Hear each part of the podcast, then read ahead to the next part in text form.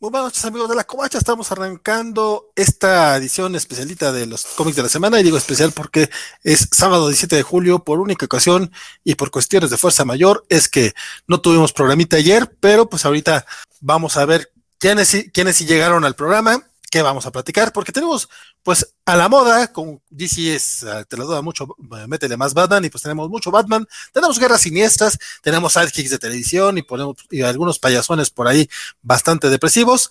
Síganos, quédense con nosotros, porque el chisme se va a poner bien sabroso.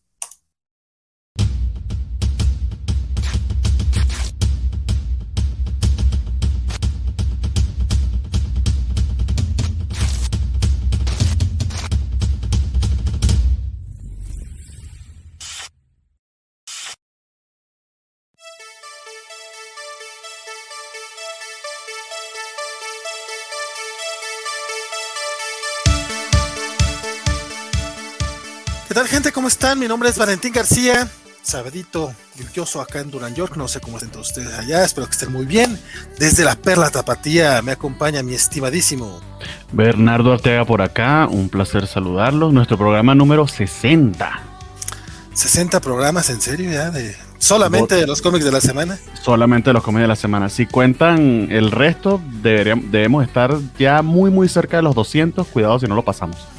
Si mi cuenta es correcta. No, y si cuentas los de la Covacha Radio, esos se quedaron 160, 62, una cosa. No, esto, no, no, estoy hablando de esta, de esta nueva etapa Stringer Zoom pre-post pandemia, esta nueva etapa. esta cosa que, sí, que pasó en la pandemia. Post crisis, pues. Mi, esti mi estimado Bernardo, ¿cómo, ¿cómo, has estado? Eh, bien, en líneas generales, esperando, esperando que, que, aquí en Jalisco activen, al menos en Guadalajara, las vacunas para los treintañeros. Ya, la, ya, la, ya entiendo que en Ciudad de México están, los están vacunando y aquí en, en algunas ciudades, pueblos cercanos, para que no se nos ofenda Francisco, en algunos pueblos cercanos han eh, activado también el proceso, pero en Guadalajara, en la zona metropolitana, aún no y estoy así. Espera, espera, espera, ¿mencionas a Francisco? Mencioné Francisco porque no sé, está en el éter, pero sé que cada vez que hablo de ciudades y pueblos, él siempre pues saca su, su, su credencial chilanga, se saca su, su chilanguez y nos dice, no, no, esto es una ciudad, lo demás no es nada. Sí, bueno. sí, sí, sí, le llegó el cuervo en esta ocasión con la invitación. Ya tenemos, de, hecho, tenemos... de hecho, volvió el cuervo con un, con un acuse de recibo, pero no sé si fue una falsificación. Porque yo, yo nada más quiero decir, ya, ya llevamos dos semanas sin que Francisco eh, venga a los cómics de la semana. Ha estado en otros programas covachos, lo he visto en la covach charla, lo he visto en otra eh, pasada para hablando de Black Widow. De hecho, creo pero, que estaba, estaba a participar en Covacheando, que va a ser inédito, pero los cómics de la semana no sé si ha vuelto. De hecho, ver, la espérate, sorpresa, espérate. amigo, es que somos nosotros dos este, este, programa también. Ahí la tienen, perdón, le spoiler. Chan, chan, chan. No, no, espérate, espérate. Aquí alguien va llegando, alguien va entrando. ¡Ah! ¡Oh! Geeks y cobachos, cobachas, cobaches, un placer estar con ustedes. Buenas noches. Muchas gracias por invitarme y por recibirme en este su programa y muchas gracias por volver otra vez a estar aquí. Qué bueno que mis cuates de provincia me, me, me inviten. Gustazo, gustazo que estés por acá. Oye, yo nomás voy, voy, a decirlo. No sé si, se, si, si, es debido a la extensión del programa, que menos gente regresa a verlo para terminar las cuatro horas que hemos tenido, o ha sido tu ausencia, pero han bajado las vistas, ¿eh? Notoriamente han bajado las vistas en YouTube. Válgame el santo niño de Atocha, no es posible. También, sin ti, hemos estado bajando una hora del programa. Entonces. o sea, disculpa, básicamente. ya mejor córranme, güey. O sea, no, no pasa nada, no será la primera vez. No, no, no, no, no, no, no, no, no estoy diciendo eso. Aunque por ahí, por ahí me dijeron, me sugirieron que te sugiriera, compadre. que, que me fuera, que me fuera ya, que ya. El, no, no, que ya no, no, no, el muerto y el arrimado a los tres días apesta. No, no, no, no, no. Que cuando sientas que va a pasar algo similar a lo que ya te pasó un par de veces, tú te vayas antes y les digas a la chingada. No digo que sea hoy el caso, para nada es hoy el caso.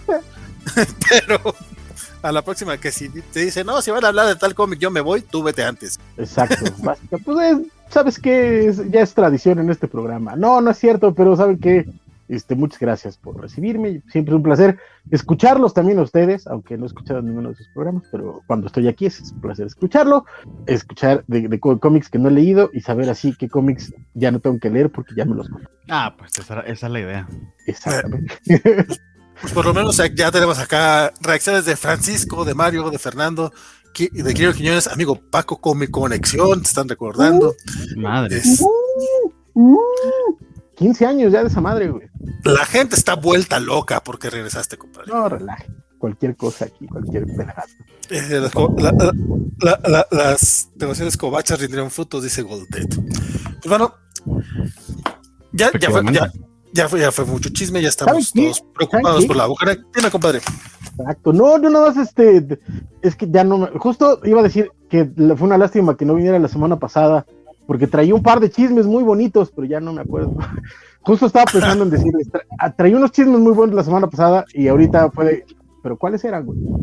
Ya no me acuerdo. Pero era- era- era- era- eran chismes interesantes, este, y, y estuvieron buenos, pero lástima que no estuvo la semana pasada porque ya no me acuerdo. Pero por eso, por eso no es, no es bueno que falte porque ya no me acuerdo de las cosas. Yo hasta ya te estaba poniendo en, en pantalla grande, tú solito. No, no, más. no, no, ya se me fue el pedo. Era, era, era, era tu varia- era tu variante, amigo. Sí, no me acuerdo, pero estaban buenos los chismes. hombre. No lo Ah, no es cierto, ya me acordé, ya me acordé, ya me acordé. Que este, eh, el autor de cómics, Max Alan Collins, y, y un dibujante eh, que no me acuerdo cómo se llama, pero eh, están muy enojados porque resulta que en la nueva versión de, eh, no me acuerdo qué cómic, eh, escrito por Brian Azarello para el sello Black Label, agarraron a este personaje de DC llamado Matt Dog, que también adaptaron para la serie de Arrow, por cierto. Y resulta que lo hicieron este, trompista y, y cuanonista, y, y supuestamente uno de los que tomaron el Capitolio. De hecho, eh, habían publicitado como parte de este anuncio de esta eh, serie por parte de, de Brian Azarello que este, él presume que tomó el Capitolio y que se, se echó una caquita en el escritorio de Nancy Pelosi. Y que. Max Alan Collins y el dibujante que son co-creadores de, de este personaje, que se enojan y que dicen, no es posible esta falta de respeto, cómo se atreven a tomar un personaje que nosotros hicimos para representar eh, eh, el pueblo al poder en- de esta forma tan fea y tan, tan horrenda, ya no los quiero, de este, son feas personas. Y eh, ese fue uno de los chismes que tenía. Ok, Nomás era- esto no, no la vi. Estuvo, estuvo, estuvo simpaticón ese. Lo silenciaron, lo silenciaron los de PR de, de DC, supuestamente. Sobre todo porque el- Max Alan Collins, eh, a pesar de, de- de todas las broncas que puede tener, pues es el, el co-creador también de Road to Perdition, que fue una de las eh, películas que casi siempre se toman en este eh, como de las mejores adaptaciones de cómic a cine, por ejemplo, y que ganó, incluso estuvo nominadas y ganó Oscars y todo esto. Y Max Alan Collins es el creador de la novela gráfica original de Road to Perdition y co-creador de, Mad, eh, de Mad Dog, fue el responsable de la reinvención de Jason Todd post crisis, por ejemplo. Este día de que eh, encontraron a, a- a Jason Todd robando las llantas del Batimóvil fue de Max Alan Collins, eh, etcétera. Entonces, eh, y pues ahorita está muy enojado. Pero, pero este personaje es conservador, alt-right, se pudiera decir era, que, tiene, era que tiene un background para eso, pues es la pregunta. usaba- Pues tú me dices, usaba- por ejemplo, que si usted, que, eh, Ajá. si está aparte, que utilicen, por ejemplo, a Roger, Ujú. y me digan que, que Roger en esta, en esta hubiese hecho eso, pues sí, de hecho- precisamente porque estaba hecho bajo esa premisa, ¿no? Pero Y que de No hecho sé. es parte de lo que pasó en la, en la adaptación de Damon Lindelof y ahorita en la, en la nueva serie de Rorschach, de- que vamos a hablar el día de hoy. Pero este, pero no, es que Mad eh, lo que pasa es que sale en los 80, donde de pronto también esta idea del vigilante urbano era muy común, ¿no? Esta idea de Charles Bronson, este, portador de armas y tomo la justicia en mis propias manos, era muy popular. Pero la idea era esa, ¿no? Como un cuate de, de- barrio bajo, de, de Middle West norteamericano, que es como la clase trabajadora de Estados Unidos, y se vuelve vigilante con lo que tiene. O sea, digamos que él no tiene el presupuesto de Batman, entonces ¿con qué se puede ser vigilante? Entonces agarra una máscara de hockey, este, lo- los, las pequeñas armaduras que tiene para protegerse, el palo de hockey y es con lo que sale y armas, ¿no? Sale a, a- a defenderse con eso. Y en la versión de Arrow, porque en Arrow lo, lo- lo ponen, es además un, un, eh, una persona de descendencia latina que está defendiendo a su familia, que tiene una hija y que está buscando este, cómo defenderlos de, de toda la podredumbre de, de Star City. Y, eh, pero no tenía nada que ver exactamente con la derecha, digamos. Tampoco era particularmente woke, pero eh, no tenía que ver con la derecha. Y Max Alan Collins y, y su co-creador, que ahorita no recuerdo exactamente el nombre, si alguien lo tiene por ahí en, en Google. Son Max Alan Collins, son Max Alan Collins y Terry Beatty. Ándale, exactamente. Que también es, un- es otro dibujantazo, por cierto. Entonces, este, eh, pues, eh, ellos son de tendencia de izquierda, incluso. Eh, pero pues bueno, los vigilantes siempre tendrán siempre un, un dejo fascistón, lo quieras o no, llámese Batman o quien tú quieras. Pero en este caso particular no tenía nada que ver y Azarelo toma este personaje y de pronto lo vuelve esta, este personaje que de nuevo presume haberse echado una, una caquita en el escritorio de Nancy Pelosi y se armó la de y se enojaron. Y ya nomás es un chisme barato, pero el chisme siempre es sabroso y alimenta el alma. Eso sí es cierto. El chisme siempre es sabroso. Oye, fíjate que este, este drama, este drama me lo me, pasó un poco de noche, no me enteré. Y, y pues cae en el terreno de. Ay, ni siquiera me había fijado cómo estaba el show. Este cae mucho en el terreno de, de que pues, al, ser, al ser adaptaciones, pues igual pues, son libres de, de, de manejarlos como quieran, pero pues obviamente y, habrá que, creadores y que, que, Y que el personaje realmente no es, ellos pueden apreciar como creadores, pero no es de ellos, ese es el tema de casarse con el diablo. Exacto. Que es lo que, lo que dice Brubaker, por ejemplo, con que se que, que él sí hizo un post con respecto a todo el tema de cuando, cuando se estrenó eh, Falcon and the Winter Soldier, que es una lástima que, que sí, bueno, que no es tuyo. Pero fíjate que sí se vuelve, creo que en algún momento pues, sería bueno, no en los cómics de la semana porque nunca nos da tiempo de otra cosa, pero en algún momento sería bueno tener como una discusión acerca de, de esta onda de los derechos de los, de los creadores, ¿no? Porque ya tuvimos todo un drama, por ejemplo, de que Alan Moore y que Rorschach se van de los programas y cosas por el estilo, porque ahí yo tengo mis ideales, y cosas como las de Max Alan Collins o por ejemplo los creadores de Gwen, eh, de Gwenpool, cuando este, no de, de Spider-Gwen, perdón, cuando este muchacho Frank Cho hizo una portada, un dibujo, porque ni siquiera era una portada, era un sketch sexoso de, de Spider-Gwen, de pronto los creadores este, se soltaron así de, está sexualizando a mi niña. No sé, o sea, de pronto hay, creo, creo, que hay niveles lógicos, niveles sanos, niveles eh, tratables acerca de la pelea de los derechos por autores, en, sobre todo en una industria tan, tan canibalizante como es esta. Uh -huh. Y otra, eh, también ya los niveles ridículos. Es que es no, hija, la, no puedes poner en. Sí, la, la, yo, yo, diría que precisamente los extremos. Un extremo es lo que dice Brubaker, que, y que de hecho lo hizo, creo que de manera muy, muy elegante, como, bueno, como, como es su característica. Y otro cuando es realmente es puro show.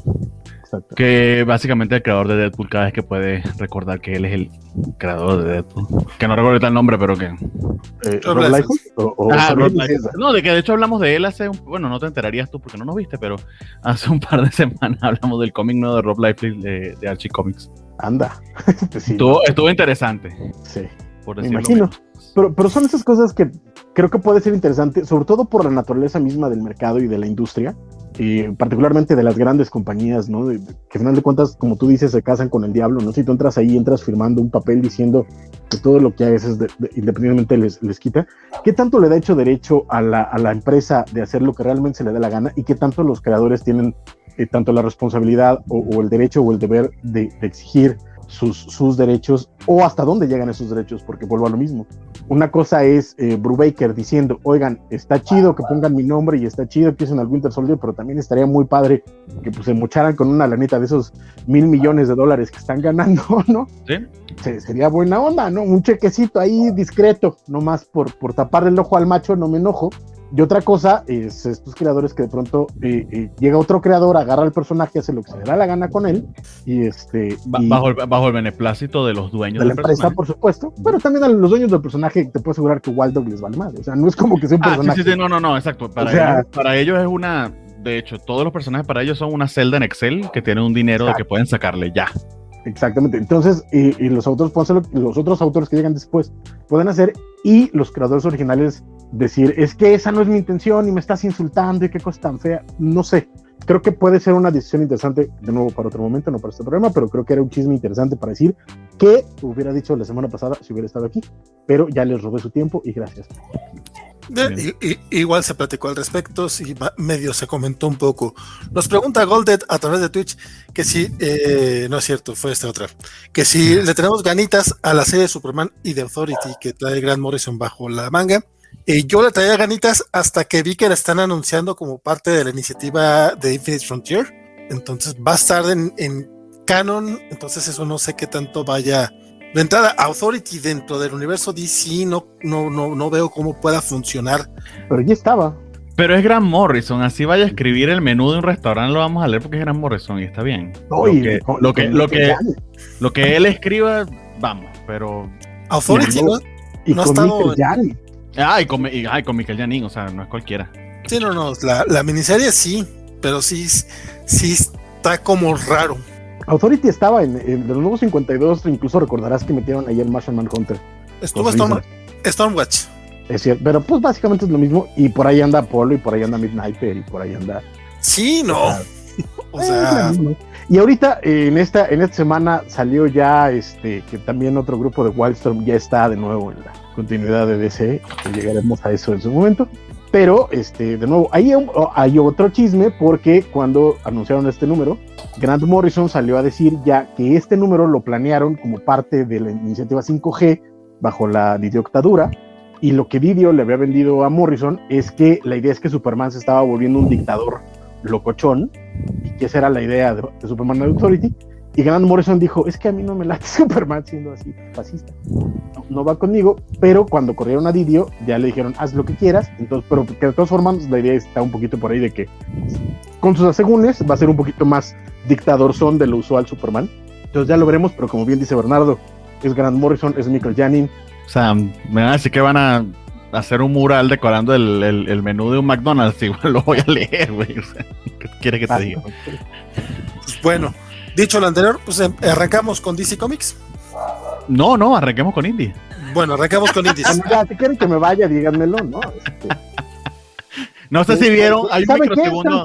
Hay un microsegundo del ojo derecho de, de Francisco explotando. Eh, está genial. Tiene una opción nueva de recortar eh, eh, en Twitch. Utilícelo para, para su ojo explosionando. Mira, aquí tengo de números uno primero de Flash Annual y Action Comics Annual, pero no sé con cuál de esas dos quieran empezar. Los dos anuales. Pues es que ninguno de los dos es uno, en realidad son continuaciones de las historias que están contando. Si quieren, arránquense con Superman. Muy bien. Entonces, de hecho, vamos con ese porque lo que puedo comentar no es respecto al cómic, sino lo que promete, sobre todo con la continuación de Philip Kennedy Johnson en la, en la franquicia. Eh, si recuerdan de, de Future State, nos había prometido alguna especie de saga de la casa de la casa de los Elt o algo, creo que se llamaba así el cómic de hecho, que nos hablaba de estos descendientes de, de- de Superman y, y sus aventuras, por decirlo en, en- de verdad un espacio muy muy breve. Y creo que por allí va, va jugando nuestro amigo Philip Kennedy Johnson, que por lo que estoy entendiendo ahora, eh, ciertamente el título de Superman va a suspenderse y a ser eh, cambiado por eh, Son of Kal-El, que va a tomar Tom Taylor, pero no es que Philip Kennedy Johnson se sale por completo de Superman, de hecho él se va a encargar de, de las aventuras de Clark Kent, pero a través de Action Comics y toda esta saga que nos prometen en, en World World, eh, World se lo estoy pronunciando bien, que, que, que en Action Comics es donde hemos seguido esa, esa historia. Bueno, en este anual de Action Comics, aunque no, no es precisamente esa historia en particular, eh, empezamos precisamente en World World y, nos narran acerca de una leyenda. Básicamente hay aquí una serie de prisioneros que tienen como sus propios slums, sus propios barriecitos, eh, y tienes esta chica, hija de este caballero, que aparece acá y básicamente le van a contar una historia acerca de Superman que aparentemente es tabú, no puede ser nombrado tan fácilmente, pero una niña chiquita que está emocionada con la idea de Superman. Eh, no entiende quizá algunas veces de las consecuencias políticas o pareciera que hay un tema de censura allí. Pero entonces empieza a contarle esta historia de, leyenda y nos habla de los cuentos de la casa de él. eh, básicamente tenemos a Superchica acá como una especie de matriarca de la casa de él y que va a casar eh, a, a algunos, a uno de los descendientes. Ahí sí me perdí con algunos de los nombres porque no sé si, si, si sean todos creación de Philip Kennedy Johnson o si está to- retomando trozos de, de algunas historias de Superman. Allí Francisco o Valentín nos aclararán. Pero digamos que para presentar a los personajes, que yo no, como les digo, no los conocía, para también este, entender acerca de sus motivaciones eh, y precisamente cómo se relacionan entre ellos a través de esta aventura, creo que funcionó bastante bien. Fue, a mí se me hizo bastante, bastante entretenido. Eh, básicamente son por una, por una treta. No voy a revelar ahorita el nombre del villano porque creo que es parte de, de- de- de- la carnita de la, de la situación, pero por una treta de, de un villano son enviados a la, a la zona fantasma y tienen que luchar entre todos para poder salir de ella. En medio de esta ceremonia en la que dos de ellos iban a casarse. Eh, pero bueno, básicamente esa, esa sería como la premisa en líneas muy, muy generales. Eh, a mí me pareció que estuvo bastante bien, bastante bien este, eh, plasmada. No me gustó muchísimo el dibujo, si les soy muy, muy, muy, muy honesto. Solamente las páginas donde estaba Scott Godleski, que fue el que se encargó de Superman los últimos dos números, que creo que es un trabajo bastante competente, con un estilo bien, bien peculiar. Creo que fueron las que más me latieron, pero las otras que las dibujó, déjenme buscar el nombre, Silla Om, que no lo, de verdad no lo conozco o no la conozco. Eh, el estilo no me gustó mucho, que son estas, de hecho, que les estoy mostrando acá, tratando de no revelar este, a este villano, que creo que es, una especie de, de, sí, de spoiler, que creo que sería importante eh, sorprenderte cuando leas la historia. Pero aparte de ese, pequeña, de ese pequeño caveat, creo que el cómic funciona en ese sentido de me presento a los personajes, me presenta este setting que, que, que, de hecho tengo ganas de leer desde, el, desde Future State cuando Philip Kennedy Johnson nos presentó toda esta historia de estos descendientes de Superman y sus aventuras. Es poco más que decir de mi parte respecto a eso. No sé a ustedes, caballeros, qué les pareció. Yo el Action Comics eh, los, dejé de, los dejé en pausa. Todo lo de Superman y lo de Batman lo dejé como en stand-by por el momento. No, no dice nada, básicamente creo que es todo lo que están publicando. bueno, no, es, eso y 70 mil cómics de Batman, pero sí. Por eso, de, ah, no, ahora digo Batman, también. o sea, tú por eso estás leyendo de amigo. Batman y Detective Comics, los ah, series principales. Batman de Detective y Batman Urban Legends y los de ahí, por ejemplo. Ah, muy bien. Este, pues poco más. Mi, mi, fíjate que en este número descubrí que parte de mi bronca con el ron de, de Kennedy Johnson que eh, he dicho que está bueno, sostengo, pero eh, me parece que está, tiene esta bronca de que está construyendo para una especie de futuro que además no sabemos muy bien si en realidad va a pasar porque es un futuro realmente distante, ¿no? O sea, aquí de hecho vemos ya a, hijos y nietos de, de Kal-El, o sea, esto no es, este, no es ahorita, no es nuevo, es algo que está, digamos, eh, en continuidad en unos cuantos cientos de años. Eh, de hecho, por ahí aparece un Brainiac 4 que pues, ya nos puede decir que ya tiene unos años en el futuro, porque en la Legión de Superhéroes, que es mil años en el futuro, está Brainiac 5, que es como el único personaje que en realidad está, está un poquito eh, basado en otros. Los otros personajes, hasta donde yo recuerdo, o hasta donde yo puedo, puedo afirmarlo, son creación de, Kennedy Johnson eh, para este one shot que hizo de, eh, de The House of L para Future State. me recuerda un poco cosas que, por ejemplo, pasaron con los X-Men, que de pronto llegaba un escritor y te contaba una historia en el futuro, ¿no? Este, recuerdo esta historia de los 12 o, lo que terminó pasando con el tercer este, hermano Somers, que terminó no siendo el hermano Somers que tenía que ser, y fue otro Somers, y, o lo de Apocalipsis con los Simonson, etcétera.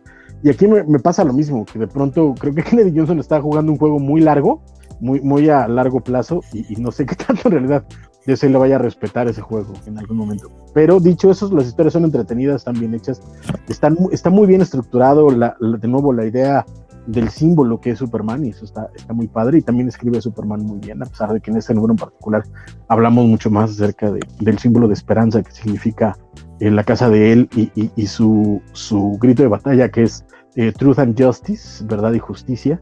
Muy chido. Entonces, eh, creo que, funcionan bien, están divertidos, está lindo, pero para mí, este número en particular me queda igual que todos los de Future State, que son, fueron divertidos de leerlos, pero pues quién sabe en qué diablos queda eso, ¿no? Pero de ahí en fuera, este, pues está, está funky. No, yo no lo pongo como prioridad de, compra o de lectura, pero pues ahí está, ahí, ahí está, ¿no?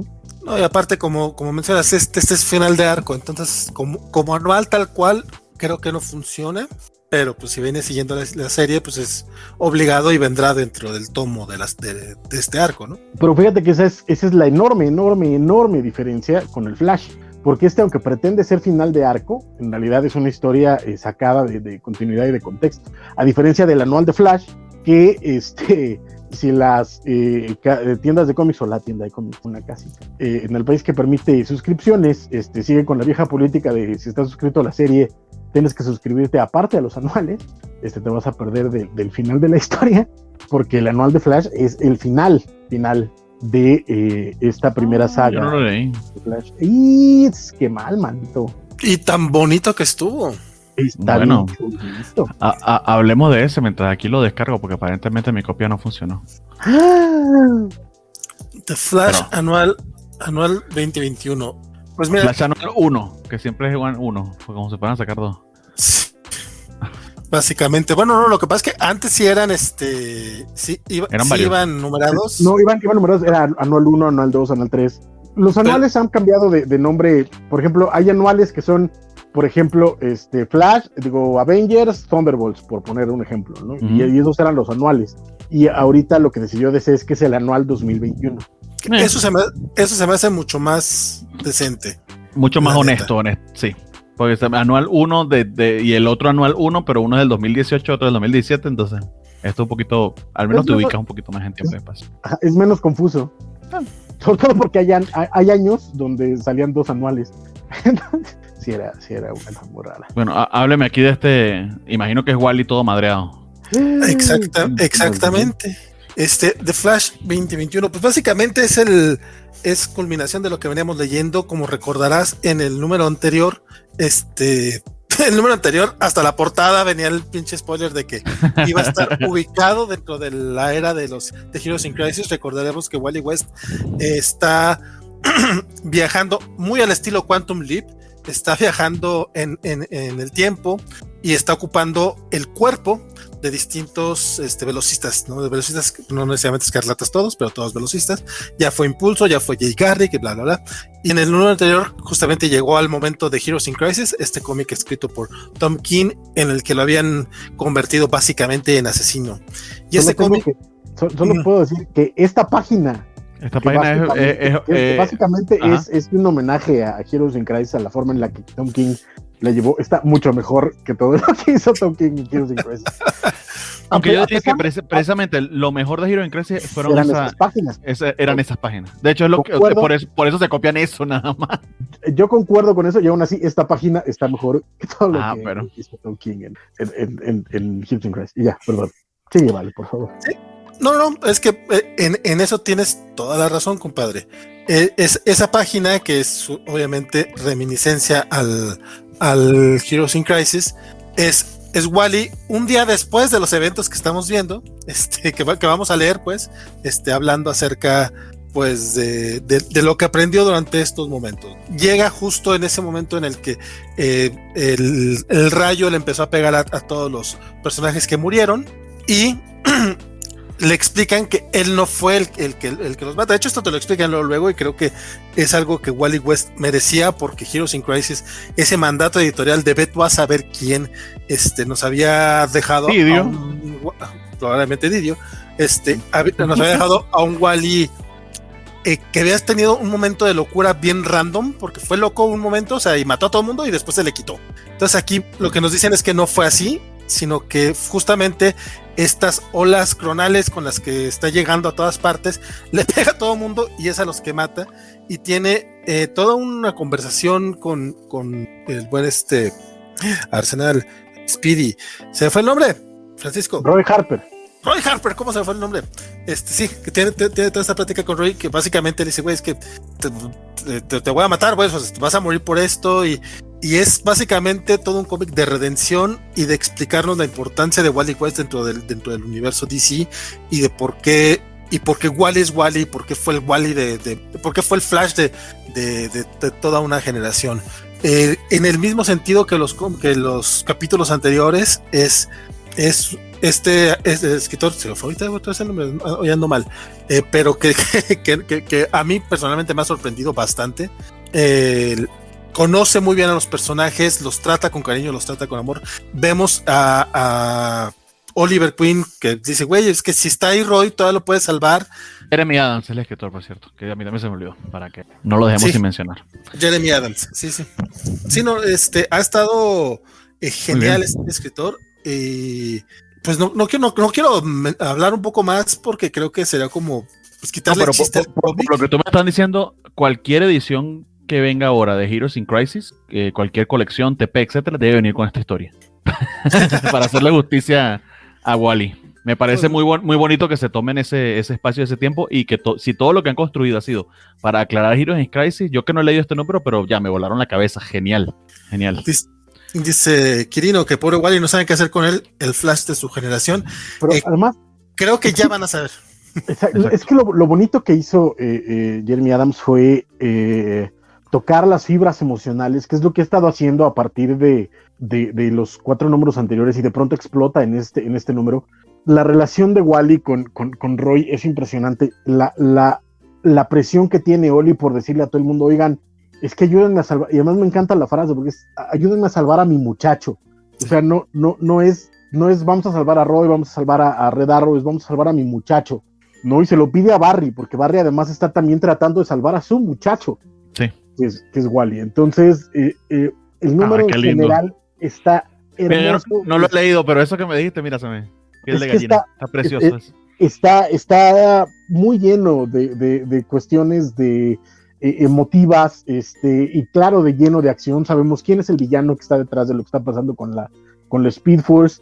Eh, entendemos, o sea, de verdad, agarran y en unas cuantas páginas redimen Heroes in Crisis. Sí. En todos los sentidos, no solo a Wally, sino lo que pasa. A Roy, a, a- a todas las otras víctimas, a lo que está, o sea, en todo, dicen, ¿saben que no, no fue culpa de Tom King? Vamos a tratar de darle un sentido a esto. Y creo que, que lo, hacen, lo hacen muy bien. Y de nuevo, y además terminan la historia, terminan eh, eh, lo que estaban planteando, ¿no? Y ya nos quedamos con, con Wally siendo Flash en, en la liga, como tenía que ser desde el principio, como se planteó desde el principio. Yo sé que esto es un spoiler, pero pues es que de eso se trataba la serie. Desde el primer número se dijo, y así ves. Que, Entonces, que no, que eh, recuerdo cuando salió ese primer número nos pusimos, porque precisamente el número empieza con Wally, pero renunciando, pero harto. Y precisamente por lo que me dices ese arco de, de, bueno, de, de reflexión y de, y de redención, me parece y maravilloso. que, y que en muchos sentidos ya estaba desde el número anterior, ¿no? Con la, con Sí. la charla que tuvo con, con, con su hija. Sí. Y este. En general, ah, perdón, Francisco, vas. No, no, no, por favor. No, no, en general, como dices, es- de esto se ha tratado este arco de, de, de un poco redimir a, Fla- de a Wally como Flash y de, de- de mostrarnos por qué debe serlo. Y a mí, por aquí, por aquí decía este, eh, no, no fue Diego, fue Alejandro Guerra. Dice que a él, a él no le agrada que no modificaron Heroes in Crisis y la dejaron ser parte del canon. A mí creo que fue lo que más me gustó de este cómic. O sea, fue como un. Fue un mea culpa, fue un DC Comics diciendo, ok, ok, a lo mejor la cagamos aquí, pero hay manera de manejarlo, hay manera de, de retomarlo. Y como, como bien mencionan, o sea, Roy Harper regresa en algún momento, de hecho, ya, ya se ha visto por ahí. ya, está, ya está, ya está por No, ahí. y, y que lo están explicando de una manera que no es de nuevo tener que reiniciar todo el maldito universo ni nada por el Sí. estilo. Se, se Sí, inventaron no, una, una de, de Hickman en, en House of Ten, de hecho. O sea, todo No, el tema de Moira en cierta medida explica ciertas recurrencias y aquí también. Y Es un subterfugio. incluso lo dicen, cuando, cuando Oli está, está diciéndole a Barry, Barry, échame la mano de nuevo, es mi muchacho, Barry le dice, es que la última vez que intenté cambiar el- la línea del tiempo, pasó un desmadre, y te ponen requerimiento, leer Flashpoint, o sea, De- básicamente te están diciendo por qué no pueden cambiar Heroes in Crisis, o sea, básicamente sí ya la cagamos, pero lo estamos redimiendo, estamos contándolo de otra forma para que entiendas que Wally no se volvió loco porque que no mató a todos porque sí, que, que su muerte no solo no fue, no fue sin sentido, sino que te estaba pasando algo importante ahí. Y de nuevo, eh, eh, Roy, Roy, ah, es que, es que, ay, es que mi corazoncito de los Teen Titans. Está, está muy bonito, está muy, muy bonito. Y creo que en general todo este arco de, de Flash está memorable, está divertido, porque además, de nuevo, es muy divertido. oh, sí. eh, y además, exacto, emocionante y emotivo. O sea, creo que Jeremy, no sé dónde estaba el muchacho, la verdad, este, declaro mi ignorancia de no saber qué más ha escrito el hombre, pero qué bruto, qué buen trabajo está haciendo. Totalmente de acuerdo. Y aparte que hay un par de, de golpes a Jeff Jones, no solamente este que mencionas de Flashpoint, sino, de hecho, el villano del cómic es, es Savitar, que, que lo- la última vez que lo habíamos visto fue justamente en, en, En, en- Flash en Rebirth. reverse, en reverse, ajá. en Rebirth, que es cuando regresan a, a, a Barry Allen, tenemos como años de novela el pate, y, y hay toda una, hay todo un, suena medio mamón, pero un metatexto pues de hablar de, de los de los cómics anteriores, de los errores que tuvo y del, de la manera en, lo en cómo están resolviendo esto y cómo están manejando, cómo están este, impu- impulsando a Flash hacia el futuro, a Wally como Flash hacia el futuro y la, la, la, la última página, que por cierto la, vi publicada en varias partes, el mismo DC Comics la publicó por ahí en la semana, es, es Wally corriendo hacia el frente con varias, va- con varias papeletas, este, de, de las cosas que vienen a futuro, ¿no? Por ahí viene incluso el, el personaje este que, en el que conoce por primera vez Wally, que ella no lo, co- ella ya lo conocía. Sí, Que muy la- al est- la- el Gold, Beetle Gold o Gold Beetle. Ella. Este, Que, muy que, al por cierto, de los la, la semana, la semana que viene empieza la miniserie de Blue Beetle y Blue and Gold. Ajá. Que lo, lo, lo único malo que tiene es el escritor. Sí, lo único, o sea, casi nada. Por eso casi nada. Es como, ay, Sí. ay, mira. Ah, ah, No, me- No, me- que, que, que el, el meme ahorita de Anakin y, y Natalie Portman, de hecho, le queda Ajá. buenísimo, ¿no? Como que una serie con Blue Beetle. ah, Ajá. pero escrita por Dan George. Escrita por Dan Ah. George. Y se queda así. Sí, pero no la va a escribir Dan Jorgens, ¿verdad? Esa, Pero ajá. no la va a escribir Dan Jorgens, ¿verdad? Exactamente. Pero sí. Ahí, te- ahí Es- tienes un meme. Pero, pero Ryan Suk, mano, Ryan Suk. Eh. Maldita sea. O sea, Eh, no, pero de sí, verdad, Si, si Ryan Su pudo hacer un buen trabajo con eh, la liga de, de- con De Bendis. Múnich, en la liga sí, si pudo hacer un buen trabajo, algo, va- algo va a poder sacar allí con, con Dan Jorgens. híjole, no sé, carnal. O sea, de, de, de Aunque Bendis, sí va a ser bonito, pues es lo que quiero decir. de Bendis, por muy mal que sea, Sí. no es San Jorgens. güey. O sea, Madre mía, sí. me, me- me gustaría, me gustaría decir, pero híjole, mira, Bendis hasta en sus malos momentos es medianamente entretenido, Dan Jorgens. Bueno, acá también dice Jesús Monroy que le da gusto ver que Wally toma el lugar que merece. Este, y tenemos, tenemos a Wally de West de vuelta. Al fin, al fin mandamos a Dante al demonio, dice Alejandro Guerra. Y, y de hecho se nota que este, esta, este cómic es básicamente, ¿saben qué? Este, murió el rey, vive el rey. O sea, es, es básicamente diciéndole a, a Dan Didio, púdrete, ojalá no regreses. Dice Félix Fasar, Dan Jorgens Stralf Boner. Esa es. Y, Ryan- Ah, no, porque tus esperanzas son bajas. y Humberto Meléndez dice que Ryan Suk vale el cómic, el que sea. Mira, eh, que, que- que también este cómic de, de Gold and Blue viene marcado como parte de los eventos, o sea, en, en- en la publicidad al final de los cómics de DC de esta semana, vienen varias preguntas que te dicen sobre el futuro de DC. Espero que, que sea más.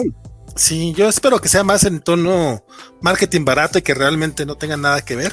Pero pues a ver cómo, cómo sucede eso. De hecho, esta semana también anunciaron O que, le, Uno- o que le den prioridad a la historia más que al evento, que es lo que hasta ahora están, han estado haciendo. Ojalá que así sea. Sí, pero también hasta ahora llevan cuatro meses. No, seis meses, no más o menos. Pero, bueno, Pero ha estado bastante bien. En seis meses hay más títulos interesantes en DC que en el grueso de la dictadura. O sea, estamos hablando de, de alrededor de 10 o 15 años de cómics que no tenían tantos cómics interesantes. Por ejemplo, con No. Torneo Nuevo 52 puedes decir, mira, el, el, este, el, el, El Aquaman Animal Man de no está chido, el Animal Man de Jeff Lemire, el Swamp Thing de Jeff Lemire, hay cositas ahí, cotorra, mira, el, el, el Batgirl de, de Gail Simón tiene sus cositas, pero era, era, era así como de estar buscando la chispa en medio de, de- Bueno, el Batman de, de- de- de Snyder, pero era, era de nuevo estar buscando la- la- las chispas. Aquí creo que el grueso de, de- también una de las razones por las que leo más DC, además de que por supuesto es lo primero que sale, es porque son varios títulos a la semana y cada uno que sale digo, híjoles, esto lo quiero leer. Por ejemplo, esta semana creo que el único que no leí fue Wonder Woman, porque de ese sí ya me bajé. Pero todos los demás era de, híjoles, es que me lo puedo saltar, pero es que no me lo quiero saltar, cabrón. O sea, sí, sí está chido. este No, es que asunto. en el, en el mismo programa, eh, ustedes antes cuando hablaban de DC, lo recuerdo yo porque también los veía, eran tres títulos, cuatro y algunos mención rápida. Ahorita es que a veces nos chutamos hora y media, pero es porque literalmente lo estamos reseñando todos porque hay semanas que lo estamos reseñando todo. Y esta que es la semana del guano, como dice nuestro amigo del Café Comiquero, con todo y todo, que es una exageración de Batman, Batman Titis y todo, creo que vamos a hablar bastante. Hay bastante que decir. Tiene, Creo- tiene, básicamente tienes el Urban, el, eh, bueno, el Red El Urban Legends, de, de, de Tips Darsky. O sea, Sí. háganle como que quieran. estuvo, que estuvo bien bonito también esta semana. Está hermoso, maldita sea. Creo que hasta el detective Obvio. de Tom Taylor estuvo. Está lindo, güey. O sea, yo no sé por qué se quejan. Está linda esa madre. Empezamos, empezamos con el guano entonces. Pues Dale, dale. O, o, o, o, o nos vamos con el Justice League de Zdarsky y ya después terminamos con el Juan. Ah, lo que pasa es que está el Justice League de Darky, no sé si leyeron Infinite Frontier. Ah, también, sí, cierto. Está Sí. Wonder Woman, que yo sí lo leí, y está Rorschach. Aviéntate con Wonder Woman, date. Rorschach, Bueno. Rorschach hasta el final para que alguien se vaya después de. Eh, sí, así lo tenía. Exacto. Tengo, el, tengo el, el bloque de guano, como ya saben. Pero bueno, eh, el Wonder Woman 775 que eh, eh, concluye precisamente esta, esta aventura en el cementerio de salud. Gracias. Eh, Oye, an- antes de que empieces tu, re- No. tu reseña de Adelante, adelante, adelante. Félix Farsar dice que no perdamos la bonita costumbre de moderar la playera de mi sensei de anime y creo que ese se refiere a ti. Acaba No, de canjear, Ese, ese es Francisco, ¿no? acaba de Mm. canjear sus cobacholares. Yo, yo, yo solo sé que de, de- de- de los tres que estamos aquí, el único que tiene un programa de anime en la covacha eres tú. Sí, pero de ya Sensei lo dudo. Más sabe, más sabe Rafa, pero bueno, aquí la tienen. Véanla. ¡Ay, No puedo qué acercarme. bonito! Un Venom. Es un Venom peleando con. Alguien. ¿Quién es? ¿Con, Con alguien. No, con Morbius. No, es Morbius, ¿no? Sí. Ajá, sí, Por- sí, por lo menos está pálido. Está Pero está pálido. sí, pues, eh, que- eh, creo que es un panel de los 90, o al menos eso fue lo que investigué. Esta es de Pare- una colección, colección de H&M, está bien bonita. De, de Parece- paneles clásicos. Adelante, adelante. Parece como, parece como de Alex puedo más. Ujú. Ay, sí. falla. Es Alex Agyuk. Por la cara de. Por la cara de Morbius. Morbius. Ya, ya, Ah, ya. mira. El artista sí no lo busqué. Nos, nos indica Jesús Monroy que él hace la chamba mejor que nosotros. Muchas gracias, compadre. Que Jeremy Adams escribió mucho sobre Scooby-Doo. Pues, Entonces, Ah, seguramente, seguramente esos Scooby-Doo están bien divertidos. no, por lo menos. O sea que No, tenía es- rato trabajando en DC y le dieron su chance ahorita con superhéroes, entonces es lo que podríamos elucubrar. No, pero sí que la verdad es que sí fue un. Bueno, para mí fue una sorpresota muy, muy, muy agradable. Pero vámonos con Mujer Maravilla. Sí, Mujer Maravilla eh, 775. eh, no voy a decir mucho porque ciertamente no. La historia principal, sí, eh, eh, las, razon- las mismas razones por las que Francisco se había bajado, que básicamente esto era un cueso, parecía un juego de rol y, y literal, pues nos, básicamente nos están. La, la trama es, es una serie de pasos a seguir y listo. Es más o menos lo que sucede.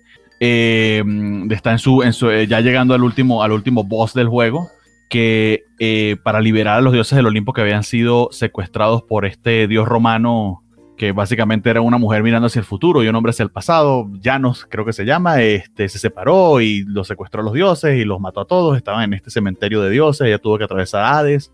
En fin, la prueba termina siendo un poco anticlimática porque no es una pelea como tal, sino eh, una serie de acertijos que este cuidador del cementerio le plantean no voy a decir que los acertijos estuviesen malos o no fuesen entretenidos, estuviesen divertidos, pero Diana los resolvió demasiado rápidamente, para ser muy, muy honestos. Y básicamente lo que sucede es lo que podríamos esperar.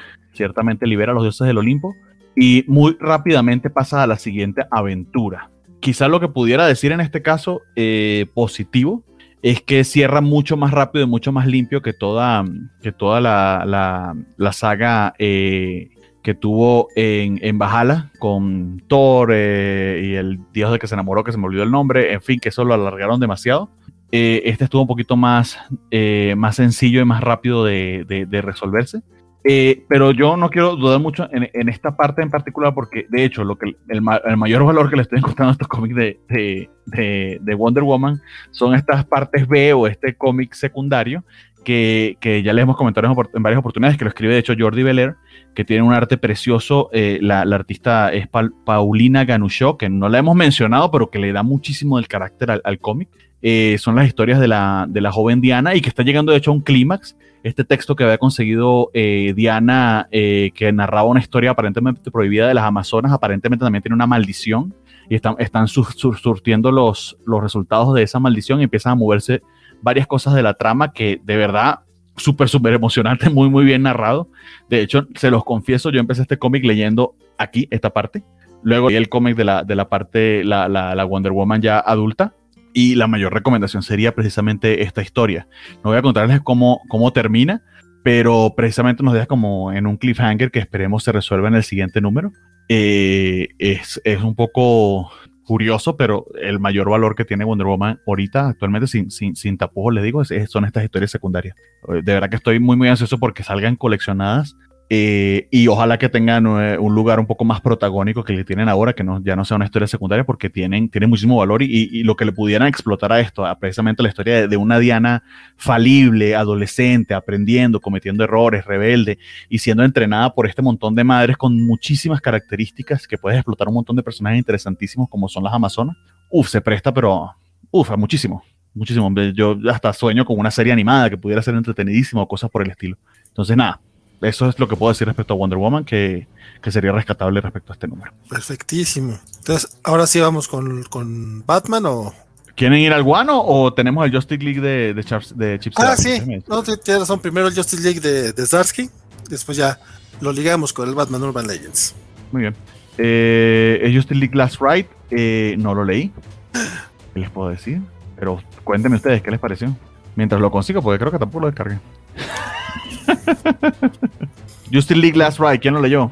Don Francisco leyó todo. Ah, No, no, yo Ah, también, no, pero- yo también lo leí, pero Ah, pues, eh, este sigue avanzando la historia. Recordemos que aquí la idea es que eh, parece ser que en algún momento hubo un problema en la Liga de la Justicia, hubo un plan ahí ¿Mm? que salió mal cuando estaban peleando contra Darkseid y Apocalypse. Y eh, este cómic empieza cuando eh, la Green Lantern Con para tratar de unir a las United Planets, te capturan a Lobo y este y van con la liga y les dicen, oigan, tenemos que, que a este carnal, tenemos que encerrarlo en algún lado, y deciden irlo a encerrar a este a Apocalypse, que pues, está abandonadito. Entonces llega toda la liga en pleno este, a, encerrar a, Lobo, y eh, una de las cosas que tiene interesante este número es que en realidad no pasa nada, aunque suene mal, pero eh, sigue siendo muy entretenido porque de nuevo es la liga, eh, siendo la liga un poquillo.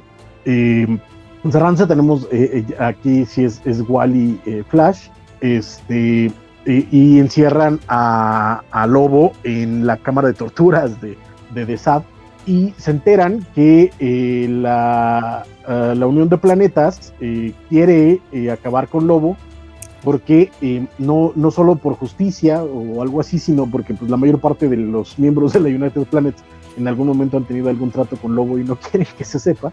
Entonces quieren irlos a cazar y es lo que se están enfrentando eh, la liga y se están preparando para esta invasión de un montón de planetas. Entonces, eh, parte de, de, nuevo está esta tensión entre eh, Batman y, Superman por algo que pasó, que bueno, sabemos que fue la muerte de Martian Manhunter, porque lo han dicho en los números anteriores. Y, este, esta peleadita sobre los S'mores y Some Mores está divertida. ajá, es que, es que es eso, creo que esta parte de, de, son puras interacciones y creo que funcionan bastante, bastante bien.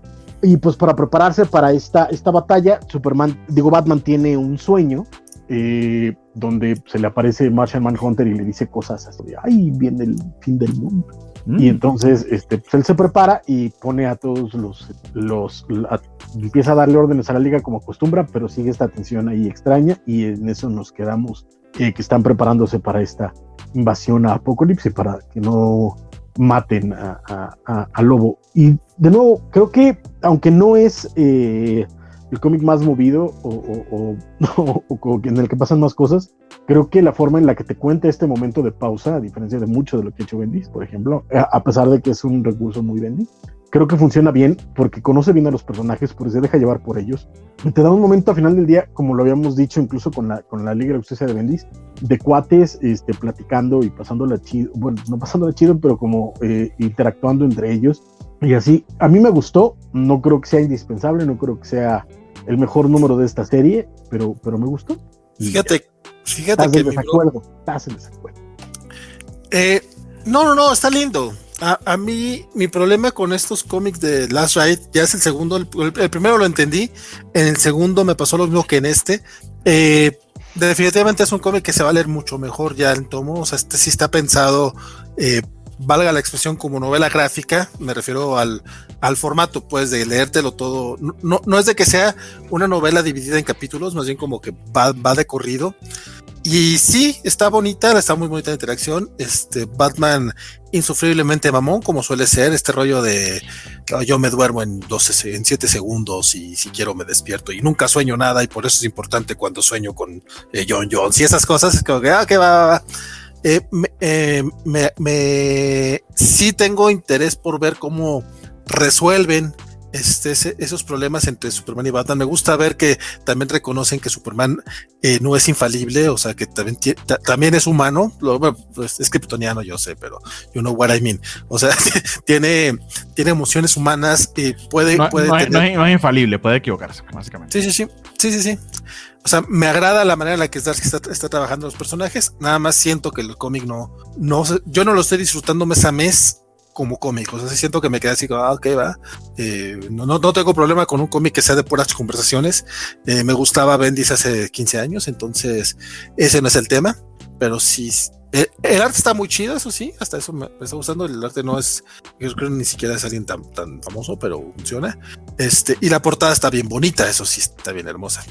Tener a la liga así en, comiendo sus, sus bomboncitos está muy chida. No es, el, no es mi cómic favorito de Starsky del mes, ni mucho menos, pero también es que tiene una barra alta este muchacho. Y no es que sea malo, nada más quiero leerlo bien cuando termine. O sea, yo creo que para el último número me los voy a releer todos porque se leen rápido. Y ya. Que, curiosamente, esta no es miniserie, ¿eh?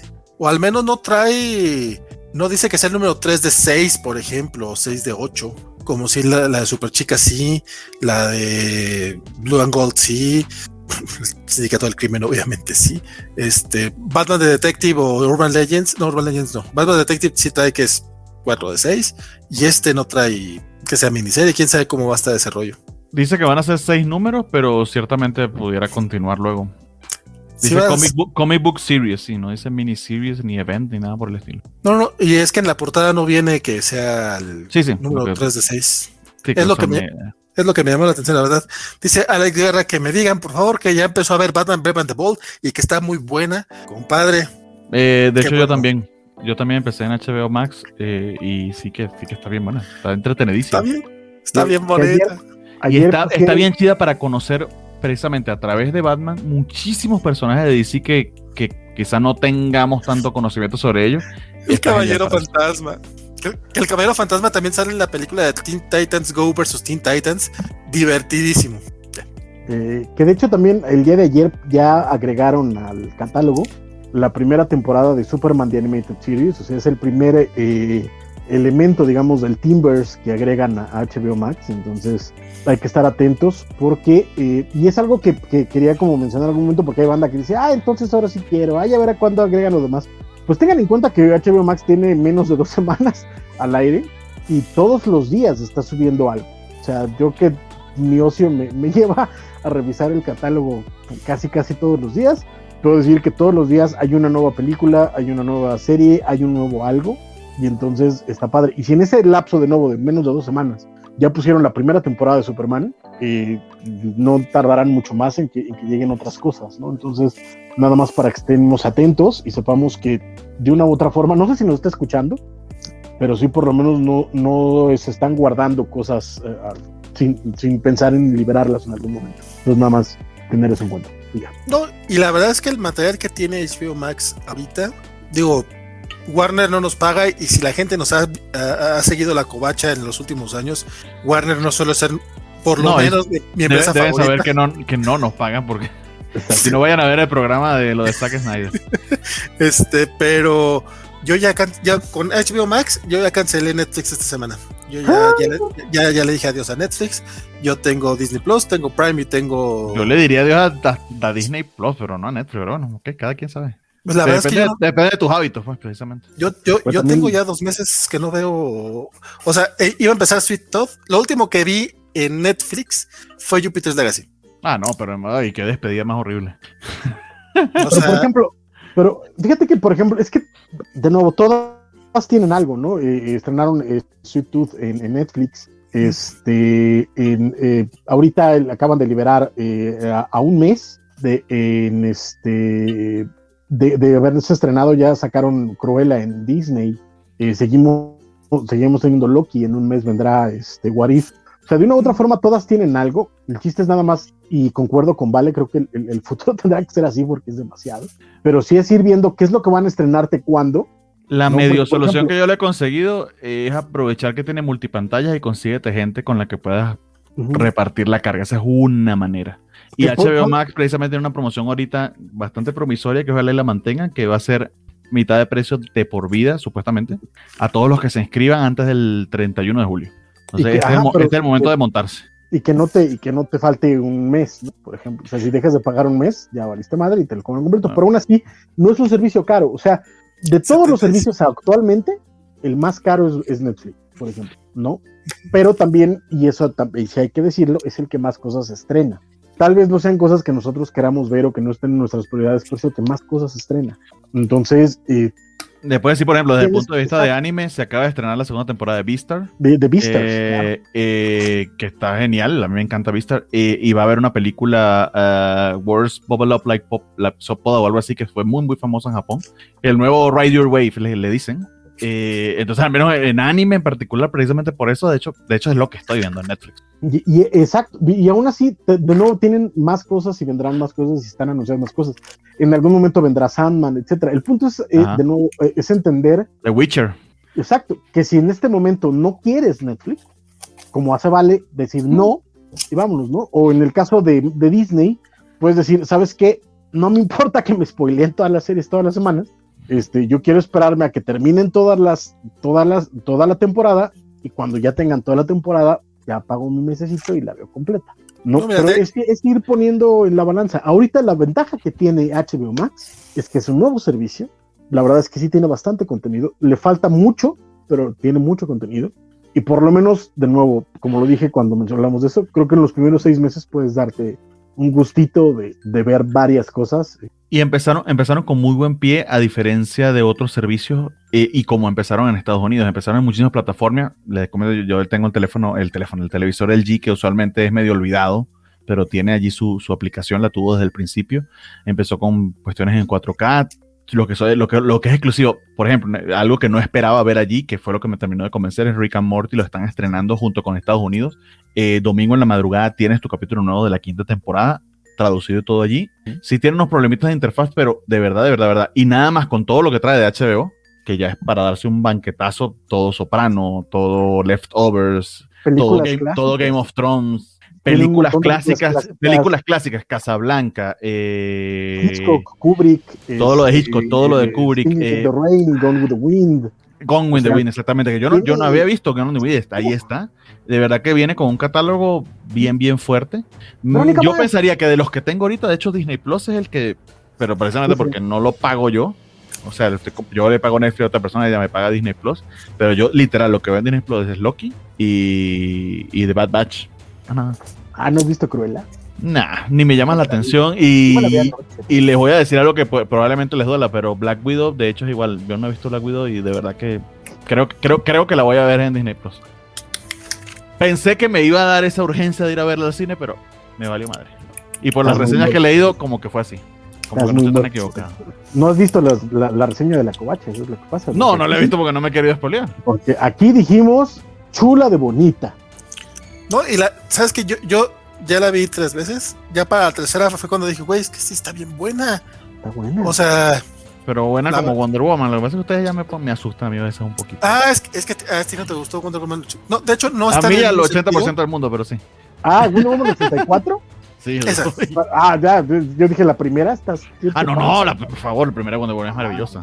No, está mejor que 1984. La, la Wonder Woman 84 donde dejaron escribir a Geoff John, que básicamente fue donde la cagaron. La pobre Patty Jenkins no, como que no tuvo otra. Pues mira, Star Girl la escribe Geoff Jones y va bien bonita también. ¿eh? ¿Eh? ¿Eh?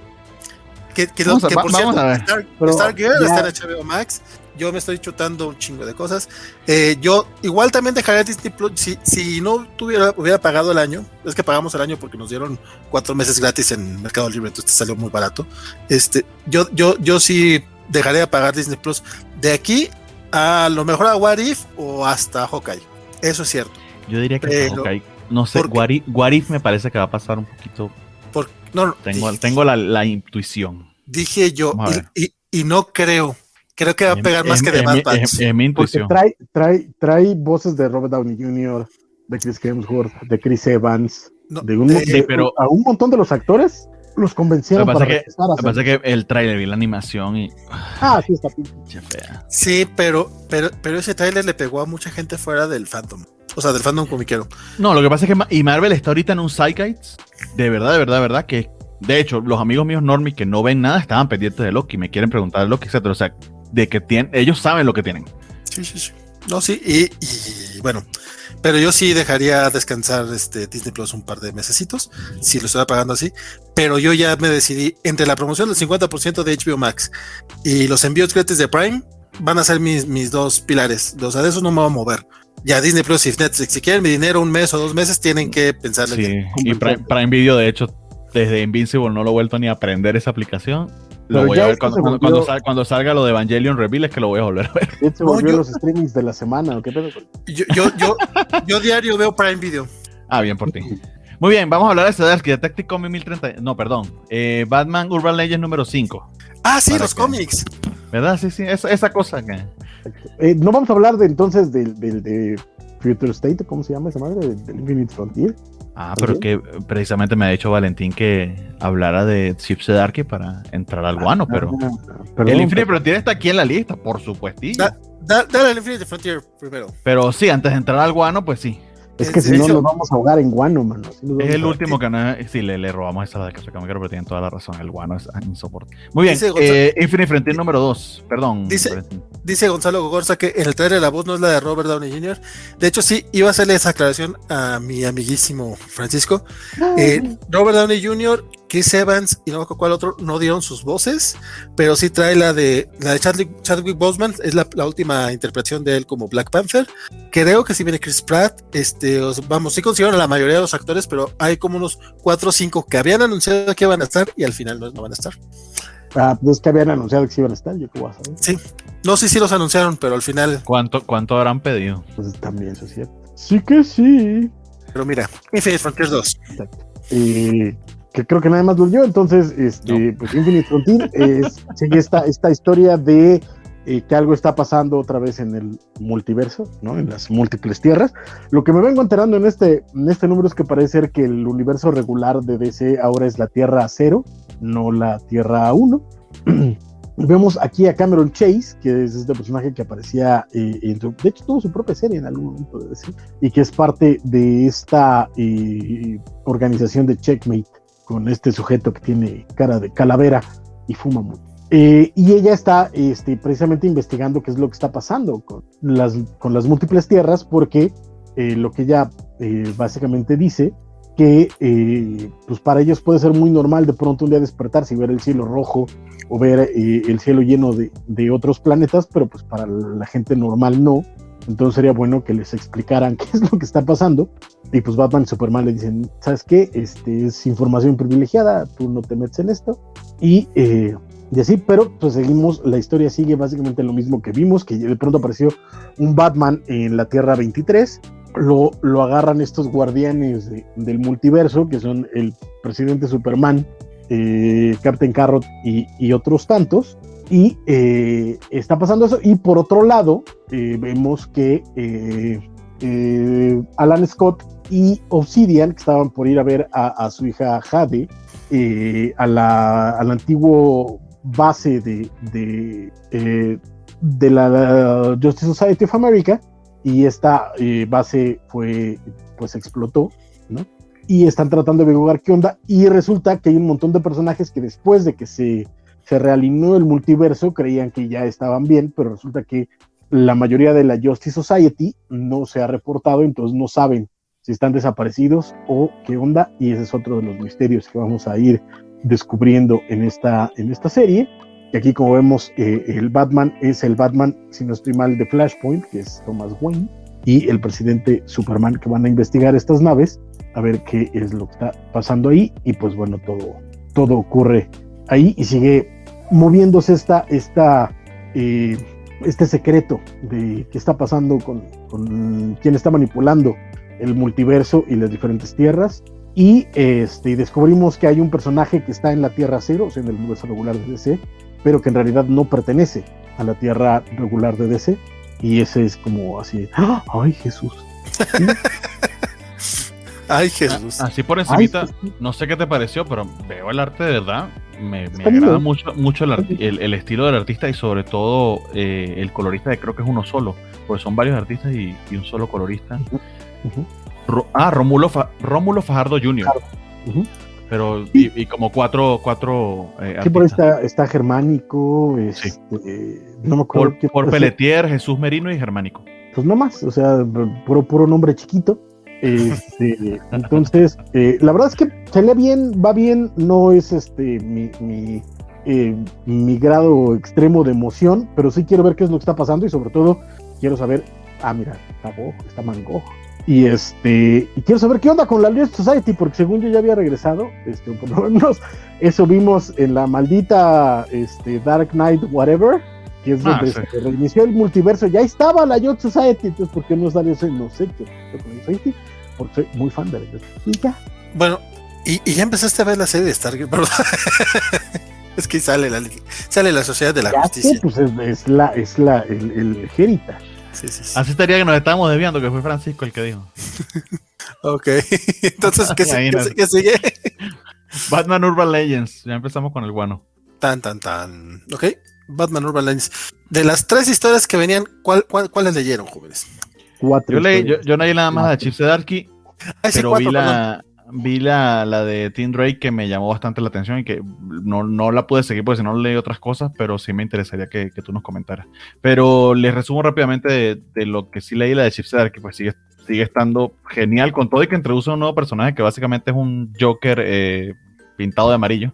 Eh, Sí, que sí, es es. este- Es una, es una carita sonriente, el chavo. Sí, es un smiley face, sí, pero es Joker. es un Joker. Pero es Joker. Sí, pero es una carita sonriente, nada más está Sí, amarillo. sí, sí, sí. Está Y, y, y, y, y Hechizo de Dark le voy a dar el beneficio de la duda, porque si alguien lo, si alguien puede salir de ese, de ese entuerto es él, y creo que lo hace porque de inmediato la revelación de quién es está sub- de una vez, ese no es el misterio, sino precisamente su psique y su estado mental, la razón por la que terminó, eh, terminó siendo este rol de villano. Nos quedamos con el cliffhanger del número anterior, que básicamente es que se consiguieron con un eh, Doctor Freeze. Volvemos de nuevo también a los flashbacks, que creo que ha sido también uno de los highlights de esta serie. Me han encantado, eh, dibujados por Mark Cousteau, el dibujante de Excalibur, que de- lo, comentaremos en ese momento de Excalibur, pero que no, no sé si esto ocurrió en, en otros cómics, es- esta, esta aventura con el acertijo, pero que básicamente prueban, prueban a Jason a ver si es tan capaz como los otros Robin, y él mismo dice, pero es que yo no soy, ni, no, no tengo la inteligencia de Tim, ni, ni, ni, ni las capacidades de Dick. Él mismo, él mismo se pone de tercer lugar entre los Robin, pero, No, pero dice, la, dice de, algo dice así, de pues eso Bruce. fue lo que entendí. dice de de Bruce y Bruce de y de Dick, Tim. ¿no? No, de De Dick. Bruce Sí, porque para entonces Tim todavía no existía. Ah, Sí. Pero yo, yo leía a que hablaba de Tim. Ahí no puede, ahí no puede porque Tim todavía no, no sale. Tim todavía está. Déjame ver si que. Pero, pero no importa, yo lo pondría incluso de cuarto, fíjate, a Jason Todd. La- De cuarto o- ahorita busco cuando ustedes lo comenten, porque o puede ser que yo mismo me autotraicioné poniéndole ese, ese diálogo a él. Pero básicamente lo que nos comentan es la fe inque- inquebrantable que Batman tiene sobre él, a pesar de, de a pesar de sus defectos, porque confía mucho en, su, eh, en lo que lo hace un héroe, que básicamente es su bonomía y su capacidad para resolver los problemas. Y eso en paralelo a la situación en la que se encuentra, en la que eh, pues eh, ahora tiene que resolver por Batman y con métodos parecidos quizás a los de Batman, un poco más de sutileza. Sigue estando genial. Chip Zdarsky sigue redimiendo en cierta medida al personaje y creo que lo hace de una manera elegante y maravillosa, tan, tan interesante y tan dinámica como, como su Daredevil. O sea, en, ese- en ese sentido creo que entretiene, entretiene igual. Eh, y nada, poco más que decir. O sea, sigue estando top notch esta historia en particular. No sé ustedes qué les pareció este, este en particular y si nos hablan de los otros números, porque esto es una antología, ¿no? De 70, de 70 páginas y yo apenas leí eh, eh, la primera historia nada más. Eh, Sigue siendo la historia principal, claro.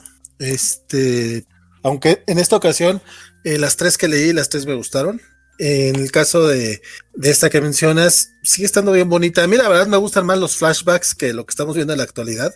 Aunque obviamente to- todos los flashbacks que hemos visto repercuten en, te, explican pues el por qué eh, Jason actúa como actúa, en por qué, este, co- la relación de, de Bruce y de Jason se maneja así. Yo creo que eh, ok, a lo mejor no leo todo lo de Jason Todd porque no es de mis personajes favoritos, pero para mí esta historia está básicamente, eh, está haciendo lo que hizo Flash, hizo Flash para Wally West con, Hero- con Heroes in Crisis. Para mí, esta, esta historia a mí me está reivindicando mucho a Jason Todd, que nunca fue mi, mi Robin, principalmente porque no me tocó leerlo. O sea, yo cuando empiezo a leer cómics, em, toca la- justo la etapa en la que está posterior a la muerte de Jason Todd. Me toca leer su muerte. Sí, sí la leí aquí en México cuando la llegó a publicar Editorial sí. No, sí, es un poco sí.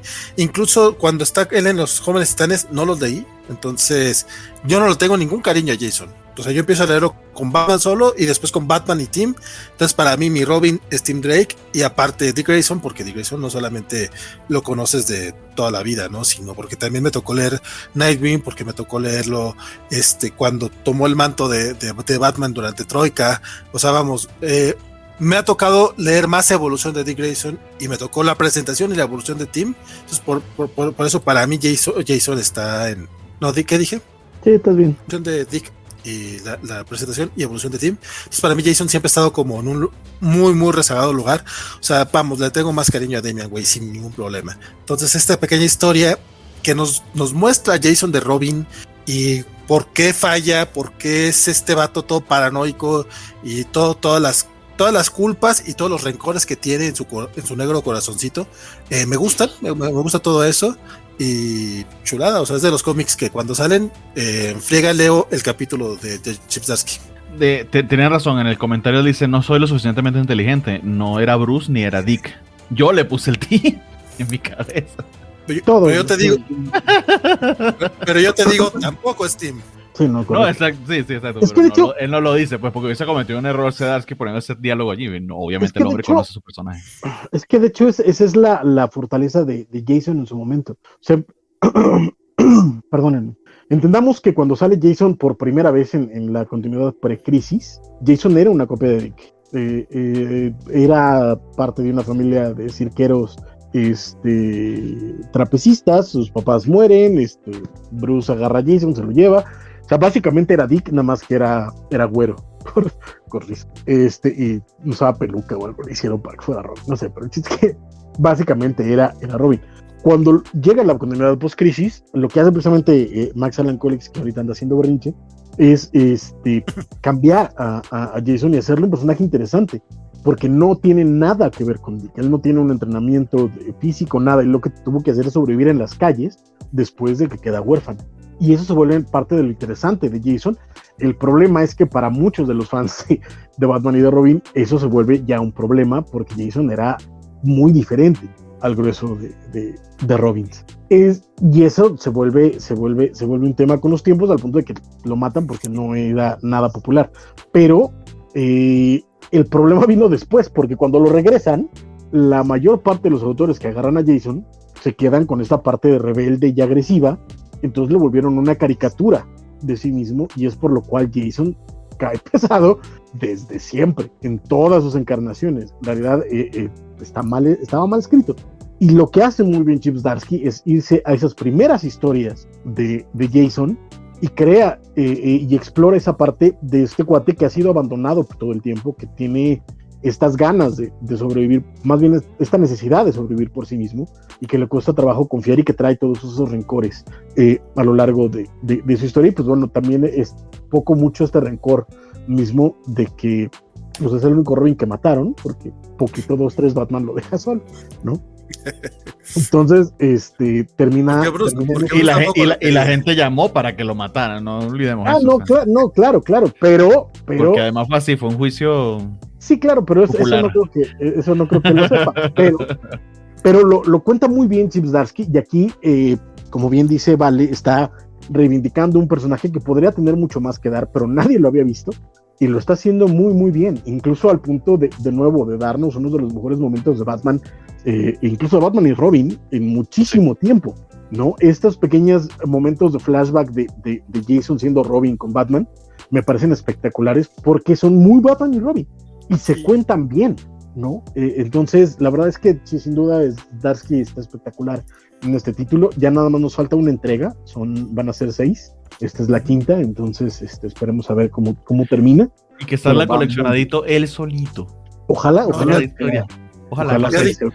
ya, dijeron que va, ya dijeron que va con va junto con la de va junto con la de Grifter, que está muy raro porque son las dos más largas. Pues es que creo que por eso, precisamente, porque la de Grifter termina en este número, pero también es la que llevaba más páginas. Es la, que, es la que, secretamente Francisco esperaba todos los meses, que yo sé que es la única que está leyendo. Me, me, emocionaba de una forma, ¡ay, qué bruto! No, y sí la leíste completa, ¿no, compadre? Sí. ¿Qué les parecieron las batichicas de Margaret Bennett y Sweeney Boo? Sweeney Boo tiene una novela gráfica, ah, ahorita les busco el título, es un artista bien peculiar y, medio indie, no sé qué, les pareció en, este, en, este, en esta historia en particular, si la leyeron. Sí, yo sí la leí, este, a mí me pareció linda, o sea, por acá, por acá nos decía ese continuo que a él le pareció leíble, eh, creo que eso más, es más que eso. sí, eh, ¿también la leíste tu compadre? Eh, sí, pero eh, esa, esa fue la, la, otra que leí, pero quería saber primero qué opinaba usted. Ah, no, no, a mí me gustó, me, me, me gustó más las primeras dos, tres paginitas en las que justamente las que estamos viendo ahorita en pantalla, donde están jugando este Mortal Kombat básicamente, porque estamos viéndolas convivir. Hay que, hay que tener en cuenta que Cassandra y, y Stephanie Brown, Cassandra Cain y Stephanie Brown son yo creo los personajes de la Batifamilia que menos exposición están teniendo actualmente. O sea, hasta Tim Drake está saliendo como segundo en Nightwing y tiene su historia eh, por separado aquí en, en Urban Legends. Y, y, las batichicas de repente al final de Joker War nos dijeron, ah, mira, también van a ser batichicas, uh, porque Bárbara va a ser oráculo, uh, y ahí quedó. A mí me gustó mucho la idea de que eso sí me parece un poco fácil, pero está perfecto. O sea, que, sea un equipo de Batichicas le da, le da su lugar a Stephanie, le da su lugar a Cassandra, que yo creo que también, a lo mejor con, menos éxito que, que, otros personajes legado, pero sí. Durante el tiempo que ustedes digo, Stephanie Brown, la, bueno, yo personalmente recuerdo más como Batichica que como Robin. Sé que sí fue Robin, pero a veces se me olvida. Este, y aunque fue corto su periodo, la recuerdo muy bien. Y ahora sería Cassandra Cain, que, que neta su cómic cuando, cuando era esta asesina muda estaba brutalmente chingón. Y de repente la relegaron. Era muy feo, incluso les cambiaron el nombre. Una era, pero no, spoiler era el primer traje de, de, de. Pero a Cassandra le, le llamaban The Siege o The Silence o de algo así bien raro. Ahorita seguramente alguien por acá nos hará el favor de recordarnos el nombre exacto de, de Cassandra, que justamente nos pregunta Spider Games que si era muda. No, no era muda, pero eh, como estuvo entrenada con, con, la Liga de los Asesinos, ahí no le, no tenía habilidades de comunicarse, vamos, o sea, no de que no pudiera, sino que pues no, no, no, era órfano, nos dice Félix Farsar, y yo Silence, nada que ver, pero bueno, algo así, pinche nombre tan feo.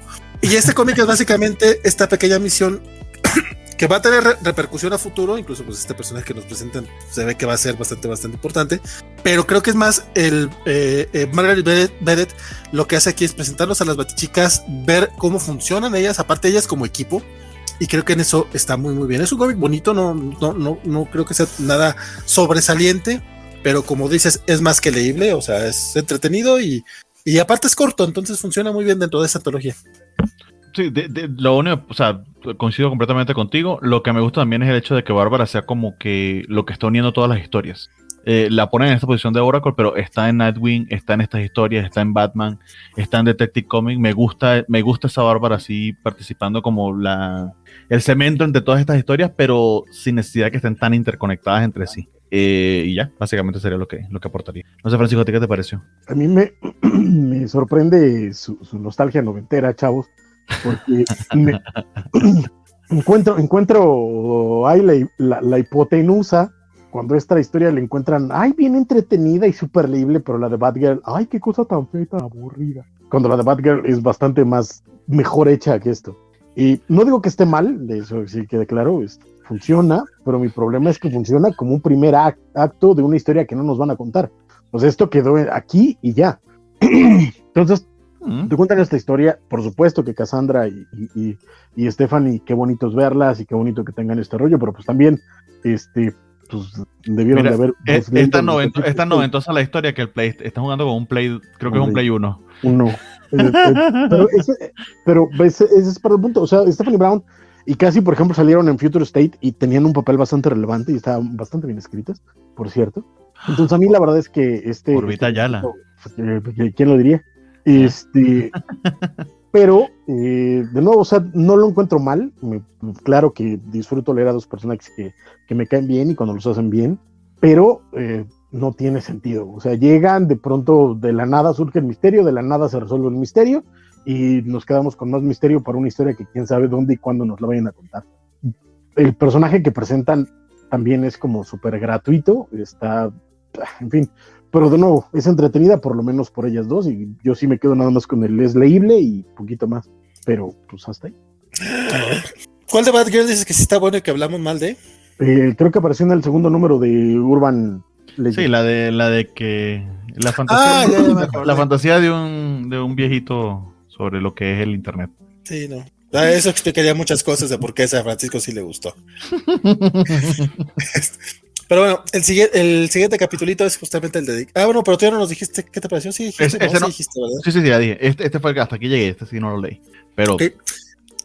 El tercer capítulo de, es básicamente el segundo de tres capítulos dedicado a Tim Drake, donde le, secuestran a un amigo muy, muy querido y en el que vemos... Mm. Eh, este, este número me gustó mucho porque si todo, el mundo está ahorita con la...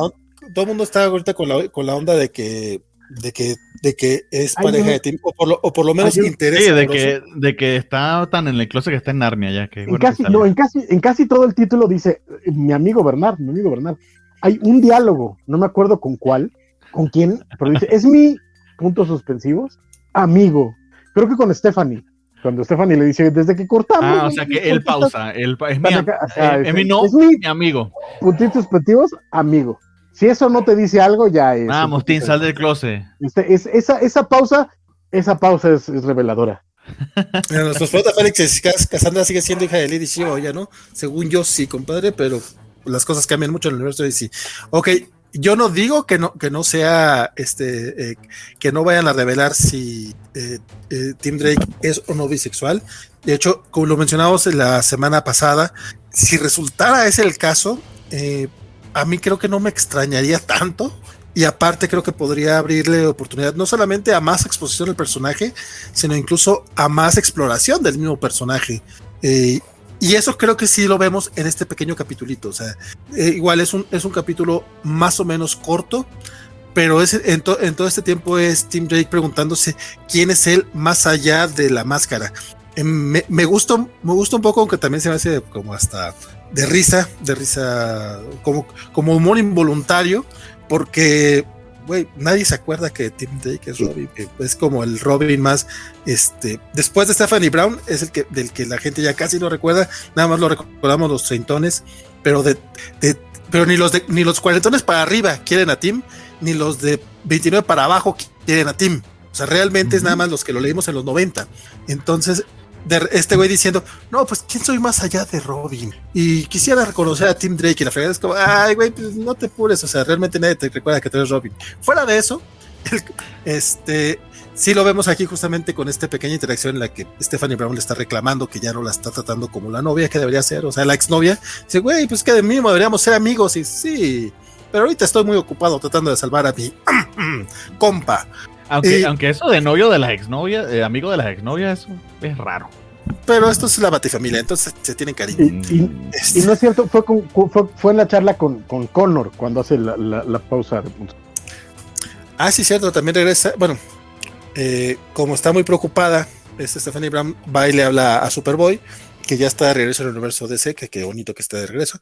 Y aunque nunca sale a cuadro, pues sí tiene esta pequeña plática. Me, me gusta mucho que retome los elementos que, que, hacen a, Tim Drake un Robin distinto a los otros. O sea, tiene sus personajes de apoyo, o vamos, así como él es personaje de apoyo también para Superboy y para Stephanie Brown. Pues, o sea, son, son ese grupito de amigos. Sin embargo, esta es una historia de Tim Drake y es una, es una historia justamente de lo que, de lo que hablaron, de, de, exploración del personaje. Y a lo mejor sí vamos a terminar con, con la revelación que ya está muy marcada de que, de que resulta que tiene novio y que es bisexual. Pues ya veremos. Pero si lo, si lo están, si lo siguen escribiendo como lo están escribiendo hasta ahorita, este, a mí me lo está pareciendo de lo más bonito. La verdad es que eh, Megan Fitzmartin, que es una escritora que yo no conocía para nada, eh, pero se nota que tiene esta visión, pues ahora sí femenina, aunque suene bastante anticuada de mi parte, para tratar al personaje. Y el arte de Belén Ortega y Alejandro Sánchez también están muy, muy chiditos. Está muy bien, muy bien. Y las aventuras de Crystal. No, espérate, Francisco no ha hablado de, de, de Team Drake. Bueno, no sé ah, si hablado de, Team Drake. Sí, perdón, perdón, Francisco. Según yo estaba hablando, pero había apagado el micrófono porque ando con la garganta seca. Este. Sí, hay que tomar agua aparte de Pepsi. Eh, no tengo, no, no, no. Aquí está mi, otra Pepsi. este.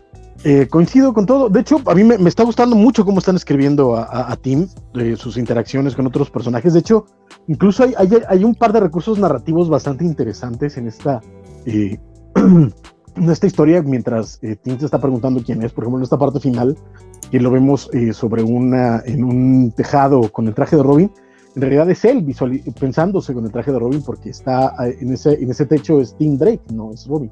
Eh, pero él se imagina así y es parte de la pregunta, de lo que se está preguntando. Entonces eh, funciona y como bien menciona Vale, creo que si, si resulta ser homosexual, bisexual, este, polisexual, no binario o cualquiera de, de las opciones que tenga él para, para identificar su sexualidad, creo que me funciona bien porque creo que Tim ha tenido esa, esta capacidad de crecer con los cómics, como bien mencionó Vale, ha sido de los personajes que más hemos visto eh, eh, crecer a lo largo de y fuera de Stephanie también ha tenido como muchas relaciones este, amplias, eh, sentimentales, emocionales o sexuales. Y además está en la edad, justo está en esta etapa, digamos, universitaria, en la que podría ser que él decidiera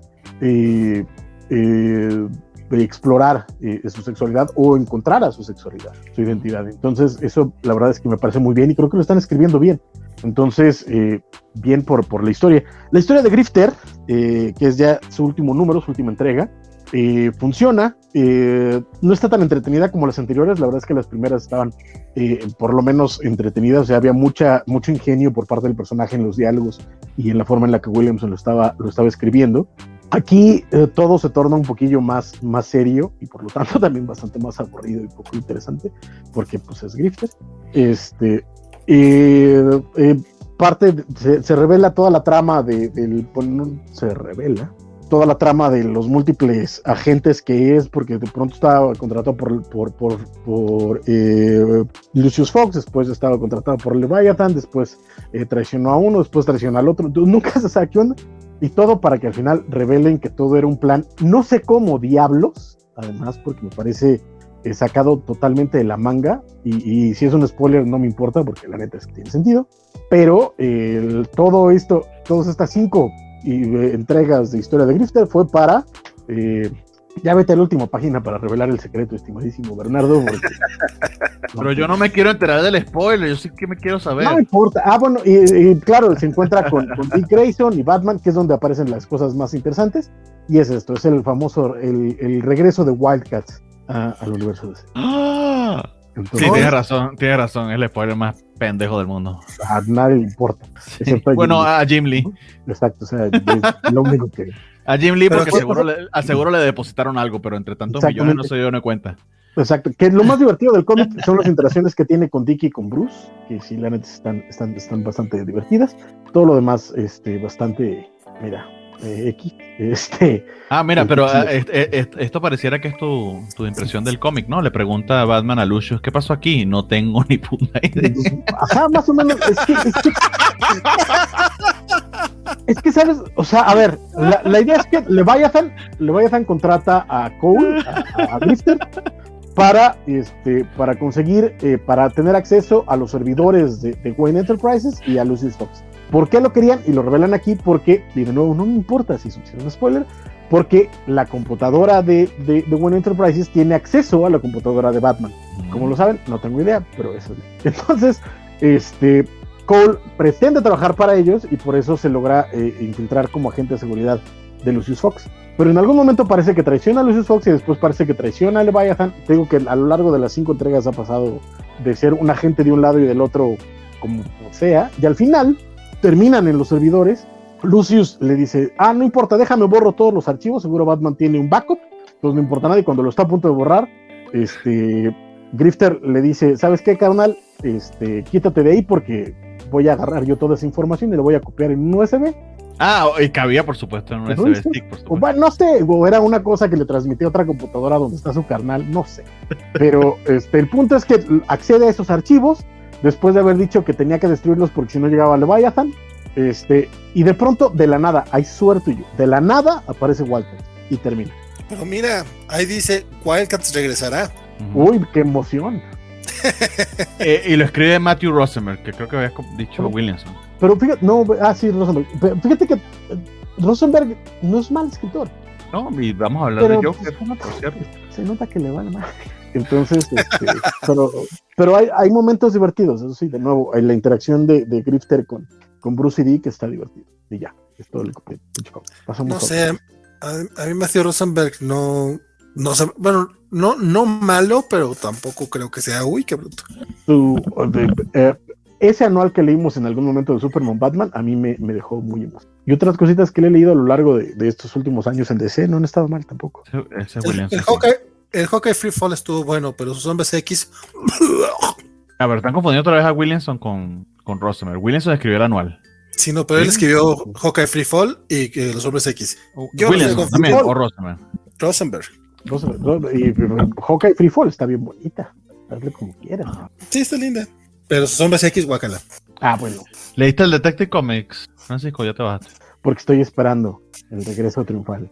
En el próximo número vuelve Damora quien sigue haciendo las portadas. De hecho, me encanta que haya que ya este spoiler respecto al, nuevo villano, pues sea Dan Mora quien lo dibuje, porque obviamente se ve mucho mejor dibujado por él. Pero eh, continúa Bogdanovich, que honestamente no es que haga un mal trabajo, pero es que se me, se me hace tan parecido a Greg Capulo, pero como aguado. No sé, o sea, falta de una mejor. Sí, exacto. O sea, es un Greg, es un Greg Capulo wannabe, o sea, se nota mucho que ese es el estilo que, que él está tratando de copiar. Espero que, que, sucede con muchos artistas al, principio de sus carreras, aunque Bogdanovich tampoco es que sea tan, tan nuevo, pero es relativamente reciente. Creo que tiene, no tendrá ni cinco años en, la, en el medio. Este... Pero tiene, tiene más que Dan Mora, carnal. Eso sí te lo puedo decir. Sí, pero es que, es que Dan Mora, pero es que Dan Mora es Dan Mora, es un talento, ya él, su propia cosa, por, por algo Dan Mora no tiene ni dos años dibujando y ya le dieron Detective Comics, por ejemplo. Tiene, tiene, tiene más que Javier Rodríguez, tiene más que Pepe Larraz, tiene más que Rebe Silva. sí. No es mal. Pensé que Pepe Larraz tiene más tempito, pero ok. ¿Quién es el dibujante? Víctor Bogdanovich, un suizo, que dibujó de hecho Wolverine.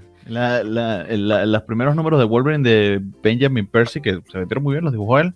Aparentemente sí gustó bastante su arte. A mí se me parece muy similar a Greg Capullo, honestamente. Pero le falta algo, no sabría decirle exactamente qué. Eh, nada, pues continúa la, la, historia, el, el desastre con, con, con Ward, que, que, que está y que vengando la muerte de su hija, pero obviamente está apuntando a todos los lados que no son y haciendo un desmadre en toda Ciudad Gótica. Eh, y pues lo que ya nos habían revelado acerca de este nuevo villano, que honestamente olvidé el, nombre porque creo que no es, no, no, no sé si lo revelan sino hasta el final, pero que básicamente es un parásito que vive dentro de este pobre hombre que es asistente de, pobre entre comillas, porque de hecho es muy copiado del, bueno, me pareció a mí muy copiado de la, idea de Venom, de, de, de, esta, de este, esta relación simbiótica de un ente malvado, no sé si extraterrestre, interdimensional o vaya a saber qué, y quizá medio contrario, sobre todo al nuevo Venom que nos está vendiendo, que eh, es más heroico, este en cambio se, rindió a los instintos de más, más canibalísticos y más eh, bajos de esta criatura que, con la que comparte cuerpo. Eh, y básicamente eso es que, nos habla la historia de, su, de la génesis de este, de este muchacho que tiene este, este parásito y cómo pues ha tenido que vivir con él eh, ya pues supeditado por completo a, sus instintos más bajos y que es muy fácil infectar a otras personas. De hecho, a la periodista termina controlándola, a las personas que infecta las controla. Eh, y en medio de la pelea y el forcejeo termina eh, también este, contaminando aquí a la, a, la, a la, que estaba acompañando a Batman en, todo este, en toda esta aventura o en todo esta, este proceso. bastante mm, lleno de acción este número en particular, se va moviendo la historia creo yo que a un buen ritmo. Eh, entendería ya cuando retome Dan Mora que esperaría yo que en un par de números resuelvan un poco más las cosas. De hecho, eh, Batman que está siendo perseguido tanto Batman como Bruce Wayne como sospechosos del asesinato de, la hija de Ward, eh, también este, hace aquí una revelación sobre lo que sus próximos pasos, que a mí me pareció entretenida e, e interesante. espero que pick up the pace un poquito más, aunque precisamente este ron de Bogdanovich se, creo que se ha cerrado algunas cosas. Este, este, este pedacito que dibujó Bogdanovich y no de Amores se ha cerrado un poquito las cosas, pero ciertamente creo que lo que le daba el punch, que era el arte de, de, de Dan Mora, pues lo seguimos extrañando bastante. Yo lo sigo extrañando bastante, pero no, no por eso me he bajado de Detective, como que creo que sí fue el caso de, de Valentín. Eh, no sé, Francisco, ¿qué te pareció? Eh, de nuevo sigue, sigue manteniendo el ritmo, se cuenta bien. Creo que Mariko Tamaki está haciendo un trabajo competente en el título. Este, y la resolución, la verdad es que incluso me pareció entretenida, ¿no? La idea de, de este parásito como villano me, pareció interesante. Y ya, o sea, creo que se cuenta bien, avanza bien. Este, la historia de, la historia B, digamos, que es como el secret origin del, villano, de, este portador del, del eh, del parásito, eh, que además... No, no, nos dicen el nombre, ¿verdad? No fue cosa mía. del parásito no lo dicen, pero sí nos dicen el nombre de él. Ajá. Que no me acuerdo cómo se llama, pero tienen el chiste Oracle y Huntress de. Es nombre de villano, ¿verdad? Sí, sí, es nombre de villano. creo que se llama Vile o algo así. Se apellida Vile. O, algo así. Y, sí, sí, sí. exacto, sí, que era el asistente, de, que, que, era el asistente que estaba siempre en el background de, de, de, nadie, nadie, le pelaba. Del mayor Nakano, y que él aprovecha todo eso para, para hacer todo este caos. Pero además se supone que el parásito, en realidad, de lo que se alimenta no es tanto de la gente, sino de la violencia y del miedo que, genera esta. Entonces, por eso crea todo este caos. Pero eh, eh, me, gustó ese chiste porque, de nuevo, no es un nombre de, villano como tal, no es un nickname, sino su propio nombre. Y este, y Huntress y, y, y Oracle están de, es nombre de villano, ¿eh? sí, sí, es nombre de villano. Entonces, está muy divertido. Y, de nuevo, y su historia de origen tal vez no esté tan buena como la principal, que tampoco es que fuera una gloria, pero eh, se lee, está divertida y no está mal. Y la resolución que pues es el, el gran cliffhanger con el que nos dejan para cuando regrese mi bebé, chiquito precioso, Dan. Que, se, que está interesante. De hecho, es similar a lo que estamos viendo en Marvel, ¿no? Así más nada. Ahí lo vieron, pero así más nada. No sé si le viste esa segunda historia, yo de verdad que. Sí, es lo que te estaba diciendo, que es el, eh, por eso es, es el, el, el, nombre de, de- del personaje, Hugh Bill, o Hugh Hugh Bill. Eh, y por eso dicen, ahora dijo antes, que tiene nombre de villano. Pero sí, de nuevo, es, eh, lo mencionaba, en la historia de complemento de la historia B, es el secret origin de, del villano del- y, su, y su infección parasitaria. Este, y como tal, pues mira, funciona, no es la gran, este, la gran historia, pero pues funciona. O sea, de nuevo es, es un secret origin, es una historia de, de- de origen y ya está. Pero el arte está bonito. Pues bien. Oye, tenemos algunos comentarios por acá. Este, de hecho, el buen Félix Farsar ya nos ha dejado algunos. Luego dice que no, que no, que no le, no le contestamos, así que vamos, vamos para hacia ellos. Este dice Feli, que no se puede quejar de que no le contesten. Siempre se le contesta. con él está furioso y celoso porque eh, dio su vida por, por la de Tim. Entonces, por, por eso andaba enojadón el muchacho. Dice que él tiene más de 40 y él sí quiere a Tim. Y repite, ah, no, ya, repite por eso. Pregunta que si Caitlin Fairchild está en Wildcats. ¿Salió Caitlin? No, no, ahí no. eh, el, de hecho, el equipo que apareció es el equipo más tradicional de, de Walker. Eh, y Fairchild, pues está en, en Gen 13, no está. Sí, sí. Goldet pregunta que si leíste Mamo, Francisco, y no te está albureando. Un indie que salió la semana pasada. Ah, el número uno. Honestamente lo recomiendo. Tiene un indicito. De hecho, no me he dado cuenta hasta que lo comentó Valentín. Tiene un, un airecito como de manga que está bonito. Y el arte está precioso. Y Miguel dice que en efecto el arte de, de este Bogdanovic es un fusil de Greg Capullo. Dice que justo lo, lo pensó cuando estaba leyendo Wolverine. Y sí, y no es que esté mal hecho, pero si ya reconoces el estilo, como que te saca de la historia y ves más similitudes que el arte tal cual. Es como si vieras una película con un actor que se parece mucho a Ryan Gosling. Te pasas ver la película pensando, ese güey es Ryan Gosling, déjamelo googleo para ver si sí es. Y al parecer a Miguel le gusta mucho Ryan Gosling. Pero fíjate que en general, el, el- el problema, y le doy la razón a Bernardo, es que sí parece eh, este, un, un, eh, eh, un, un Greg Capullo, pero un Greg Capullo pues, sin mucho chiste. O sea, sus figuras tienen broncas, su narrativa tiene broncas. Y por alguna razón escoge, a pesar de que es la misma, es la misma colorista que a veces está con Damora, escogió una paleta como más agua, no sé por qué. Y no sé si es el artista que le pide que sea así. Por su lado, la mofeta dice que está agradecido con el de arriba. No sé si se refiere a su landlord. Dice porque ayer se tuvo que ir a dormir temprano y creyó que se había quedado sin los cómics de la semana. Pero no, compadre, justamente por ti. Lo- De, lo que de andamos hecho, no descubriste la mofeta. Nos dimos cuenta que no te ibas a conectar y dijimos, no, no podemos. Y pregunta que qué le pasó a Waco y que por qué está en los cómics de la semana con Paco y con Bernie. Creo que Yo creo, que, está acaba hablando de la variante del universo paralelo en el que el programa es Yo- Waco y, y Valentín. Yo creo que está desgraciando al pobre Waco. La neta le fue mal al muchacho en la comparativa. Dice Félix que él nunca se ha quejado, excepto cuando Don Francisco no llega. O cuando en viernes no hay cómics de la semana. Pero bueno, es sábado, es hay cómics de la semana. Y seguimos hablando de Batman porque Pues porque es, la, es, es Pero más del escucha. 80% de la línea de DC. ¿Qué podemos hacer? Todavía nos, falta todavía nos falta Batman y ya llevamos Madre. casi dos horas. Entonces, Por favor, Tom Taylor, yo no lo di. Tom Taylor y Andy Kuber. Valentín. más, compadre. Oh, Ah, pues. Batman Eh, de pues, es que, pues- pues es que en realidad, eh, de nuevo, sigue la misma historia. Está este grupo de, de Batmanes blancos que quiere matar a todos los, los que Batman salvó. Batman. eh. con esta historia. Eh, pues sí, pues es que son Batmanes blancos. pues no, No, ya sé. Es que me pareció a, lo- a los colombianos. Dice estos manes, Estos Pues sí, lo va- manes, estos Batmanes. Estos Batmanes, este, Pues sí, pero sí. aquí abrimos el número porque recordaremos que en el número anterior, eh, Henry, Henry Ducat Henri Ducard. Eh, Henry Ducard tuvo un atentado contra su vida y eh, capturaron a Bruce Wayne, entonces ahí lo están este, entrevistando de, pues, ¿qué te traes, Bruce Wayne? ¿Por qué, ¿Por qué existe matarlo? Y pues Bruce Wayne ahí se está sacando de la manga el, ay, no sé, ¿de qué me estás hablando? Pero de pronto resulta que estos policías que lo estaban entrevistando no son policías, sino más bien de nuevo son de estos Batmanes blancos y tratan de matar a, a Bruce Wayne porque eh, su idea es que Bruce Wayne eh, está asociado con Batman y le financia el asunto porque no saben que obviamente Bruce Wayne es Batman, pero creen que Bruce Wayne es el que está pagando, es el, es el mecenas de Batman y tratan de matarlo, pero Batman es bien, bien, bien chipocludo y eh, logra eh, bajar sus... sus ritmos. acciones corporales, sus, ajá, sus ritmos vitales, para que el veneno no le haga nada y eh, logra escapar, salvarse y eh, dice, ¿sabes qué? Ya se acabó esto, ya no este, puedo permitir que esos cuates maten a más cientos de personas, porque ahorita ya llevan como 500 personas, me parece, me parece descabelladísimo, pero pues más o menos esa es la idea. Ay, ay, ay. Y Batman dice, ¿sabes qué? Voy a contraatacar y al final llama a, a un ejército, porque y de eso se trata el cómic, pero está lindo, la neta. O sea, yo sé que lo conté aburrido, pero está bien. Fíjate que sí, a mí este en particular, digo, eh, respecto a lo que veníamos leyendo, este número me gustó un poquito más, incluso con la jalada de, de Batman fingiendo, bueno, Bruce Wayne fingiendo morir.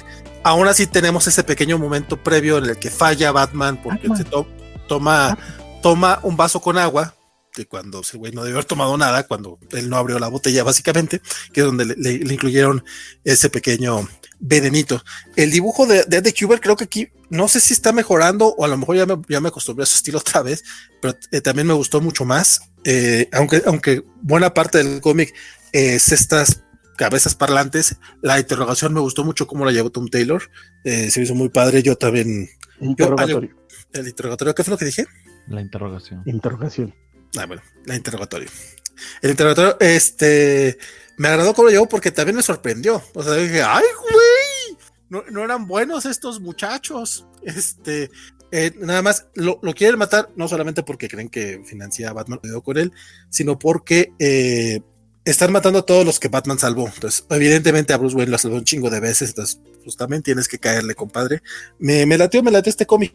Este, este capítulo creo que ha sido mi favorito de los cuatro que se han publicado de Detective. Ya vamos rumbo al final, entonces pues esperemos que cierre bien esta serie limitada. Ya estuvo cortito, bien. porque viene el, porque viene el Joker Viene Joke. y lo dibuja Francavila. Y lo escribe Rosenberg. Bueno, lo O sea, coescribe es de- Rosenberg. O sea, es estos cómics que uno debe de. Es casi casi como ver el cometa Halley. Un cómic completo dibujado por Francavila. ¿Quién se, se le dieron suficiente tiempo? Supongo. Y de nuevo, lo que hace a, de Joker, a la serie de Joker de Tynion, eh, que, el- que creo que es lo que nos ha gustado bastante, no es lo único, pero creo que es lo que la ha hecho más potable, es el hecho que eh, Joker casi no sale.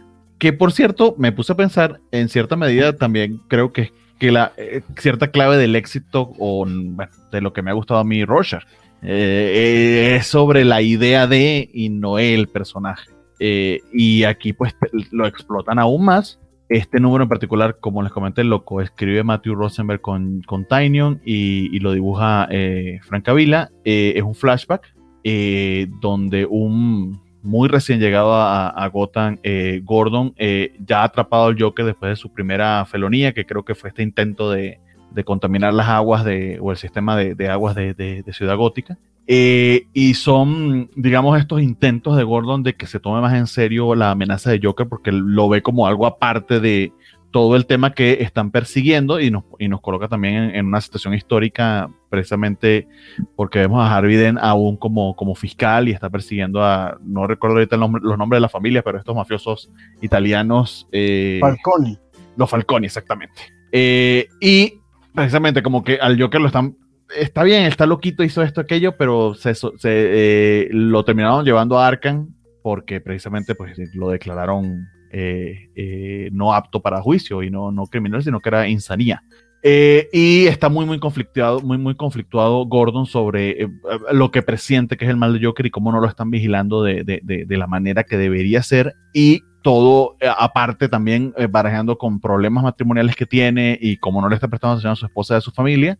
Y aparte, pues la presión de Harvey Dent de, oye, ya estamos listos para atacar y atrapar a esta gente. Inclusive hablan del amigo de, que obviamente una, una referencia a, Batman, al amigo de, de, de Gordon, de cómo puede ayudar para que una redada, un, uh, un, punto final en el que pudieran atacar a, esta, a estas familias mafiosas. Eh, me gustó bastante este número como un respiro y sobre todo para darle aún más, eh, mm, sí, mayor uh, acento a la relación entre, entre Gordon y el Joker, lo que el Joker significa para él. Esto en cierta medida en los textos y en los, eh, y en, los momentos en que hemos, este, a cierta medida, entrado en la cabeza de Gordon, escuchado sus pensamientos y, toda la diatriba moral en la que se encuentra, eh, en esta miniserie. Aquí le dan más acento a ello y me gusta que hayan escogido un artista diferente y en cierta medida pues también darle la oportunidad a Rosenberg. Es un respiro que, creo que le queda muy muy bien a la historia.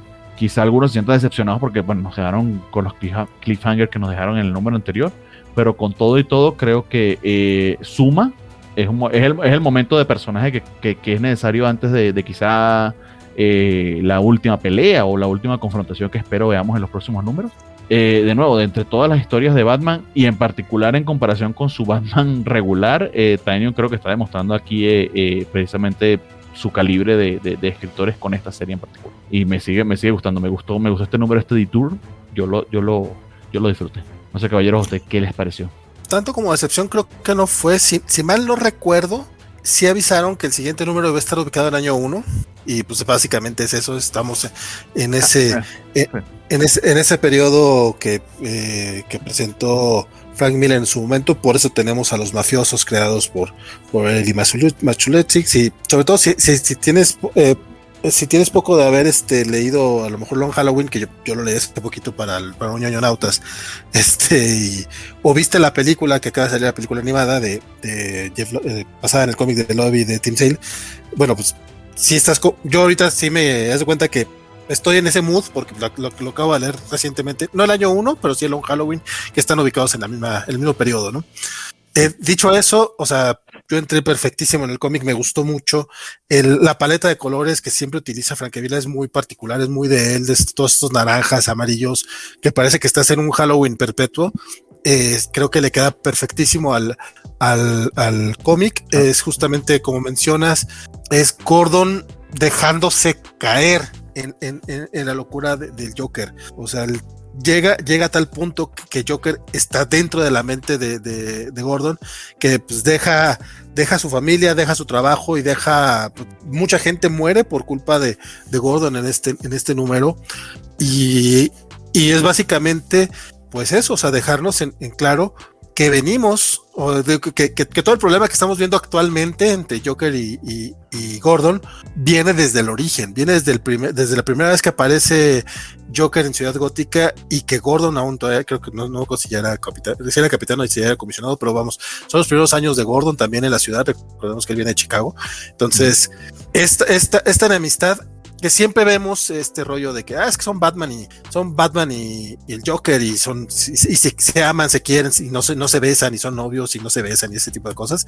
Pues bueno, Gordon tiene a lo mejor no en, un nivel de amor como, como podría ser el de Batman y Joker, pero sí tiene esa fijación también con, con el payaso príncipe del crimen y este cómic es básicamente lo que nos, nos deja ver.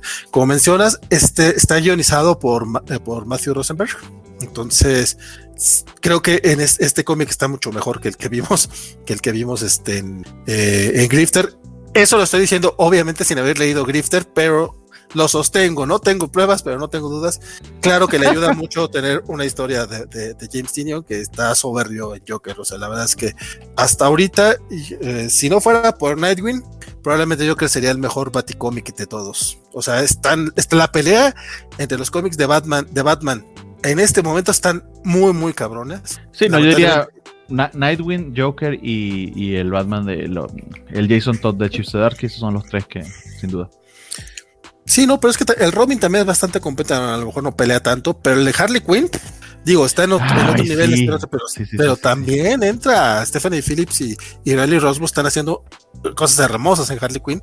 O sea, la verdad es que el 25 o 30% de la línea sigue siendo de Batman en DC Comics.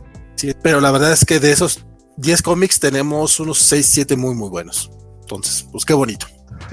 Sí, creo que, que eh, lo decíamos al principio, o sea, DC eh, nos está dando la sorpresa de que ya cuando tenemos que estar peleando de cuál es el mejor cómic que estamos leyendo, cuál es el que estamos disfrutando más o el que queremos leer primero, ya es bastante, ¿no? Sobre todo porque sí son bastantes títulos y muchos son de Batman, lo cual eh, durante mucho tiempo fue señal de, aburrimiento y de pues ya no quiero volver a leer otro maldito cómic de Batman.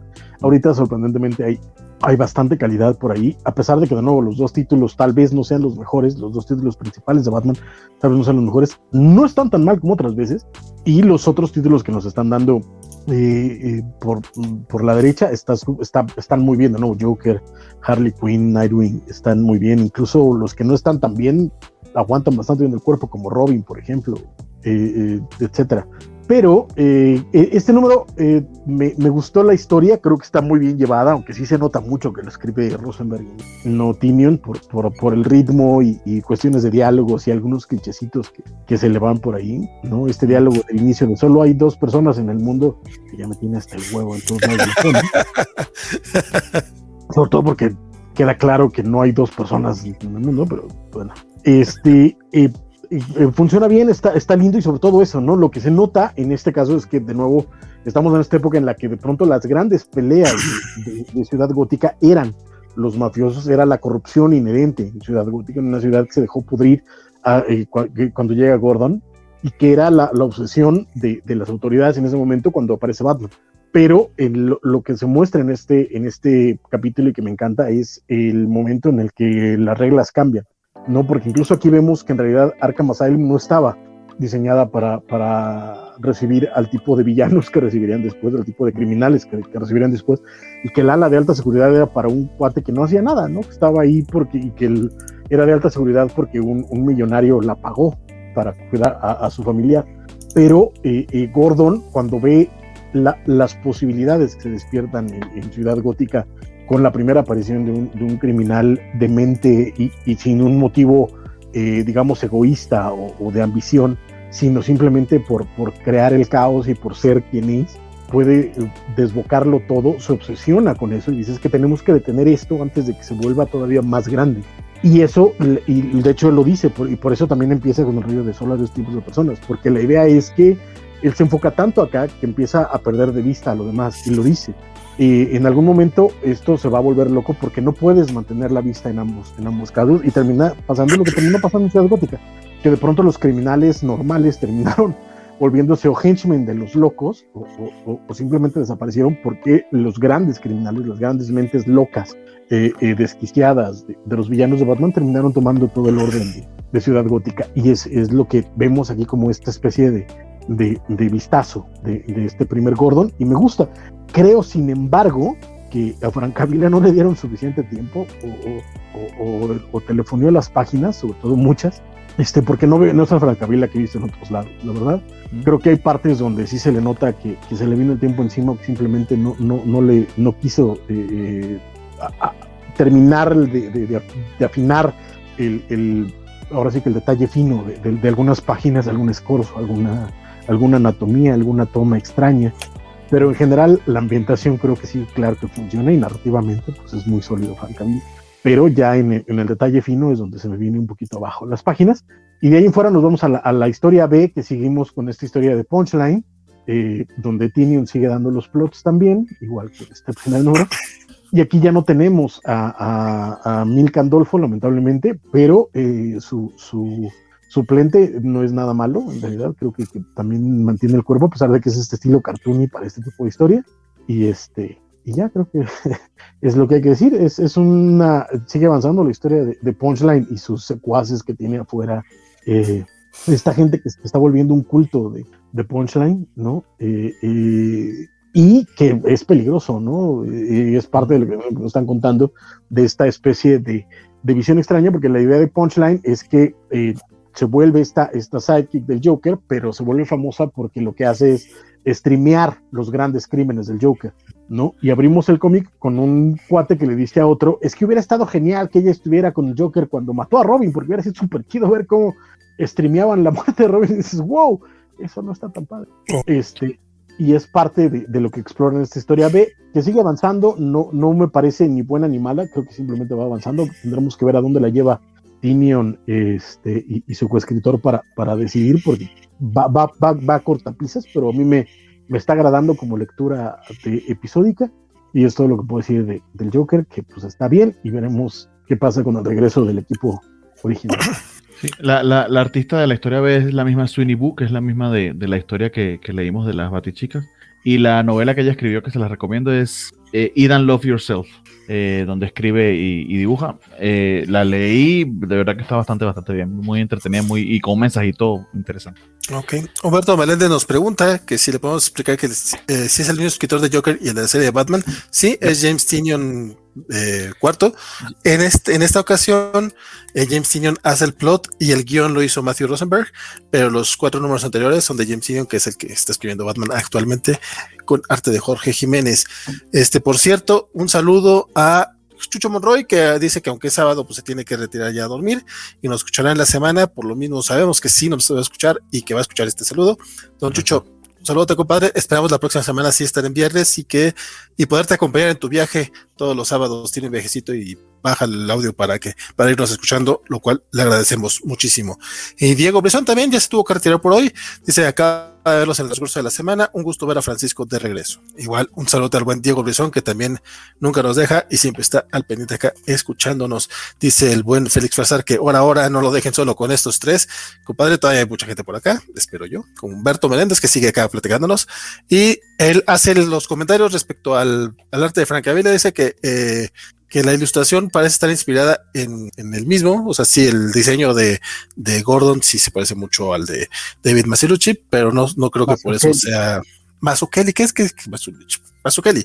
Él, este, pero sí el... Y de hecho, de hecho queda claro el homenaje cuando de pronto las torres que van a tomar las, los Falconi se llaman las torres Mazukeli, entonces... Sí, sí. pero yo más que año uno, está clavado en medio de, de, Long Halloween, porque es justo la pelea con los Falconi y los Maroni y el surgimiento del Joker y todos estos cuates, lo cual. Sí, sí, porque dice Félix Farser que, que él que, que está ubicado al final de año 1. Yo también creo que está más relacionado con Long Halloween. Y se saquen la chela y la botana. Dices, padre Games, pues la chela la sacamos hace rato. Este. Ah, la botana se me acabó. Eh, Rodrigo Díaz, yo acá sigo, amigos. O sea, para que veas, Félix no está solo. Eh, parece ser que Humberto Menéndez estaba siendo sarcástico y uno acá contestándole de manera bien bonita y condescendiente. No, no es cierto, era condescendiente, compadre, pero a lo mejor no sabía, no sé. A veces pasa. A uno se uno de repente le dice Mazukeli a cómo, Francisco? Mazukeli.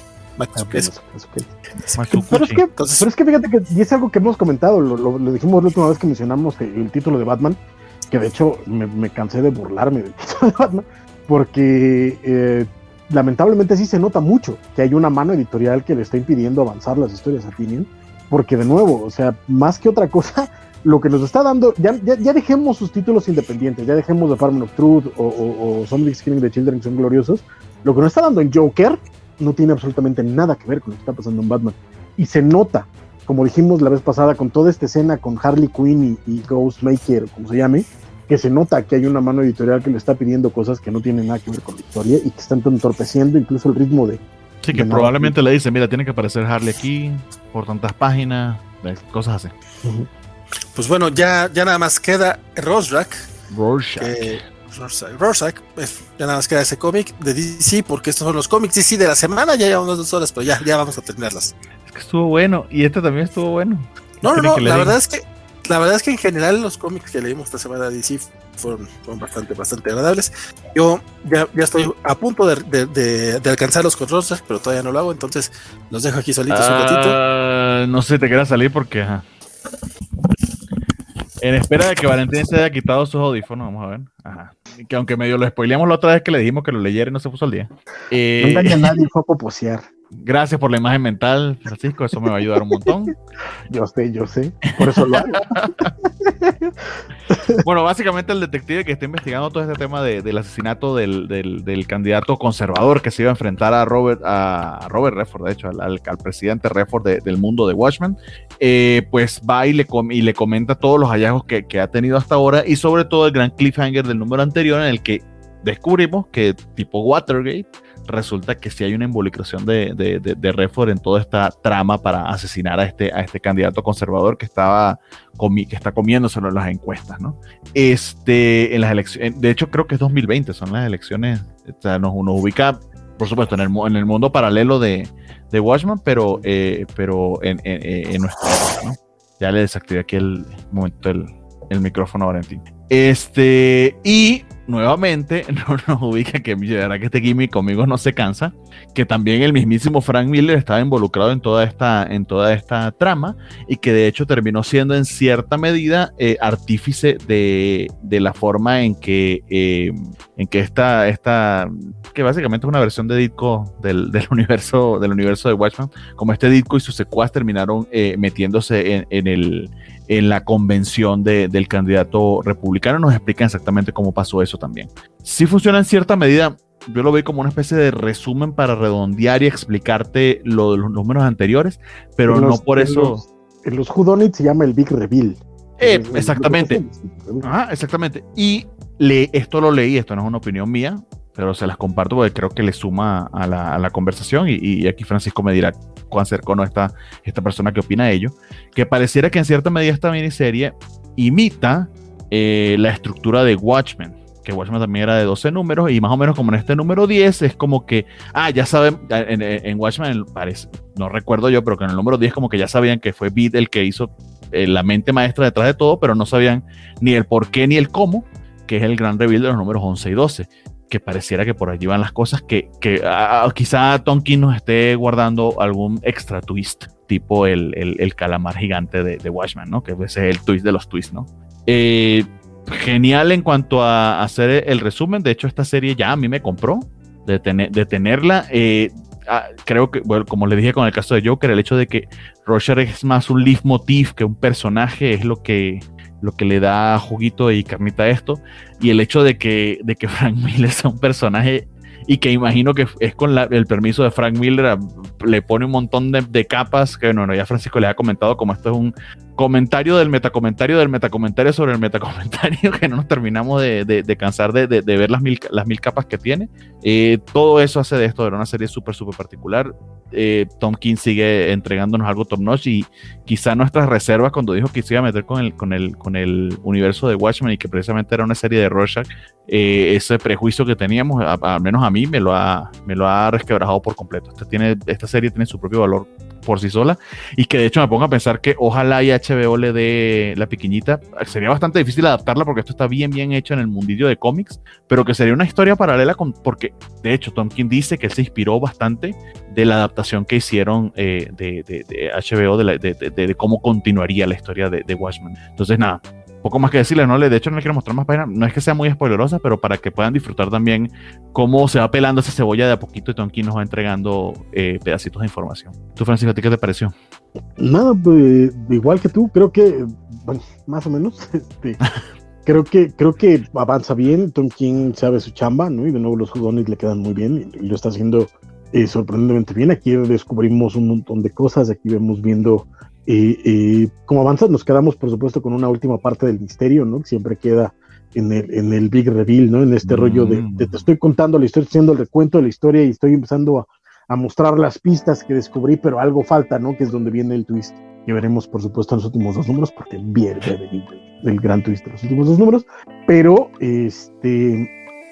Eh, funciona bien. Y de nuevo, el equipazo que traen, ¿no? Es Tom King, eh, Jorge Fornés y, y Dave Stewart, que no hay manera de fallar.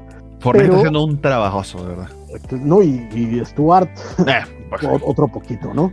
O sea, de verdad creo que, que, aquí no, no, hay, no hay manera de fallar. El equipo está muy bien. Sin embargo, no es Strange Adventures.